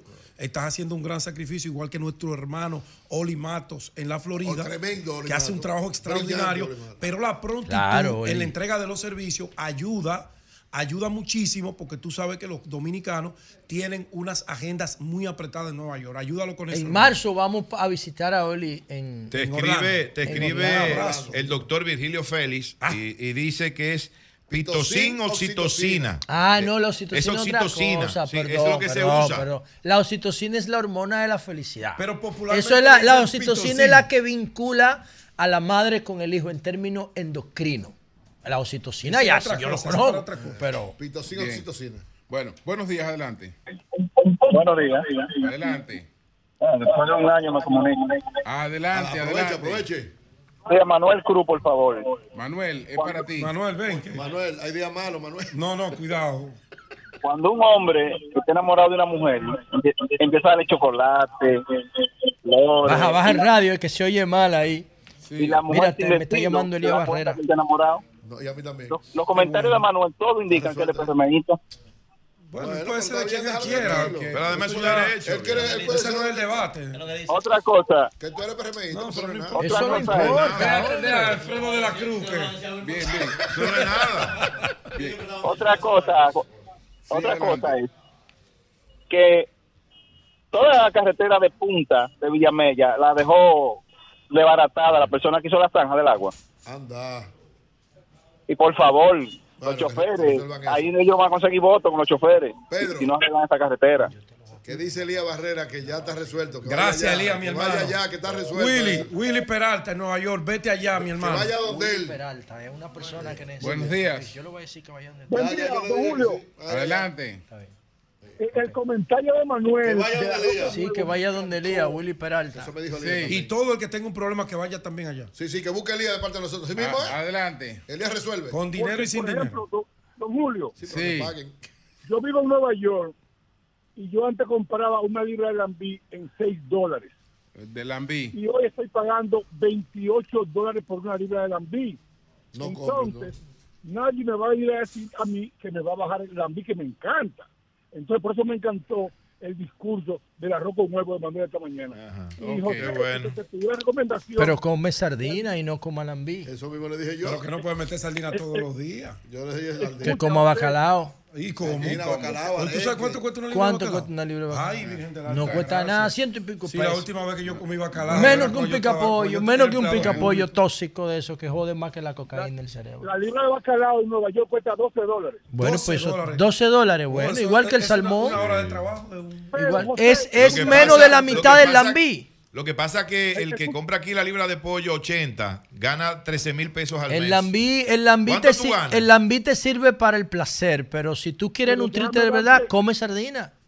O sea, me darte un dato para que se lo dé a, tu- a tus, a tus seguidores. Vamos a Por ver. ejemplo, yo te voy siguiendo con la alimentación y mis niveles no bajaban porque yo hacía mal. ¿Qué yo hacía mal? Que es lo primero que tiene que recomendarle a la gente? Sacar el alcohol de la dieta. Automa- automáticamente lo saqué, baja- bajaron. Bueno, pero-. Ahí hay otra lectura del proceso, porque eh, habría que ver qué patrón Son de con- qué- no, qué, patrón de consumo de alcohol tú tienes. ¿me Claro. Habría que ver, porque si Claro. tú te bebes un trago los fines de semana, yo no creo que eso te afecte ni tu metabolismo ni, Ni tu- económicamente. Un trago, o sea, un- Ahora, si tú un te metes, si tú te metes un litro diario, Coño, ya, hay ya, problemas. ya, tienes alco- hay- problemas. Bueno, buenos días. Se Buenos afecta la días. salud y el bolsillo. Gracias, buenos días. Sí, yo estoy llamando porque hace varias denuncias, he hecho varias denuncias eh, con relación a la escuela que está en la autopista San Isidro, que hicieron exactamente un cruce en un elevado, ¿verdad? Un paso de nivel para, para subir hacia la, la, la escuela. Y debajo de la escuela hay muchísimo escombro que cuando hicieron el elevado, Usted hizo un paso peatonal. un paso peatonal, exacto. Cuando hicieron eh, ese paso peatonal, dejaron todos esos escombros debajo de la escalera. Entonces los niños obligados tienen que cruzar por encima del muro porque que eso está inaccesible, porque tienen todos los escombros debajo de la escalera. Bueno, Entonces, eh, te he agradezco, te agradezco eso. denuncias con sí. relación a eso y nada, todavía está. ¿Cómo se llama la escuela? No recuerdo el pero la que está frente a frente a la zona franca de San Isidro. Frente a la zona Atención, franca. atención al ayuntamiento de Santo Domingo Oeste y las autoridades de educación. Ese tipo de interactivos es que nosotros necesitamos estimular, que tengan compromiso con la comunidad. Buenos días, buenos días. Muy buenos días, Sol de la Mañana. Le habla. Yacaira del distrito. Sí. Tengo dos cosas que decir, una opinión positiva y la otra una sugerencia. La primera es que es muy importante ese programa de salud que ha implementado el gobierno en las escuelas. Es satisfactorio para los estudiantes y los profesores. ¿Cuál programa? eh? El programa de salud, eh, ¿Cuál? chequear las personas, eh, los estudiantes, los profesores, eh, e implementar la salud en la educación. ¿Y dónde se está aplicando eso? No se está aplicando, se ha implementado ya, se, se está aplicando. Está bien, está bien, está bien. Gracias por llamar, mi amor. es- No la lleven para lo hondo tampoco. Lo segundo es, lo segundo es, no, para lo hondo no, porque está claro. y No, no, ellos que te quieren llevar No, para lo no, hondo, no, y que no. dónde se está segundo- aplicando. Lo otro es que, que los opositores, los candidatos opositores de gobierno deberían expresarse mejor cuando tienen cámara, no estar nada más dando críticas, sino implementar su- sus propuestas. Decir, esta, este, este sitio yo lo voy a formar así, no nada más criticando lo que está haciendo el gobierno. No, es verdad. Está bien, Porque gracias. el gobierno está haciendo tan poco que habría muy poco que criticar. En, en eso estamos de acuerdo. Mira, me, me llama me- me- mi amigo Merán y me dice que en la carretera San Juan Boechío también hay un problema ahí que el contratista dejó todo a su suerte y que después que hizo el tema del acueducto, las carreteras que él impactó no las arregló. Es importante que le den eh, una solución a eso, porque aquí la CAS, Obras Públicas, asfalta hoy. Mañana la CAS viene y mete una cometida y dejan la zanja abierta. Es una locura. Eso es una locura. Tienen que programarse. Y no en esta administración. Eso ha sido un histórico. Sí, sí, un histórico. No es que le voy a echar la culpa a este gobierno, no. Eso ha sido un histórico que debe corregirse porque ahí se está eh, eh, dilipendiando, vilipendiando dinero público. Cada vez que usted abre una zanja y vuelve y la abre mañana, caramba. Además de la molestia con los ciudadanos. Bien, bien. Buenos días, adelante. Buenos días. Sol de la mañana. ¿Cómo están, Martín Esposo? Adelante. Martínez, sabes que yo te quería comentar. Mira, el gobierno ha implementado un excelente proyecto y es la salud escolar. Lo que indica, hermano, que los niños van a tener atención primaria médica en los ¿dónde se centros de está salud. ¿Dónde se está aplicando eso? Todavía no se está aplicando eso. pero- pero déjame- Pero déjame, déjame ¿Qué? decirte. Lo que pasa, lo que pasa es que ese es un proyecto que el gobierno lo está implementando ahora. No, no, que lo está implementando, no, que piensa implementarlo, hermano, porque cuando lo está implementando es porque está ocurriendo en este momento. pero que la, la propuesta está ahí para Ah, el pueblo. bueno. se, supone, se, supone, se supone que van a empezar a ejecutarlo ahora. Perfecto, pues vamos a esperar que lo Hay que Exacto. dársela. Hay que Eh, dársela ahí. Bueno, Vamos a esperar que lo ejecuten permítanme hacer un, para valorarlo. un desagravio porque yo, yo, le, yo le agradecí a Eligio, a Eligio Jaques, que me, que me presentara a Victorino Rodríguez, que es uno de los más grandes acuicultores de República Dominicana y me está asesorando en mi proyecto. Entonces, pero me escribió Osvaldo Vázquez y me dijo, coño. Mal agradecido. No, Osvaldo, hermano, yo te quiero muchísimo. Ustedes son durísimos los dos y para mí es, es un honor haber contado contigo en la etapa inicial del proyecto y ahora dos, con yo Victorino. conozco a Osvaldo. y Yo con- conozco a Osvaldo. y Yo conozco Osvaldo y no, no creo- y no creo que haya nadie mejor que Mejor que Osvaldo. Osvaldo, yo no Invite. creo. Yo no creo. Pero- y también. Pero, pero ¿qué pasó ahora? Yo no creo que haya nadie mejor que Osvaldo. Osvaldo, no, no. Pero José lo despidió como asesor. Sí, sí, sí, sí, ¿Eh? Lo votó. No, no, no. Lo que pasa es los que no no, no, no, son etapas del ¿Cómo va a proyecto, son etapas del proyecto diferentes. Osvaldo Vázquez es una autoridad. ¿Y tú por qué tú lo despediste? Victorino, yo no lo despedí. Ah. Simplemente que son procesos distintos. Y también Osvaldo Zuluaga, colombiano pero aplatanado dominicano. Yo tengo la suerte de contar quizás con los tres tipos más duros en acuicultura de este país. Osvaldo Zuluaga, Osvaldo Vázquez y Victorino Rodríguez. Gracias a los tres. A los tres. ¿Y sí, el, el sí. que está contigo ahora cuál es? Eh, Victorino. Los tres. No, pero no. para cosas Está diferentes. Victorino ya. Sí. Joan, ¿qué fue lo que pasó con Él votó, él votó a los otros dos. Votó a todos los otros Él votó a los otros dos. Tengo- Y se quedó con Victorino. Ven acá, Joan. Tengo a los tres más duros del país. Es un honor para mí haber contado y contar con ellos. el hace tú eres mi hermano, tú eres mi Te hermano. manda a decir Milton Pineda, oye, le manda a decir. ¿Qué dice Melton? Y él sigue usando la flecha. Yo te lo dije. Oye, a Melton le da una diarrea y la flecha. Le duele la, la La cabeza flecha. la flecha. Le dan un golpe Señores, la vamos- flecha. Vámonos, vámonos a la frontera, que no podemos olvidarnos, no, no, no. podemos olvidarnos de la No, frontera. esa amenaza de lío, Philip Ah, llamando. Guy, Guy Phillips. Guy- Guy Philip no llamando podemos olvidarnos de la frontera. Javier Genao, cuéntanos, cuéntanos. a la desobediencia civil. ¿Cómo está la frontera? ¿Cómo está Dajabón, Javier? Bueno, desde el día de ayer la frontera está en total calma. Ayer eh, un poco tímido, tímidos los haitianos entraron a territorio eh, dominicano en lo que es el área del mercado fronterizo, compraron eh, y luego se marcharon hacia su país. En el día de hoy, a tempranas horas, estamos desde las 7 de la mañana apostados acá en, en el área del puente fronterizo y todo está en calma del lado dominicano, pero del lado haitiano en la comunidad Juana Méndez hoy amaneció igual que ayer, eh, con una serie de conatos, eh, encendido de gomas, que está la policía está tratando de controlar, pero hay unos furgones, unos furgones que están atravesados en todas las entradas, tanto de la que entra y sale desde Juana Méndez hacia Cabo Haitiano, la que va hacia Capotillo Haitiano, la que va hacia Foliberté. Entonces, ciertamente está totalmente cerrada, están quemando neumáticos a los haitianos eh, al igual que ayer se controló un poco, pero hoy han continuado esto en desacato a, a la autoridad. Y ciertamente ahí le acabo de enviar una foto. Sí, estamos viendo muchas imágenes. Javier, entonces, ¿qué es lo que están reclamando los haitianos que protestan de aquel lado de la frontera? eh, la salida de, de Ariel Henry. Están, eh, esto, eh, Ah, ellos están es el llamado, la salida. ese es el llamado de Henry. Sí, de Guy Philly, ese es lo que él Ese es el llamado de civil. Precisamente, no- Desobediencia civil.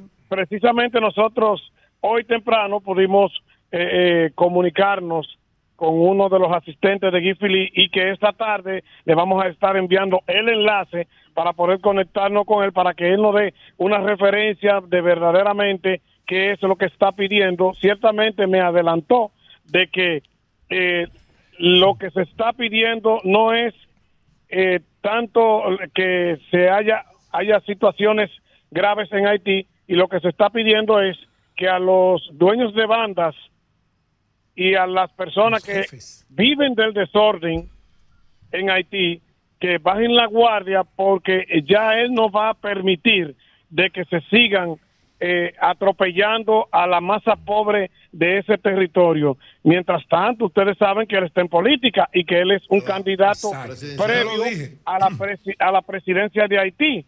Entonces, esto ha creado un revuelo por parte de la masa pobre. Ustedes saben que recientemente él estuvo aquí en la comunidad Juana Méndez, donde expresó que República Dominicana y Haití, el comercio deben de haber conversaciones, apostó a la tranquilidad de la parte y defendió la parte pobre.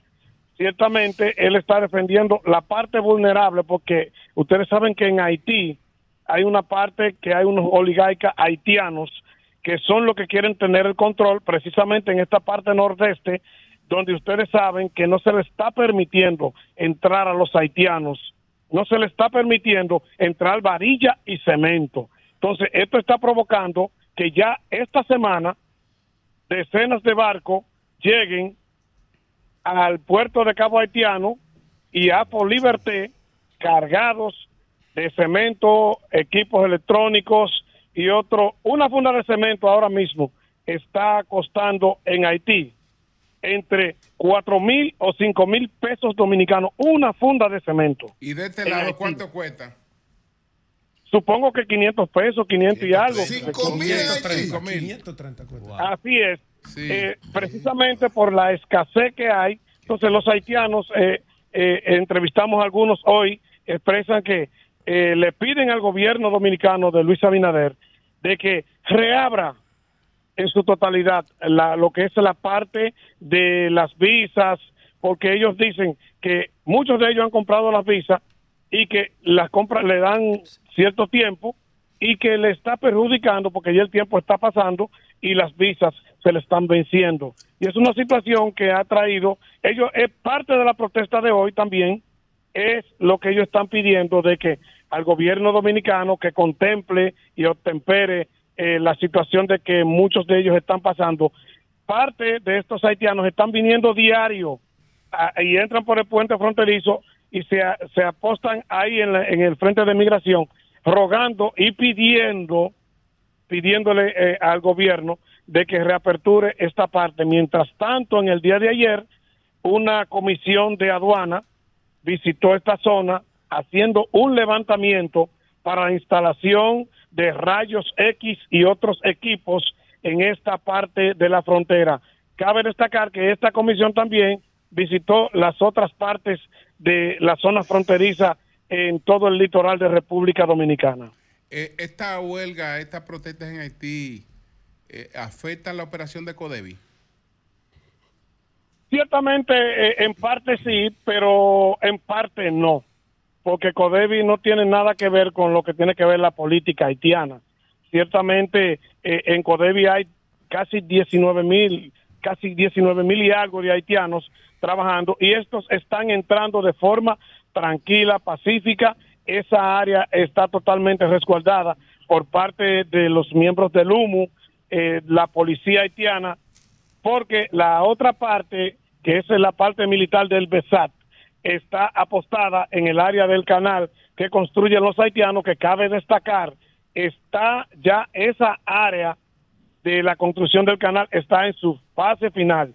Ya los haitianos han terminado casi en un 97-98% el área del canal, del dique que están construyendo para poder abastecer el agua. Hay otra queja también por parte de los haitianos y esta situación sí que es preocupante porque según lo que dicen los haitianos, supuestamente ya muchos se han enterado de que eh, este desvío de este canal no va a ser para para para eh, eh, mojar los predios de los agricultores que están en la parte de ese lado, sino que va a ser para abastecer un río que está seco y que este río va a abastecer una mina de oro que supuestamente está en la parte baja de esta zona de la frontera.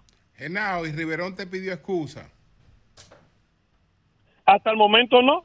Nosotros eh, no tenemos ningún tipo de resentimiento hacia él. Eh, sí resolvió.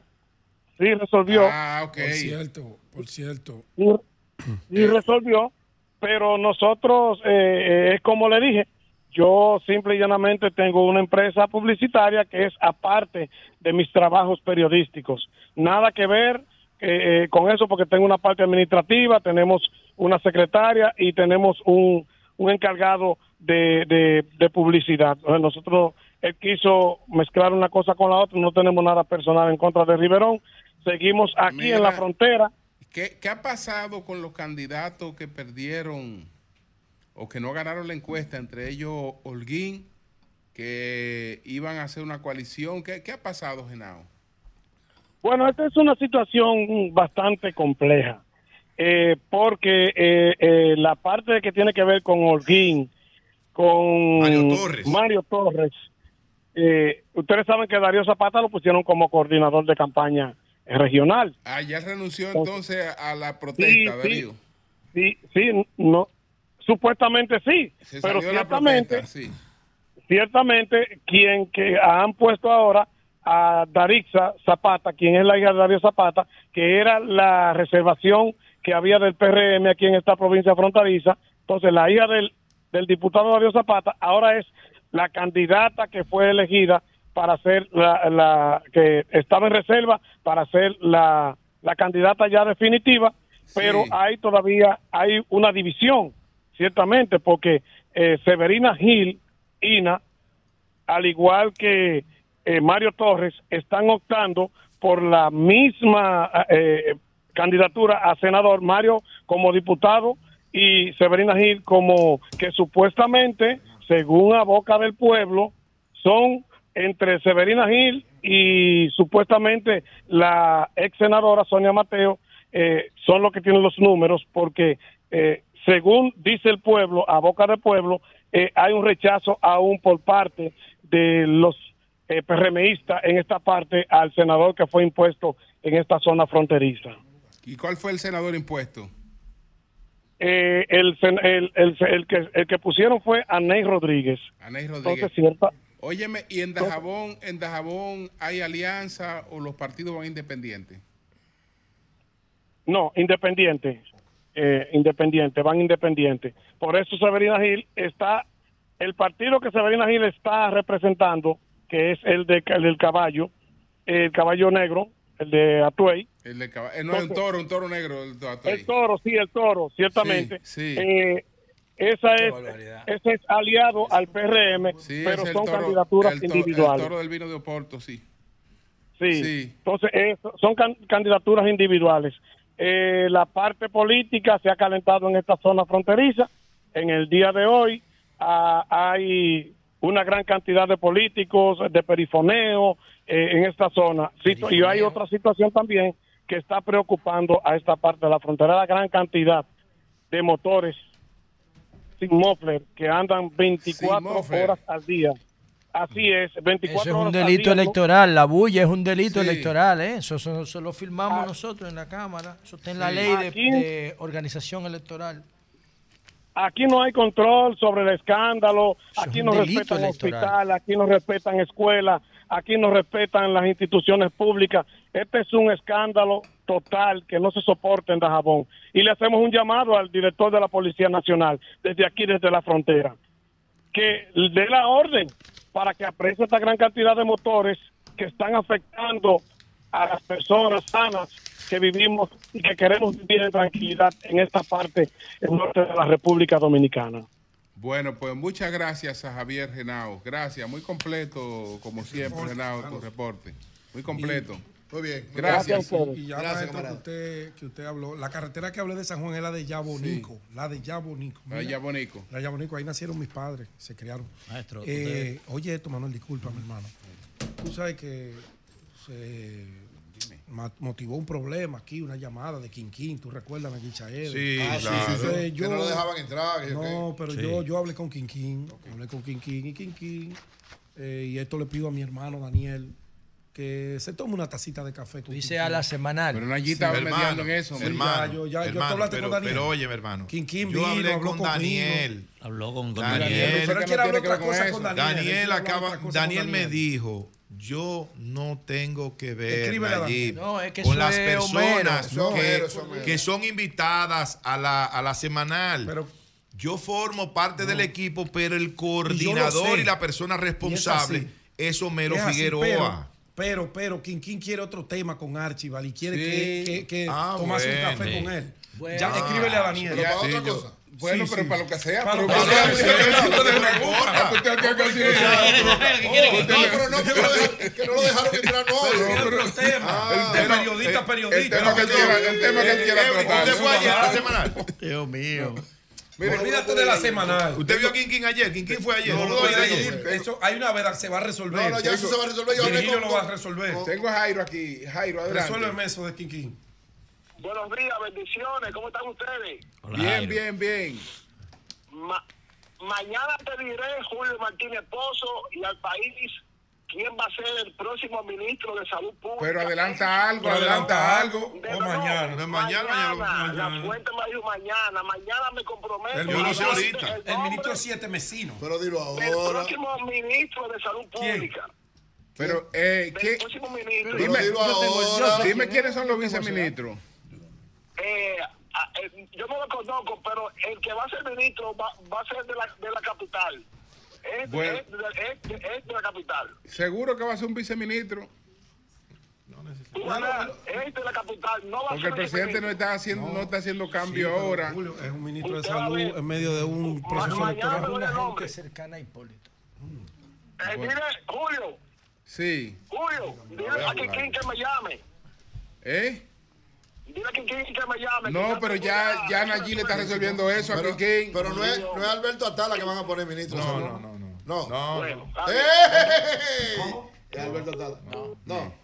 Seguro. Me dicen que Alberto Atala. Me dicen que Alberto Atala. Me dicen que Alberto Atala. es Me dicen que. Alberto no, Atala. no, no, no, Y es una gente cercana. Pero Alberto Atala no es médico. No, no, no, sería Víctor Atala. Es Víctor, Albert- Víctor. Ah, Víctor, Víctor Víctor Atala. Atala. Víctor, Pero Alberto no, porque Alberto Pero, pero yo dudo que, que ¿Quién ninguna, Atala? El médico es Víctor, el, el, Señores, el cardiólogo. no tiene que ser médico. ninguna persona nueva nueva acepta un cargo en, en esta etapa. En ese proceso. El, sí. eh, o espera que el presidente eh, gane y, Tiene que estar en el tren. Si está en el tren, sí. Si, está en el tren si está en- gubernamental, si sí. está en el tren, sí. Pero si no, si- por lo general. de afuera es Y difícil. por lo general hay una regla. Hay una regla que eso se sigue. Para usted sacar un ministro a campaña, le tiene que le pone un viceministro de él. El- el- la- la- las salidas eh, Sí. en ese sentido, realmente usted sabe que no son tales. Es decir, que la, la persona se va porque tiene que irse a Pero una licencia a cargo. Con Sí. control de Pero- alguien de él. Sí, pero Sí. claro. Alguien de él. Claro. Bueno, pues, si le deja la espalda si que le pone eso como condición. le deja, no, es que le deja Ah, si el presidente le dice que no. no es que nadie lo sacan a hacer campaña sin la espalda cubierta. No. Ah, pero no, no, no, No, nadie la eso- nadie- eso es es cierto. el, el vice, olvídese que eso sale de ahí, De un vice. de un viceministro o de un agente del ministro que lo pongan ahí. Y si del provisionalmente. ministro. Pero parece- No, no, no, no, Atala, Atala no, No, Atala no, no, Atala no es no hombre de interinato, no, no, no, Atala no, Atala sí le van a dar un cargo, no. le van a dar un cargo, le van a dar un Ah, cargo de verdad. Pero, no. Julio, si él Atala no acepta que aguántame tú aquí, Pero no, espérate, no, si él salió a ser, si él salió a ser senador. Víctor Atala. No, no, si él salió a ser senador, él no vuelve entonces para el ministerio. ¿Por qué a buscar qué? Por eso, entonces ya. No, pero Ahora, hay otro médico Digo, salvo que él cree que lo médico, pero- maestro, pero- pero- hay pero- otro médico prominente que está, Que está en el Ay. tren gubernamental que podría ser ¿Quién? Ay, ¿quién? ¿Quién? ¿Quién? Santiago Jacín. Ah, pero van a dejar Pero que tampoco Santiago, ser. pero que tampoco Eh, eh, Santiago, Santiago puede ser ministro. Sí, puede ser Pero ministro. Ministro no, no, es- ministro, no. No, no interino. Yo no estoy hablando como interino. No es que es que Yo interino, estoy hablando ministro, estamos, ministro. estamos hablando de, de- de una fase final de un gobierno y de una campaña y de una serie de cosas. Entonces, Yo estoy con esa la Es complicado, ¿verdad? la- hay gente que le gusta su cosa nueva. Bueno, yo Ay, empiezo aquí mi gestión. Bueno, tengo una clara. pusieron Y llega- y llega con su equipo Porque usted, Y usted llega quiere con su decir, equipo. usted quiere decir algo como que se está echando la paloma ya. No, no, No, es que se esté no. echando la Eh, no, es el no, periodo de la transición. de No, es lo mismo de, de- de- de este gobierno. Es una, no, porque pu- pudieran continuar.